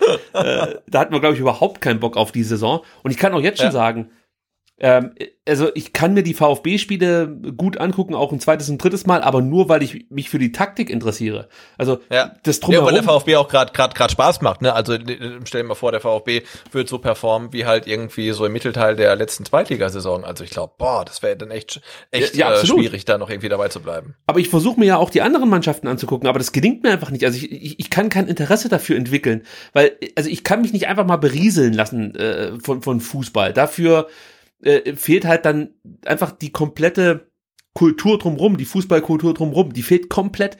Äh, ist, da ist nicht mehr viel da aktuell. Und äh, ich sag so, wie es ist. Also ich merke jetzt schon ein abnehmendes Interesse für äh, Champions League, Euroleague und so. Und jetzt werden viele sagen, es hat mich schon immer nicht interessiert, aber mich persönlich schon. Also es gab einfach keinen Champions League Spieltag, den ich mir nicht reingezogen habe. Also zwei Spiele oder drei Spiele plus dann die Zusammenfassungen. Jetzt habe ich noch nicht ein Spiel komplett gesehen in der Champions League Saison, wo ich mir auch denke, was ist eigentlich mit dir los? Aber es ist klar, keiner hat Bock auf so einen Scheiß. Ich möchte mir solche Spiele nicht angucken und manchmal hat man das Gefühl oder ich habe manchmal für mich das Gefühl, dass es fast besser wäre, man würde dann in dem Moment vielleicht eher warten, klar, das geht dann nicht, weil sie brauchen die TV-Einnahmegelder und so, aber man würde eher warten, bis wieder Zuschauer ins Stadion dürfen, zumindest ein relevanter Anteil, also gerade diese 20 Prozent, weil das jetzt gerade sorgt zumindest bei mir dafür, dass die Lust an Fußball eher abnimmt. Ja, ja, klar. Also Ja. Ich weiß nicht, ob das langfristig nicht eher ein Schuss ins eigene Knie ist oder sagt man eigene Knie oder eigene Bein. Ich weiß gar nicht mehr genau. Äh, man kann sich ja glaube ich beides. Ja. beides ist scheiße, wenn man sich da reinschließt. Also das können wir Genau, festhalten. Ähm, Äh, was wir auch noch kurz festhalten können, das wollte ich noch kurz sagen, ähm, dass das Interview von äh, mit Axel Hellmann im Kicker ähm, durchaus lesenswert ist und wir haben jetzt das, glaube ich, so ähm, dargestellt, dass der Axel Hellmann irgendwie ähm, ähm, noch ein Wolfgang Dietrich hier noch schlimmer ist. Das ist nicht der Fall. Also ich glaube, ähm, also der hat hat wirklich eine sehr äh, gute Einstellung zum Fußball und was er ähm, abseits von äh, Corona und ähm, Geisterspielen so über Frankfurt erzählt, ist äh, durchaus interessant, weil die zum Beispiel ähm, ihr Stadion umbauen oder umgebaut haben ähm, und im Zuge dieser Umbaumaßnahmen nicht etwa noch mehr Logen und VIP-Sitze ähm, in das Stadion äh, reingequetscht haben, sondern tatsächlich über den eigentlichen ähm, Stehplatzrängen nochmal 12.000, sind Ja. sogar 12.500, ne? Weitere Stehplätze in das Stadion reingebracht haben, was ich jetzt äh, ja im, im Jahr 2020 dann durchaus bemerkenswert finde. Und er auch sagt, äh, wir müssen ähm, dafür sorgen, dass wir äh, junge Leute zu günstigen Preisen ins Stadion bekommen. Und also die Strategie finde ich durchaus bemerkenswert. Also ähm, ja, im aktuellen Montagskicker ist das Interview drin und ist durchaus lesenswert. Ähm, und der Herr Hellmann sagt auch viele schlaue Sachen. Und nicht nur Sachen, ähm, bei denen wir anderer Meinung sind. Absolut. Also ich finde auch, um das nochmal kurz, kurz abschließend zu unterstreichen, ich finde diese Aussagen von ihm per se erstmal legitim. Ich finde sie aber trotzdem unangebracht. Also das, das schließt sich ja nicht Ja, ja, aus. absolut, ja? absolut. Ja, nee, ich wollte sagen, es gibt auch viele ähm, Aussagen im Interview zu anderen Themen, die wir als angebracht finden. Ne? Also ähm, das ist jetzt ein Thema, äh, wo wir halt komplett anderer Meinung sind, aber die anderen Sachen, die er im Interview sagt, äh, da ja, nicken wir durchaus zustimmend. Vor allen Dingen, das Interview erschien am Tag eins des Lockdown Light. Und nochmal, Ja. jeder wusste, das war einfach ein Testlauf bis zum 31.10. mit den 20 Prozent. Und ich erinnere nochmal daran, die meisten Vereine hatten Probleme überhaupt, diese 20 Prozent an Kontingent abzuverkaufen. Manche haben sogar weniger Kontingent als diese 20 Prozent angeboten und selbst das ging nicht über die Datentheke. Also wir reden hier nicht davon, dass die Leute den Vereinen die Tickets aus den Händen reißen, sondern die meisten haben es schon kapiert, dass das jetzt vielleicht nicht der schlauste Gedanke ist, sich ins Stadion zu begeben. Im Stadion selber, wie gesagt, nochmal, im Stadion selber bin ich mir sicher, dass sich die wenigsten anstecken werden. Es ist eher das Drumherum, das das Problem darstellt. Und da bin ich mir auch sehr sicher, dass es da vermeidbare Kontakte geben wird. Das, das lässt sich einfach nicht verhindern. Und dann sind wir bei dem Punkt. Jetzt müssen wir halt dann in den sauren Apfel beißen und ähm, einfach versuchen, diese scheiß Zahlen nach unten zu drücken. Und auch da gibt's ja genügend Experten, die da Auffassung sind, eigentlich ist das alles Quatsch, was wir gerade machen. Entweder müssen wir es komplett durchziehen, dass wir richtig alles dicht machen und die Inzidenzen auf äh, weit unter 100 drücken, also äh, 100 Infizierte in ganz Deutschland. Ansonsten wirst du halt immer wieder diesen Abschwung und darauf folgenden Aufschwung erleben. Äh, Und da kann man vielleicht dann auch von dem einen oder anderen asiatischen Land lernen. Also China hat das ja sehr gut hinbekommen, Südkorea oder auch wenn man mal guckt, Australien und Neuseeland die haben das ja auch sehr strikt durchgezogen und haben einfach ähm, äh, scheinen da besser durchzukommen als viele europäische Länder. Wobei man natürlich beim nächsten Problem ist, jetzt wären wir fast zum Corona-Podcast, nur nicht ganz so fundiert, äh, äh, dass es natürlich schwer ist, in Europa einfach als einzelnes Land irgendwas durchzuziehen. Ja, also es ist, ist ja völlig naiv zu denken, dass jetzt das Virus, weiß ich nicht, in Straßburg auf einmal keinen Bock mehr hat, nach Kehl rüber zu schwappen oder so. Also es funktioniert halt nicht, indem du sagst, hier in Deutschland ziehen wir das jetzt komplett durch, in Frankreich nur so halb. Ist jetzt einfach nur mal so dahingesagt von mir. Eigentlich musste das natürlich Europa als, als, als ganzen Kontinent, äh, müsste da eigentlich an einem Strang ziehen, mehr oder weniger dass, dass man äh, das Problem zusammen sozusagen in den Griff bekommt. Ansonsten sehe ich ja aktuell wirklich schwarz und ich, ich, ich sehe ehrlich gesagt auch schwarz. Ich bin mir sicher, dass die Zahlen explodieren werden und wir äh, auch, auch harte Bilder sehen werden in, in deutschen Krankenhäusern, was die Intensivbettensituation angeht. Und, und wie gesagt, äh, vielleicht sehe ich es irgendwie zu schwarz, aber diese Bilder die zeichnen sich so langsam in meinem Kopf ab. Und wenn du Experten zuhörst, äh, Virologen zuhörst, dann prophezeien die im Endeffekt das, was jetzt gerade passiert, schon seit dem Sommer. Und äh, was sie jetzt dann für die Zukunft voraussagen, klingt nicht besonders optimistisch. Deswegen kann man sich da schon fragen, ob aktuell äh, Zuschauer im Stadion das wirkliche Problem sind hier in Deutschland. Sehe ich ein bisschen anders. Gut. Das nächste Problem, dass wir äh, also, Corona zu Thema. haben, ja, sind nämlich Länderspiele zu Corona-Zeiten. Äh, also, ich glaube, das können wir relativ schnell abarbeiten. Ja, das ist wirklich das das, ist einfach kompletter Quatsch. Ja. Unsinnigste, was man sich überhaupt vorstellen kann, gerade aktuell. Und ich weiß nicht, wo ich das gehört oder gelesen habe. Ähm, ich meine sogar, das war Marcel Reif, der das geschrieben hat. Und das heißt dann schon was, wenn ich den hier zitiere. Der meinte nämlich, Mensch, mach doch den ganzen europäischen Kladderadatsch jetzt zu. Also der meinte damit auch Champions League und, und Euroleague, das sind doch völlig unnötige Reisen, die man aktuell vermeiden kann. Natürlich geht's da um äh, Sponsorengelder und so, aber eigentlich sollte man doch froh sein, dass der Ligabetrieb überhaupt noch aufrechterhalten werden kann. Also wie sinnlos sind da aktuell Länderspielphasen und, und Euroleague und Champions League? Das braucht kein Arsch aktuell. Also es sind einfach nur Gefahrenquellen, die man aktuell vermeiden sollte, wenn man es kann. Und äh, da bin ich halt wieder bei dem Thema, man könnte es ja, aber es wird sofort dann immer ähm, äh, wirtschaftlich argumentiert. Und da war jetzt, darum sollte es ja eigentlich nicht in erster Linie gehen beim Fußball. Ja, Also das, das, das sollte ja eigentlich, klar, es ist ein Wirtschaftszweig, ich verstehe das schon, da gibt's auch genug, Sicherheit Leute, die valide Argumente haben, warum äh, mein, ähm, meine Fußballromantik hier vielleicht fehl am Platz ist. Aber das ist halt das, was mich am Fußball oder was mich zum Fußball gebracht hat und was mich beim Fußball gehalten hat. Und das alles ist weg. Also ich habe nicht mehr die Fans, ich habe nicht mehr die die Romant oder ich habe nicht mehr die Hoffnung, dass Fußball ähm, weißt du, wirklich so, dass es einfach nur um Fußball geht, sondern mir wird jetzt direkt jede Woche in die Fresse geschlagen, hier geht's nur um die Kohle. Friss das jetzt, ja, und wenn du es auskotzt, du frisst das jetzt. Wir spielen weiter und du guckst das. Ob sie interessiert oder nicht, das ist momentan meine Situation. Ich denke immer, ja, okay, ich esse weiter, ich, ich guck's mir an, ich, ich, ich versuche es, vielleicht wird's ja auch noch ganz cool. Und hey, ich höre ja dann auch wieder Nagelsmann, der immer ruft, das ist ja echt auch äh, nee, ich will nicht mehr. So. Und das ist, es ist echt schwierig momentan für mich, äh, mich mit diesem Produkt, was es einfach nur noch ist, anzufreunden. Es ist, es ist wie ein Level, Ja, das ich wenn es durchgespielt einfach hab. rational gar keinen Sinn mehr macht, dass man jetzt dann seine Spieler äh, irgendwie dann im Flugzeug ähm, europaweit, weltweit in irgendwelche äh, noch riskanteren Risikogebiete als Deutschland schickt, äh, dann, damit sie vielleicht bei irgendwelchen komplett sinnlosen Freundschaftsspielen vielleicht 90 Minuten auf der Bank sitzen und dann wieder nach Hause kommen, nochmal einen Corona-Test machen, dann positiv sind, dann nicht spielen dürfen. Das macht halt einfach komplett keinen Sinn. Ja, also ob man jetzt alles absagen muss, sei dahingestellt, aber zumindestens könntest der mal die Spiele auf ein komplettes Minimum eindampfen, wirklich die Spiele machen, die man vielleicht noch braucht, um irgendwie äh, den ja im, im Spielkalender irgendwie up to date zu bleiben ähm, und ansonsten alles halt wirklich absagen. Aber also jetzt wieder eine Länderspielpause zu machen, ist halt wirklich komplett absurd einfach. Ja. Also abschließend vielleicht noch ganz kurz äh, Missentats Äußerungen zu der aktuellen Situation. Deswegen haben wir überhaupt dieses Thema Länderspiel und Corona-Lockdown mit Genau. reingenommen, weil da ging es um Nico Gonzalez. Da meinte Missentat, wir hoffen, dass wir Nico nicht zur Nationalelf schicken müssen, denn durch Corona wären die Reisestrapazen für ihn jetzt noch größer als ohnehin schon.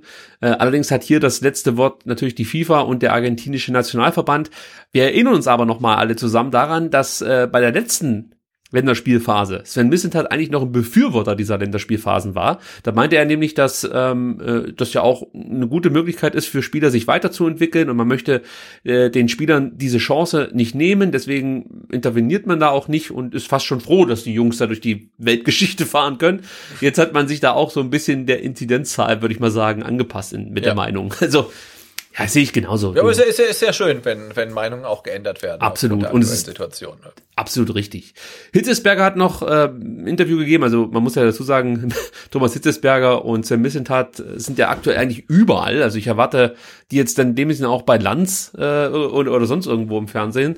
Also Ja, und, und, und, und Misslint hat Home Story in der Bunden, oder? Ah, da freue ich mich jetzt schon drauf.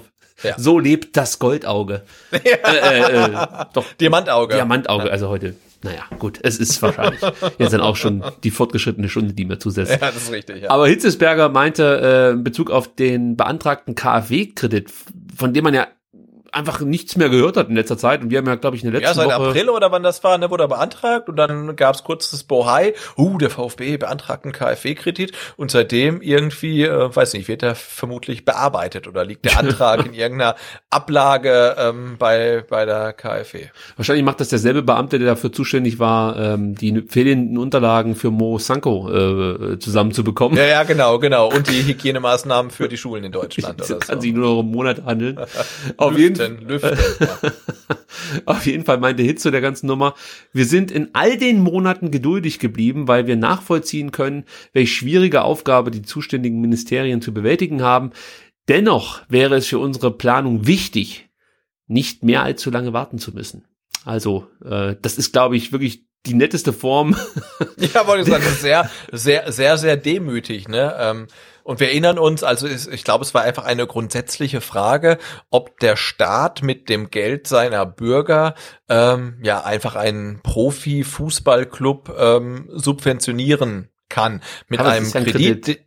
Genau, mit einem Kredit, den der Verein oder der Club natürlich zurückzahlen muss, aber sollte der ähm, Club trotz dieses Kredits pleite gehen, ist das Geld halt einfach weg und bezahlt haben dann tatsächlich Steuerzahler. Und das ist ja so ein bisschen die grundsätzliche Frage. Ähm, kann man einen KfW-Kredit überhaupt an einen Profi-Sportclub vergeben? Aber ich denke, nach jetzt mittlerweile vermutlich sechs Monaten sollte diese grundsätzliche Frage ja äh, eigentlich geklärt sein, weil das betrifft ja nicht nur den VfB, sondern auch bei, von Bremen weiß ich es noch und ich glaube noch irgendwie weitere Clubs.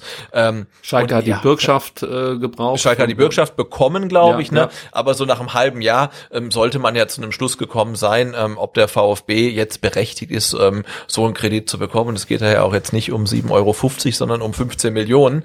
Ähm, und natürlich ist das ähm, essentiell wichtig für die weiteren Planungen des VfB, ob man jetzt das Geld bekommt oder nicht. Und ich denke, da könnte sich natürlich dann auch ähm, die KfW oder wer auch immer dafür zuständig ist, dann mal raffen und irgendwie mal sagen, äh, ja oder nein. Weil ich meine, auch ein Nein ist eine Antwort und dann weiß der VfB, okay, mit dem Geld können wir nicht rechnen, dann müssen wir es irgendwo anders irgendwie versuchen zu holen. Ähm, ja, aber es ist schon schon eine Zeit lang her, dass das beantragt wurde.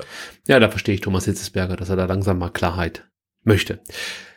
So ganz kommen wir vom Corona-Thema nicht los, auch wenn wir jetzt über die U19 und U21 sprechen wollen. Da ist natürlich das ähm, große Thema, dass die Regionalliga Südwest jetzt erstmal einen Spieltag komplett abgesagt hat, beziehungsweise äh, ausgesetzt hat. Und zwar der 13. Spieltag, der heute und am Mittwoch stattfinden sollte. Also wir nehmen jetzt am Dienstagabend auf. Da gibt es meines äh, Wissens nach noch keine neue Entscheidung. Es heißt, dass es jetzt Mitte der Woche eine Entscheidung geben soll, wie man jetzt hier mit der Regionalliga Südwest weiter verfährt. Ist natürlich ein bisschen schwierig, muss man dazu sagen, weil äh, für die Regionalliga Südwest die Corona-Verordnungen von fünf Bundesländer beachtet werden müssen. Also die äh, Corona, die Corona-Liga, die Regionalliga Südwest äh, überstreckt sich praktisch über fünf Bundesländer und da sieht es aktuell so aus, dass zum Beispiel Hessen und das Saarland die vierte Liga als Profiliga definiert. Ich glaube, wir müssen nicht mehr erklären, dass das Problem halt eben ist, dass aktuell nur Pro- Profimannschaften weiterspielen dürfen und die ähm, Amateur- und, und, und Hobbyvereine äh, müssen halt aussetzen. Also dürfen nicht, dürfen die nicht trainieren? Nee, dürfen auch nicht trainieren, oder? Ich glaube nicht, ne? Also auf jeden Fall dürfen sie nicht spielen. Und da geht es natürlich jetzt darum, ist jetzt eine Regionalligamannschaft ein Profiverein oder ist das ein Amateurverein? So, und das definieren offensichtlich die, die Länder selbst. Also sprich Hessen und Saarland haben gesagt, die vierte Liga ist eine Profiliga. Rheinland-Pfalz sieht die vierte Liga nicht als Profiliga. Baden-Württemberg hat sich noch nicht festgelegt. Ist ja auch nicht so, dass man sich da noch nicht irgendwie Ge- Gedanken zumachen muss oder so seit vielleicht Februar oder so. Aber gut, das weiß man halt jetzt noch nicht so genau.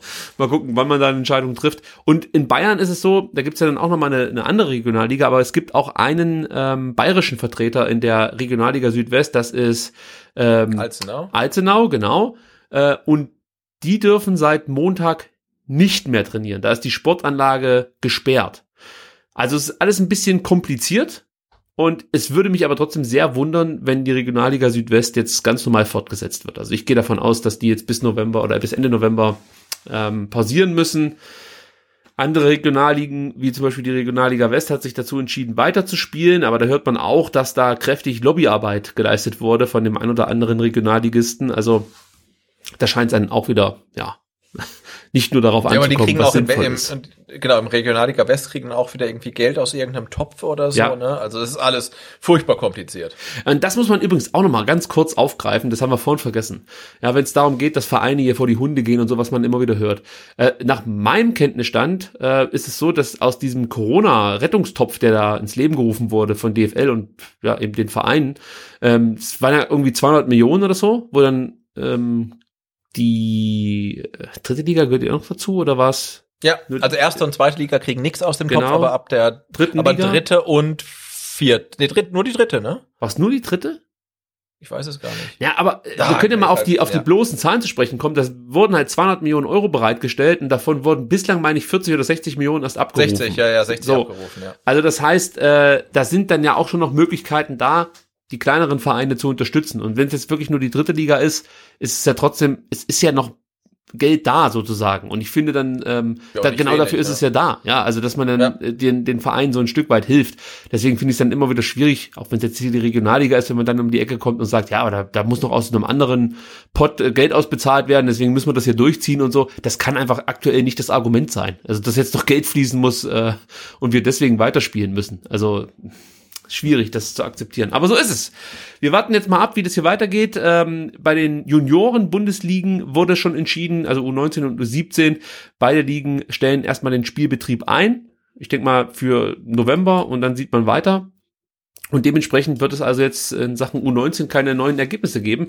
Von mir aus kann man auch die Saison aktuell abbrechen, denn der VfB steht ja auf eins, wie wir wissen. aber ich glaube, das reicht noch nicht, um Meister zu werden.